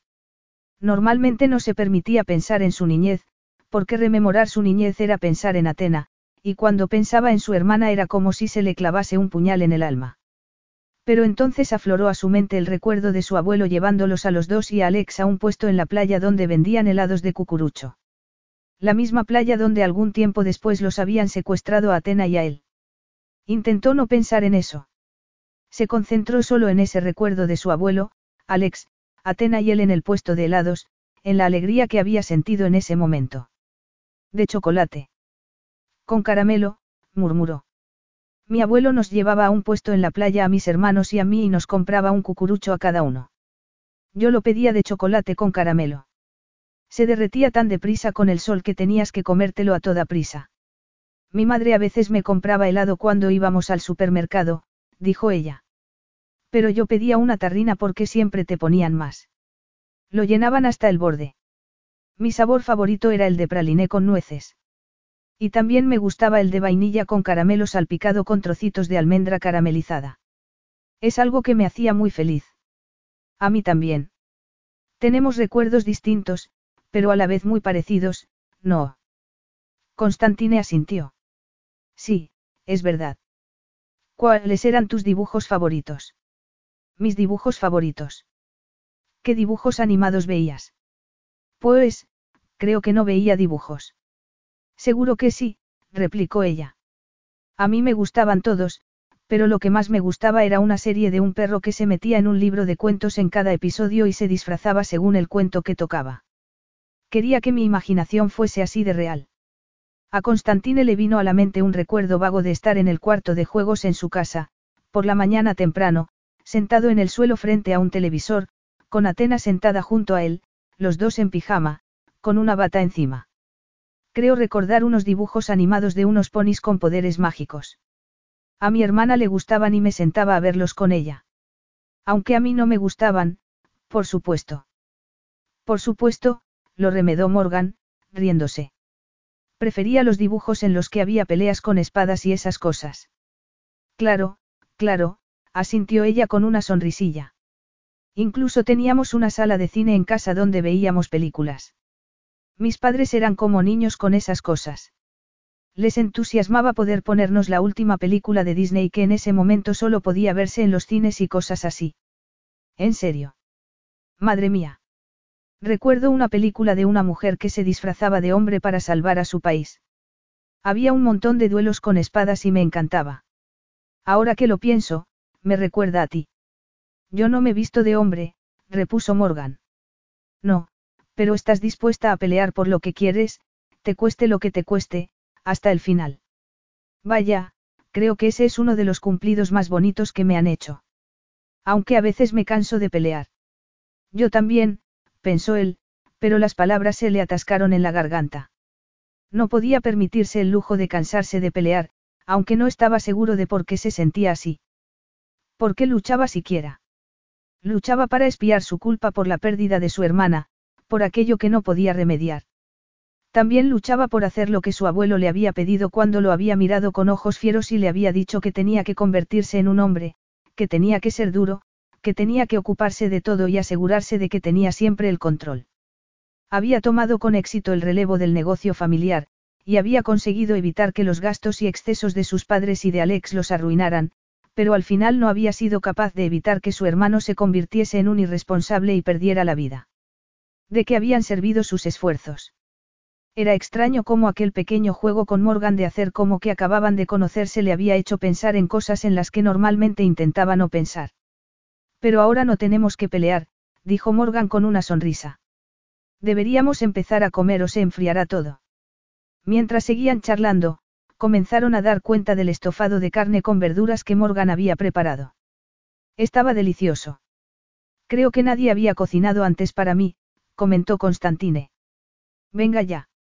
Imagino que tendréis cocineros, no. Eso es distinto, replicó él. Les pagamos para que nos cocinen. Tú has decidido hacerlo expresamente para mí. Al ver a Morgan bajar la cabeza con las mejillas arreboladas, Constantine sintió que la llama del deseo volvía a prender en él. De nuevo se acordó de su niñez, de un día en que su abuelo los había llevado a un acuario. Se recordó a sí mismo mirando los peces de colores a través del cristal y pensando en lo mucho que le gustaría atravesarlo y adentrarse en ese mundo misterioso bajo el agua. Era algo fuera de su alcance, algo que ni sus padres ni su abuelo podían darle, como los juguetes y cosas materiales que nunca le faltaban. Y en ese momento era como se sentía.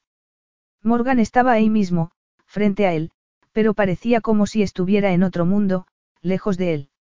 Me apetecía hacerlo, murmuró ella. Quería poder darte algo. ¿Por qué? ¿Qué te he dado yo a ti?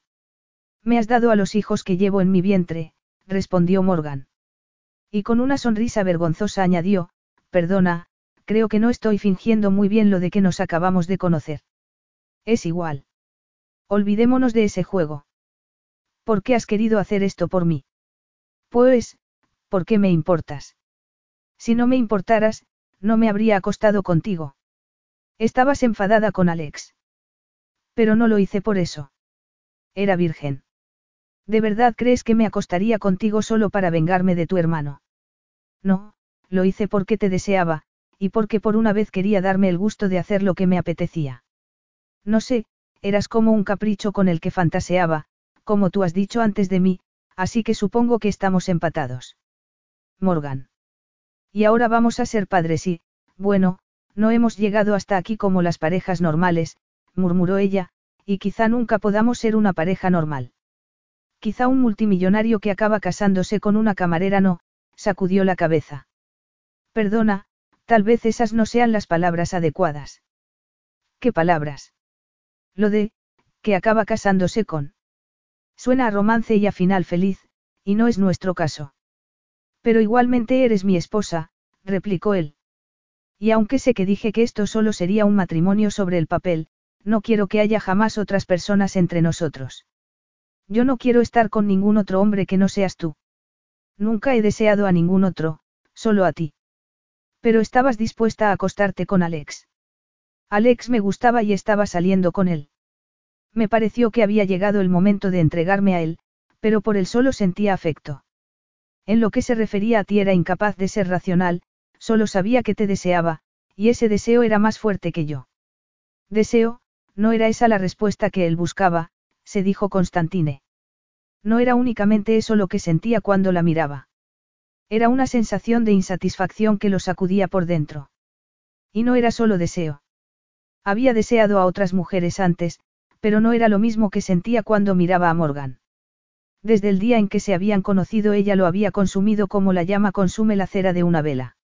No había tocado a otra mujer desde ese día, hacía ya casi un año, y aquel pensamiento lo dejó aturdido. No me he acostado con ninguna otra mujer desde que nos conocimos, le confesó. No había tenido intención de decírselo, pero por alguna razón le pareció, le pareció que era necesario que fuera sincero con ella. Quizá porque era algo que le costaba aceptar, que lo tuviese obsesionado hasta ese punto. De, de verdad. Constantine asintió. En todo este tiempo, desde la primera vez que mi hermano te llevó a nuestra casa, no he deseado a ninguna otra mujer. Me pareció una broma cruel del destino, que la novia de mi hermano me atrajese de esa manera. No podía dejar de pensar en ti. Incluso soñaba contigo. Y aún así querías que nuestro matrimonio fuese solo un matrimonio sobre el papel.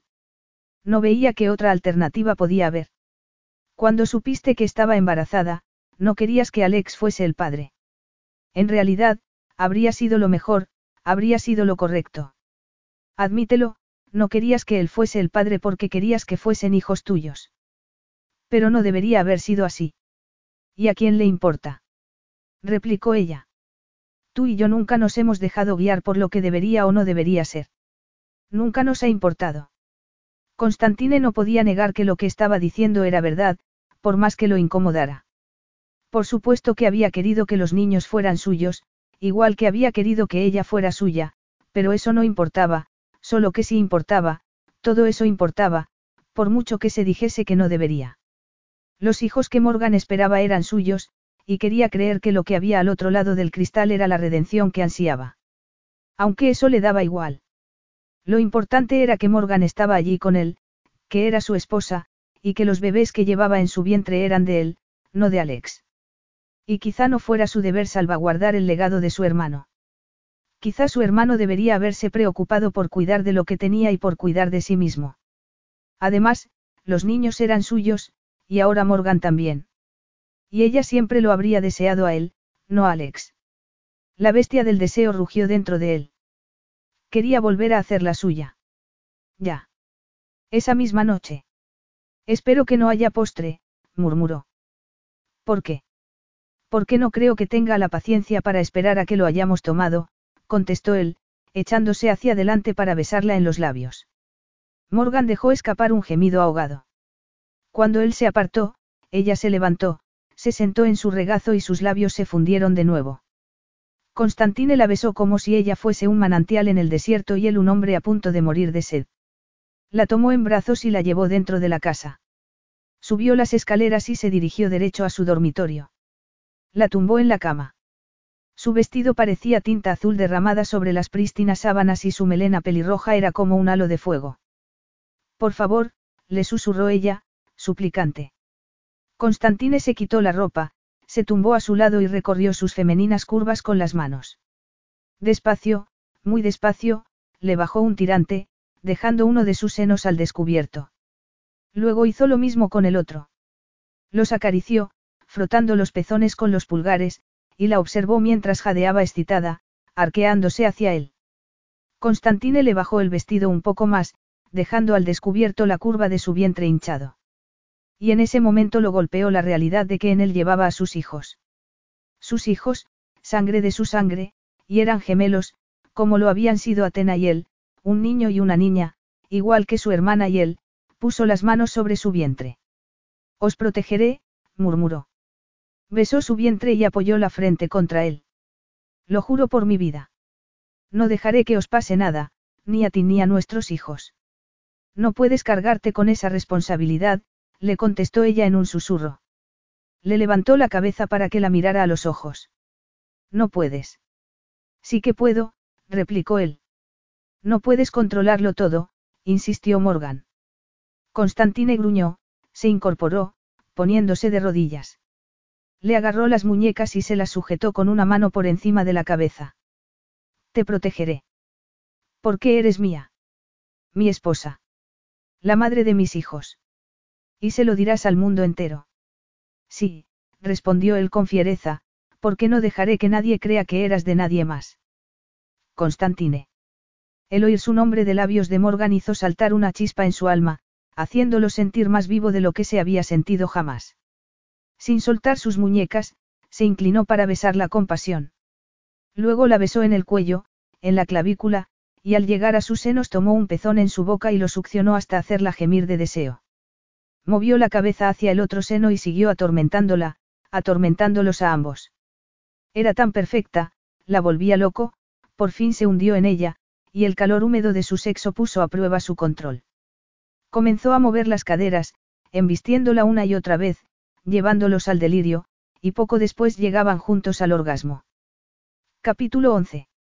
Morgan se despertó a la mañana siguiente dolorida pero maravillosamente saciada por haber pasado toda la noche haciendo el amor con Constantine. Además, se había quedado en su cama, era la primera vez que habían pasado toda la noche juntos. Sin embargo, al despertarse y ver que no estaba a su lado se entristeció y se preguntó si la conexión que había sentido con él la noche anterior no habría sido solo producto de su imaginación.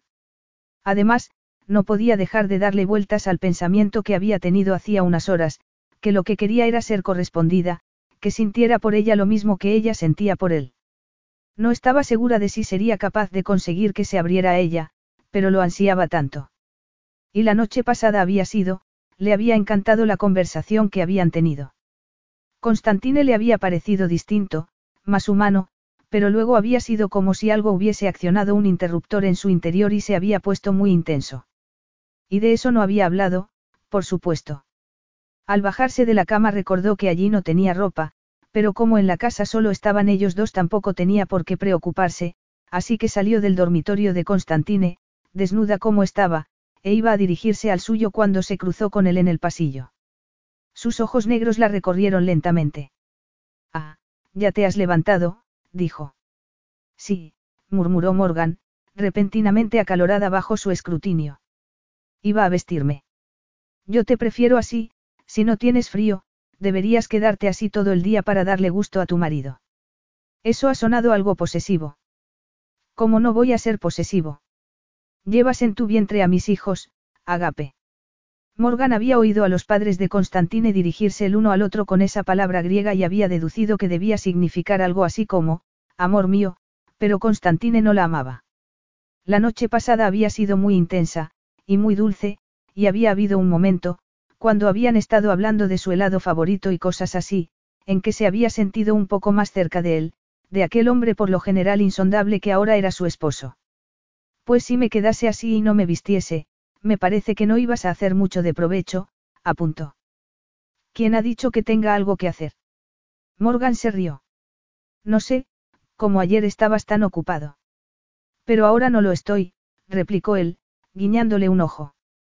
Pasaron el día en la playa y, Morgan disfrutó de la sensación de estar desnuda bajo el sol tras superar su timidez inicial y la preocupación de quemarse después de que Constantine le pusiera crema por todo el cuerpo.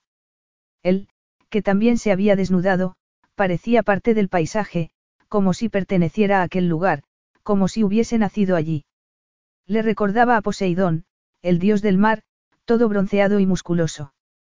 Charlaron, picotearon de la comida que él había preparado, hicieron el amor en la arena y nadaron entre las olas. Todo era perfecto, pero Morgan no pudo evitar preguntarse a dónde iba todo aquello.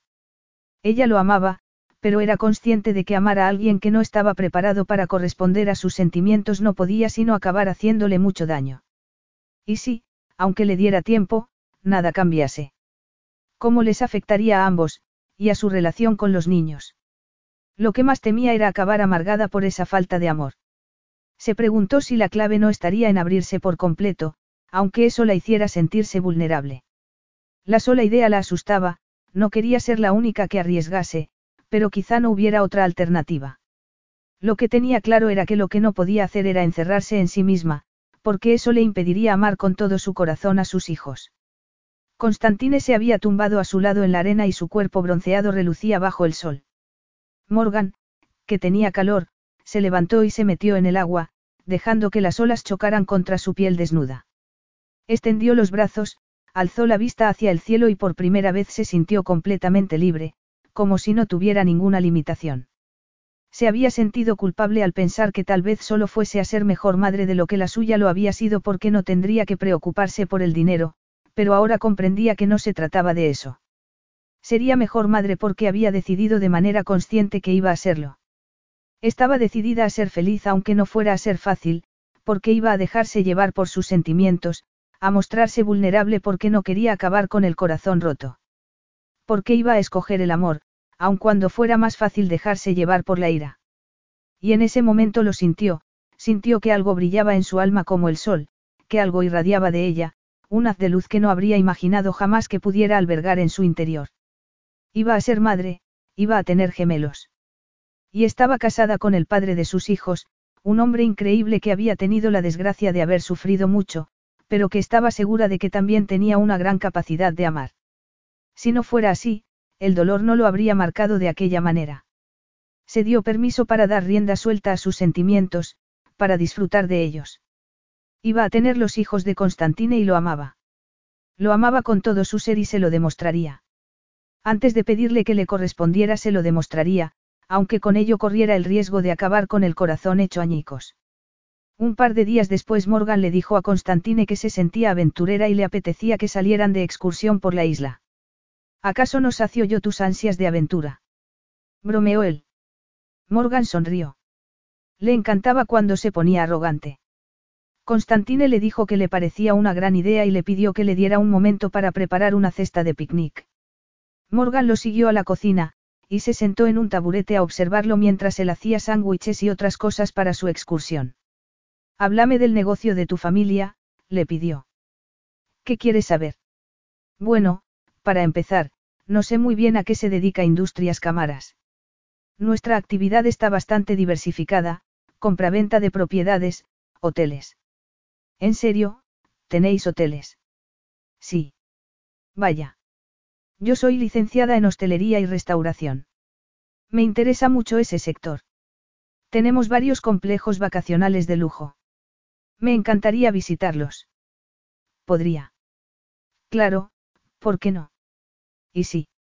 ¿Y si tuviera alguna idea para mejorarlos? Pues tus ideas serían bienvenidas. De verdad. Bueno, si me gustan tus ideas, no veo por qué no habríamos de aplicarlas. ¿No te parecería que estaría invadiendo tu espacio? Constantine la miró de un modo extraño. Mis padres nunca han mostrado ningún interés por el negocio familiar, ni tampoco lo mostró Alex.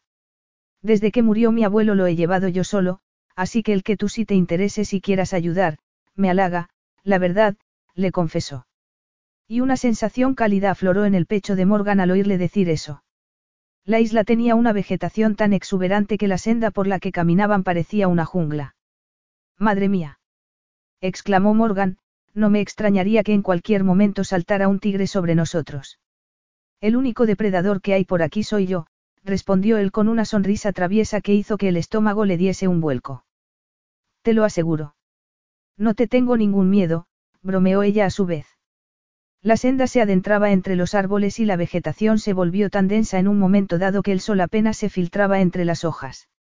El canto de los pájaros, ocultos entre las ramas, resonaba sobre sus cabezas. También había flores de brillantes colores, fucsia, amarillo, naranja, y entonces, al poco rato, se empezó a oír un rumor de agua. ¿A dónde vamos?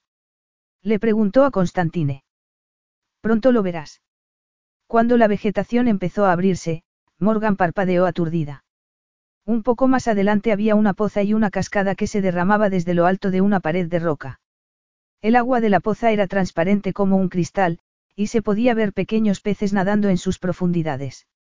Este sitio es increíble, murmuró maravillada. Sí, es algo que el dinero no puede comprar, respondió él. Bueno, no exactamente, tú compraste esta isla, apuntó Morgan. Pero yo no tengo ningún control sobre esto. No lo creé yo. Aquí la única mano que cuenta es la mano de Dios. Pensaba que no te gustaban las cosas que no puedes controlar. Y por lo general no me gustan. Pero aquí te sientes seguro. No es por mí por quien temo. Morgan le puso la mano en la mejilla y murmuró. Lo sé, y lo comprendo. Luego miró hacia la poza y supo que aquel era el momento.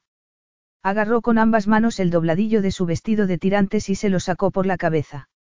No llevaba nada debajo, y sintió la ardiente mirada de Constantine sobre ella cuando arrojó a un lado sus sandalias y se metió en el agua como si fuera una ninfa. Está buenísima. Le gritó, nadando de espaldas hasta llegar al centro de la poza. Constantine, que se estaba desvistiendo también, se zambulló y poco después salió a la superficie a su lado. Sus ojos negros brillaban como los de un depredador. Juguetona, Morgan se apartó de él y nadó hacia la cascada. Cuando atravesó la cortina de agua, se encontró en una cueva enorme. ¿Sabías que aquí detrás había una cueva? Le preguntó a Constantine al verlo aparecer tras ella. Sí, se llama la cueva del muerto. Según la leyenda aquí había escondido un tesoro pirata, pero yo creo que el verdadero tesoro es toda la naturaleza que nos rodea. Yo también lo creo, asintió ella. Salió del agua y le agradó descubrir que el suelo de la cueva era de suave arena. Se volvió hacia Constantine, que también había salido del agua, y admiró su glorioso cuerpo desnudo. Se puso de rodillas frente a él y no vaciló. Creo que he encontrado otro tesoro, murmuró inclinándose. Al deslizar la lengua por su miembro, Constantine resopló con los dientes apretados de pura excitación, y profirió un gemido cuando lo tomó en su boca y comenzó a darle placer como él había hecho tantas veces con ella. Tal vez había sido un poco puritana hasta entonces en cuanto al sexo, pero estaba aprendiendo. Constantine la hacía sentirse atrevida. Se sentía tan cambiada, tan transformada, le dio placer con las manos, con los labios, con la lengua, tembloroso, Constantine la agarró por el pelo y le pidió entre dientes que parara, pero no lo hizo. No paró hasta que Constantine hubo perdido el control por completo, hasta haberse tragado hasta la última gota que derramó al alcanzar el orgasmo. Eso era lo que necesitaba, que renunciase por completo al control, porque estaba a punto de mostrarse más vulnerable que nunca ante él.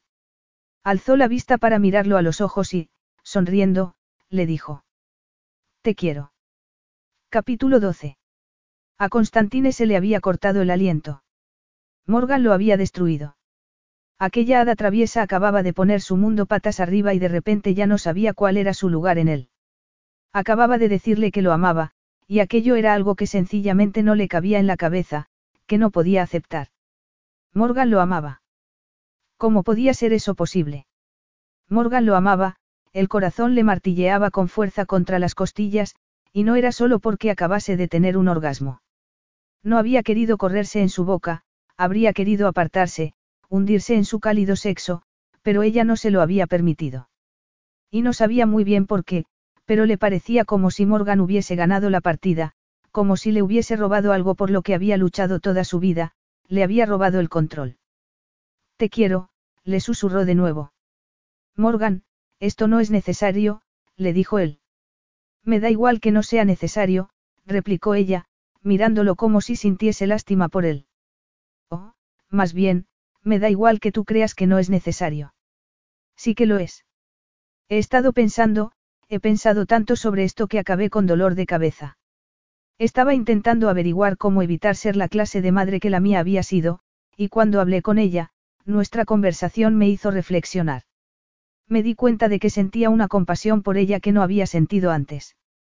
Pero fue cuando dejé de pensar cuando empecé a sentir que había encontrado las respuestas que buscaba.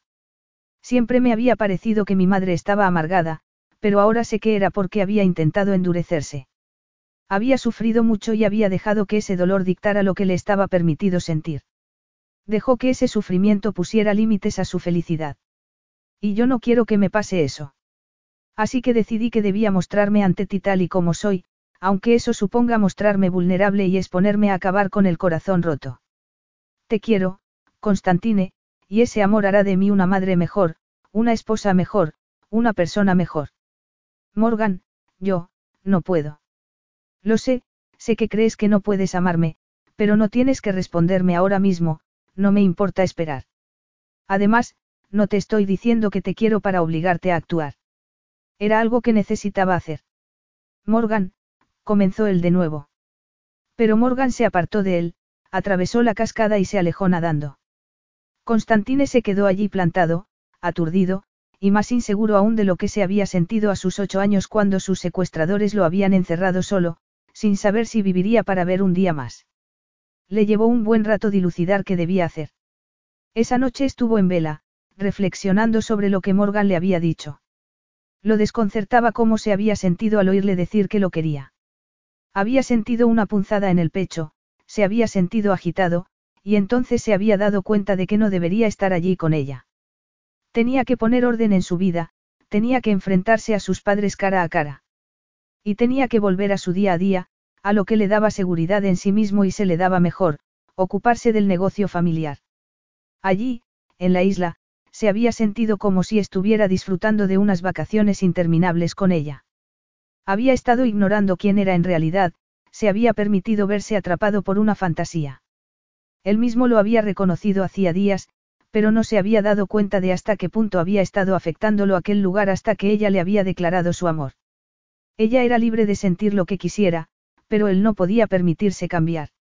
Le había prometido que no dejaría que le pasara nada, e iba a cumplir esa promesa. La protegería, los protegería a ella y a los niños. Y por eso tenía que dejarla. Allí Morgan estaría a salvo. Había llamado para que enviaran personal de servicio a la isla y también a un médico para que cuidase de ella. Y él seguiría con su vida como debería haberlo hecho. Sabía lo que se le daba bien, gestionar cosas. Él no cuidaba de las personas que formaban parte de su vida, o al menos no directamente. Lanzó una última mirada a la casa, se colgó la mochila al hombro y se alejó hacia el embarcadero, donde aguardaba el yate. Capítulo 13. Las cosas no fueron fáciles después de aquello. Constantine la rehuía todo el tiempo y estaba empezando a sentirse como si estuviera sola en la isla. Le había dicho que no esperaba nada de él, que no necesitaba que correspondiera a sus sentimientos, pero no era cierto. Claro que quería que la amara como ella lo amaba a él. ¿Qué había de malo en eso? Quería ser paciente con él, darle tiempo, pero también ansiaba que la correspondiera. Toda su vida se había sentido tan sola, Ahora sabía que su madre siempre la había querido, pero nunca se lo había expresado, nunca se lo había demostrado. Con Constantine le pasaba igual, cuando lo miraba era incapaz de imaginar qué estaba pensando. Estaba en su dormitorio, sentada en un silloncito junto al ventanal, absorta en esas apesadumbradas reflexiones, cuando llamaron a la puerta. Pensando que fuera él, porque quien sí no iba a ser, se levantó y fue a abrir. Sin embargo, para su sorpresa, al otro lado de la puerta estaba plantada una desconocida. Soy Cristela, se presentó, soy parte de la plantilla de servicio en la mansión que los cámaras tienen en Atenas. Me han enviado con un grupo de sirvientes para que la ayude en todo lo que pueda necesitar. ¿Cómo? Su esposo ha regresado a Atenas. No puede ser. Me temo que sí, señora. Me pidió que le dijera que le ha dejado un teléfono móvil en el despacho de arriba. Morgan subió corriendo y miró en la lista de contactos del móvil para ver si le había dejado su número. Sí, lo había hecho. Lo llamó, hecha una furia. Constantine, lo increpó cuando contestó, ¿a qué viene esto? ¿Por qué te has ido sin decirme nada? Te he dejado en la isla porque ahí estás a salvo, respondió él, pero yo, tenía que volver al trabajo. Vas a retenerme aquí contra mi voluntad. No es eso, Morgan, solo quiero que estés a salvo. Y es el único lugar del mundo donde estoy seguro de que nada malo pueda ocurrirte. Mentira. Eso es mentira. Todo iba bien hasta que te dije que te quería. Por eso te has ido. Los dos sabemos que es por eso, que no tiene nada que ver con qué. Me estás llamando cobarde. Pues sí, porque eso es lo que eres. ¿Cómo te atreves? ¿Cómo has podido dejarme aquí? No te faltará de nada, y estarás bien atendida. No tienes motivos para estar molesta. Tengo todo el derecho a estar molesta porque me has dejado aquí tirada. Vamos, estás en una casa con todas las comodidades en una isla privada, con personal de servicio para atenderte. Hasta he mandado a un médico por sí. Sí, lo tengo todo excepto el hombre al que amo, lo cortó ella. Sabes que yo, estoy segura de que sabías lo dolida que me sentiría cuando descubriera que te había sido. Lo último que querría es hacerte daño. Solo intento protegerte. ¿De quién? De ti. Esto es por tu hermana, porque no lo entiendo. Aquello te ocurrió cuando eras niño, y puedo comprender que estés resentido con tus padres y con tu abuelo, pero no que te culpes a ti mismo. No eras más que un chiquillo. Eso da igual. No importa que seas inocente, que seas un niño. El mal campa a sus anchas y le da igual si no estás preparado para enfrentarte a él. Por eso tengo que protegeros a los niños y a ti. No os fallaré. No volveré a fallar como le fallé a Atena. Tú no le fallaste. No podías hacer nada contra vuestros secuestradores, ni... Basta. Esto no es una discusión. Te estás comportando como si te hubiese abandonado y no es así. Estoy cuidando de ti lo mejor que puedo. Ese es mi deber. No puedo distraerme con... ¿Tanto miedo tienes a que alguien te quiera? ¿O es que tienes miedo de volver a querer a otra persona? He dicho que ya basta. No tenemos que seguir hablando de esto. Te quedarás en la isla hasta que nazcan los niños. Y tú estarás aquí cuando vaya a dar a luz. No soy médico. No será necesario que esté allí. ¿Y si yo te necesito a mi lado? No eres tú quien pone las reglas. ¿Acaso no te importo nada? Yo no he dicho eso. Pues si te importo algo, sé sincero conmigo. Y contigo mismo. Ya volveremos a hablar en otro momento, Morgan. Quizá no debería haberme marchado sin habértelo dicho, pero me pareció que, si te lo decía, habría sido más incómodo. Más incómodo para ti, quieres decir, porque mis sentimientos te incomodan. Los sentimientos sobran, lo que tenemos que hacer es centrarnos en protegeros a los niños y a ti, le espetó Constantine, y colgó. A Morgan le dolía el corazón. No se había esperado aquello. De todo lo que podía haber ocurrido, aquello era lo que menos se había esperado. Había estado dispuesta a amarlo a pesar de que él tal vez no la correspondiera jamás. Sin embargo, no se había esperado que fuese a dejarla tirada allí de aquella manera, ni había imaginado que fuese a perder la batalla antes incluso de empezar. Abandonó el despacho y en el pasillo se encontró con una sirvienta y poco después con otra. Aquel lugar, que hasta entonces había sido solo de ellos dos, su santuario, había sido invadido de repente por extraños. Le entraron ganas de llorar. Fue al dormitorio de Constantine, al dormitorio que habían acabado compartiendo. Se tumbó en la cama, pero una de las doncellas debía haber cambiado las sábanas y ya no olían a él. Finalmente se dejó llevar por la tristeza que la embargaba, se rodeó el vientre con los brazos y se echó a llorar. ¿Cómo podría superar esa situación? Aquello no estaba bien. Y, sin embargo, no le quedaba más remedio que apretar los dientes. No iba a dejar que aquel dolor la consumiese y acabase convirtiéndola en una amargada. Cerró los ojos con fuerza y trató de convencerse de que podría con todo aquello, pero no podía dejar de llorar. Cuando Constantine entró en el salón, donde sus padres estaban sentados, su padre frunció el ceño y le preguntó. ¿Y Morgan, no ha venido contigo? No, he venido solo. Sabía que su madre se disgustaría cuando oyera lo que iba a decir, que la destrozaría, pero había un buen motivo por el que había decidido hacerlo. He venido porque tengo algo que deciros. Los hijos que Morgan espera no son de Alex, son míos. Había decidido que no podía ocultarle la verdad a su madre. No podía vivir una mentira, no podía refugiarse en una fantasía, y ellos tampoco debían hacerlo. Eran sus hijos, y quería que su madre lo supiera porque necesitaba que su padre y ella los quisieran como tales. Constantine, le dijo su padre en tono de advertencia. Resultaba casi cómico, viniendo de un hombre que no había ejercido su autoridad en su vida. ¿Pero qué estás diciendo? inquirió su madre, aturdida. Estoy diciendo que Morgan y yo nos acostamos antes de que Alex muriera, y el padre de los niños soy yo, no él. Pero, ¿cómo puedes estar seguro de eso sí? qué Morgan era virgen cuando lo hicimos? Eso no tiene sentido, balbució su madre. Puede que no lo tenga, pero es la verdad. ¿Cómo te atreves? Lo increpó su madre, enajenada por el shock. ¿Cómo te atreves a quitarme esto también? Constantine supo entonces lo que vendría a continuación, supo que iba a oír todas las cosas que estaba seguro que pensaban sus padres. Nos quitaste a Atena, lo acusó su madre con voz trémula. Nos la quitaste, y ahora que Alex no está. Lo sé, madre, la interrumpió, sé que preferiríais que fuese yo quien hubiese muerto, siempre lo he sabido. Su madre puso unos ojos como platos, espantada al darse cuenta de lo que acababa de dejar entrever con sus palabras. Yo, yo no quería decir eso. No, pero es lo que sientes. No, replicó ella. ¿Cómo iba a querer que ninguno de mis hijos muriera? Querría, querría que ni Atena ni Alex hubieran muerto, querría poder retroceder en el tiempo para cambiar lo que hiciera falta para, para poder seguir teniéndoos a todos con nosotros. ¿No es eso lo que ibas a decir? No, tienes razón, no lo es.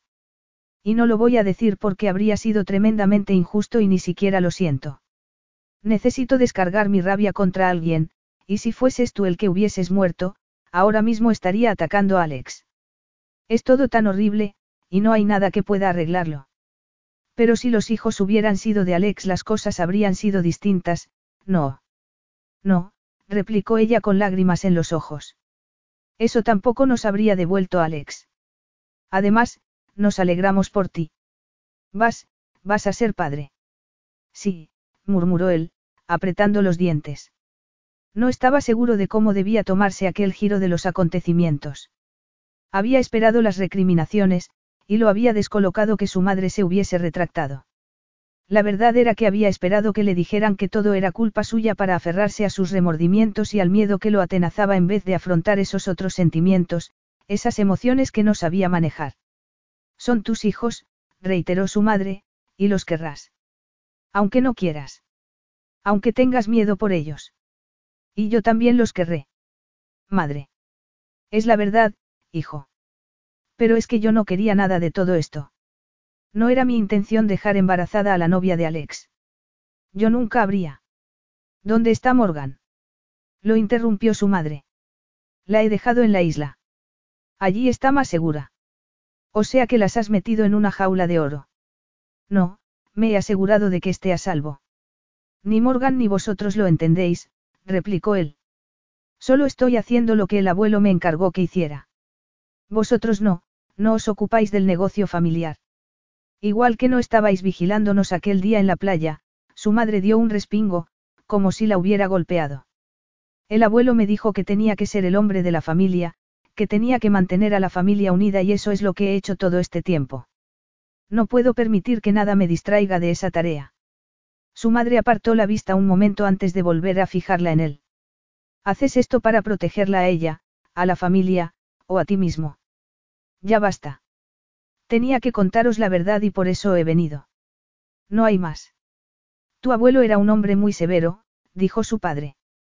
Y nadie lo sabe mejor que yo, porque me crió. La pérdida de Atena lo dejó muy afectado. Y aunque te quería mucho, le preocupabas. Le preocupaba que la mala experiencia que tuviste te hiciera débil, que te traumatizara, y yo me enfurecía cuando le oía decirte que tenías que ser un hombre cuando no eras más que un muchacho. Pero es que tú no actuabas como un adulto, apuntó Constantine con aspereza. ¿Qué se suponía que podía hacer yo si no? Su padre dejó caer los hombros. Nunca he sido la clase de hombre que mi padre habría querido que fuera. Te admiro y admiro tu devoción por el trabajo, hijo, pero tiene que haber un punto medio, no. Es verdad que yo podría haber hecho más, pero, tienes que cargar tú con todo. No estamos debatiendo cómo deberían ser las cosas, replicó Constantine. Simplemente son como son. Te vuelves a la isla, con Morgan. Inquirió su padre. No, vuelvo al trabajo. Tras abandonar la mansión de su familia, Constantine se subió a su coche y giró la llave en el contacto. Mientras se alejaba, una sensación de pánico empezó a apoderarse de él. Era un pánico extraño que no había vuelto a sentir desde su niñez. Y aquello, comprendió, era lo que había subyacido a su sentimiento de culpa todo ese tiempo. Aquello era lo que lo impulsaba a actuar como actuaba, el miedo. Porque podía ser un niño al que acababan de comprarle un helado, y al momento siguiente unos desalmados te habían secuestrado. Un niño que veía dibujos animados en la tele con su hermana cada día, y que de pronto se encontraba con que su hermana había desaparecido y jamás la volvería a ver. Y decían que la culpa era suya, que la culpa era suya. Iba tan abstraído en sus pensamientos que no vio venir una curva en la carretera, y tuvo que virar bruscamente para no perder el control. El coche derrapó y estuvo a punto de acabar en la cuneta. Cuando por fin logró frenar, se quedó en medio de la carretera, aferrado al volante y con el corazón martilleándole contra las costillas. Fue entonces cuando se dio cuenta de que seguiría viviendo con aquel miedo durante el resto de su vida y que retener a Morgan en la isla no solucionaría nada. Ella tenía el valor suficiente para amarlo, el valor para criar a sus hijos de un modo en que él jamás podría hacerlo, y por eso la respuesta no era meterla en una jaula dorada para protegerla. La respuesta era dejarla marchar. Capítulo 14. Morgan llevaba tres semanas sin Constantine en la isla. Lo echaba de menos cada día, cuando desayunaba sola, almorzaba sola, cenaba sola, nadaba sola, dormía sola, estaba furiosa, furiosa por lo que le había hecho. ¿Cómo podía haber hecho algo así? Y entonces, un día, cuando estaba paseando por la playa vio un yate a lo lejos y pensó que estaba sufriendo alucinaciones. Pero no, no era cosa de su imaginación, porque el yate se acercaba cada vez más y no había duda de que era el de Constantine. Poco después llegaba al embarcadero. Lo vio bajar de él con expresión sombría, y aguardó, aturdida, mientras recorría la distancia que los separaba. Lo siento, dijo cuando se detuvo finalmente frente a ella. ¿Qué lo sientes? Sí. He venido a, a pedirte disculpas y a dejarte libre. A dejarme libre. No puedo retenerte aquí, ni obligarte a permanecer junto a mí. Morgan, que por un momento había albergado esperanzas, se sintió triste, se sintió como una tonta. Quedarme contigo sería vivir constantemente con miedo, continuó Constantine, y no puedo hacerlo. Ya no. Estar conmigo te hace sentir miedo. Sí, porque sé que no puedo protegerte de la crueldad que impera en el mundo. Había pensado que aquí, alejada de todo estarías a salvo, pero me he dado cuenta de que el problema soy yo, que no sería capaz de permitir que nuestros hijos tuvieran una vida normal. Yo no los llevaría a que aprendieran a nadar, ni les dejaría ir a la playa, ni siquiera ir a comprar un helado. Estaría todo el tiempo pensando que podría ocurrirles algo horrible. No quiero que su vida sea así, que crezcan con un padre que solo sabe encadenar a la gente a la que quiere para mantenerla a salvo. Y en vez de eso vas a encadenarte a ti mismo. La angustia en los ojos de Constantine hizo que Morgan sintiera una punzada de compasión. Yo no estoy encadenado, replicó sacudiendo la cabeza. Antes de que llegaras a mi vida lo tenía todo bajo control. Pero tú me quieres. No. Sí que me quieres. Por eso tienes miedo de que pueda pasarme algo. Igual que temes que pueda pasarle algo a nuestros hijos. Me quieres y lamentas tener esos sentimientos, pero no puedes hacer nada al respecto excepto dejar de luchar contra ellos. No. ¿Por qué estás tan convencido de que el mal acecha en cada rincón cuando aquí, delante de ti, tienes a alguien que te ama? ¿Por qué no puedo garantizar que? Nunca te he pedido ningún tipo de garantías. No las quiero. A quien quiero es a ti. En la vida hay que correr riesgos para poder ser libre. Estás dejando que esos hombres que te secuestraron y te quitaron a tu hermana coarten tu felicidad. ¿Por qué les das ese poder sobre ti? Constantine la miró, visiblemente angustiado, y tragó saliva. No hay nada de malo en tener sentimientos, le dijo Morgan. Tener sentimientos no te hace más débil. Cuando los secuestradores te separaron de tu hermana lloraste porque tenías miedo por ella, porque la querías. No había nada de malo en que la quisieras, y tampoco hay nada de malo en que me quieras a mí. Pero es que no puede ser. Pues lo siento, pero así es, lo cortó ella. Sé que me quieres, Constantine. Y puedes apartarme de ti, pero eso no impedirá que sigas queriéndome. Lo único que haces es reprimir tus sentimientos. Tu hermana y tu hermano por desgracia ya no están, pero tú estás vivo, los dos estamos vivos, así que, ¿por qué no podemos querernos? ¿Qué hay de malo en ello? Mi abuelo me encargó que, me dijo que tenía que ser yo quien mantuviera a la familia unida. El problema es que tú eras demasiado joven y puso una carga demasiado pesada sobre tus hombros. No tienes por qué ser perfecto, nadie es perfecto, pero no tenemos que esperar a alcanzar la perfección para ser felices. Constantine cayó de rodillas y la rodeó con sus brazos. Te quiero, le dijo con voz entrecortada. Te quiero. Lo sé, murmuró ella, acariciándole el pelo. Lo sé. Pero es que amar puede hacerte sufrir tanto, dijo Constantine.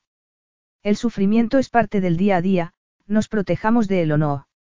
Si te obsesionas con intentar evitarlo, lo único que consigues es alejar de tu vida la felicidad. No lo haré nunca más, murmuró él.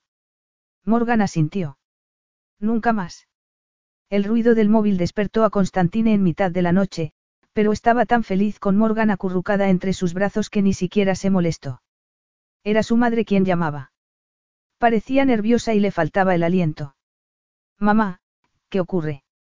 ¿Ha pasado algo? Se trata de Atena, acertó a decir ella al fin. Han encontrado a Atena. Las emociones que Constantine había estado reprimiendo durante todos esos años se desbordaron al oír esas palabras y rompió a llorar. Atena había sido rescatada por un hombre llamado Castor Senakis, que llevaba años buscando a su propia hermana.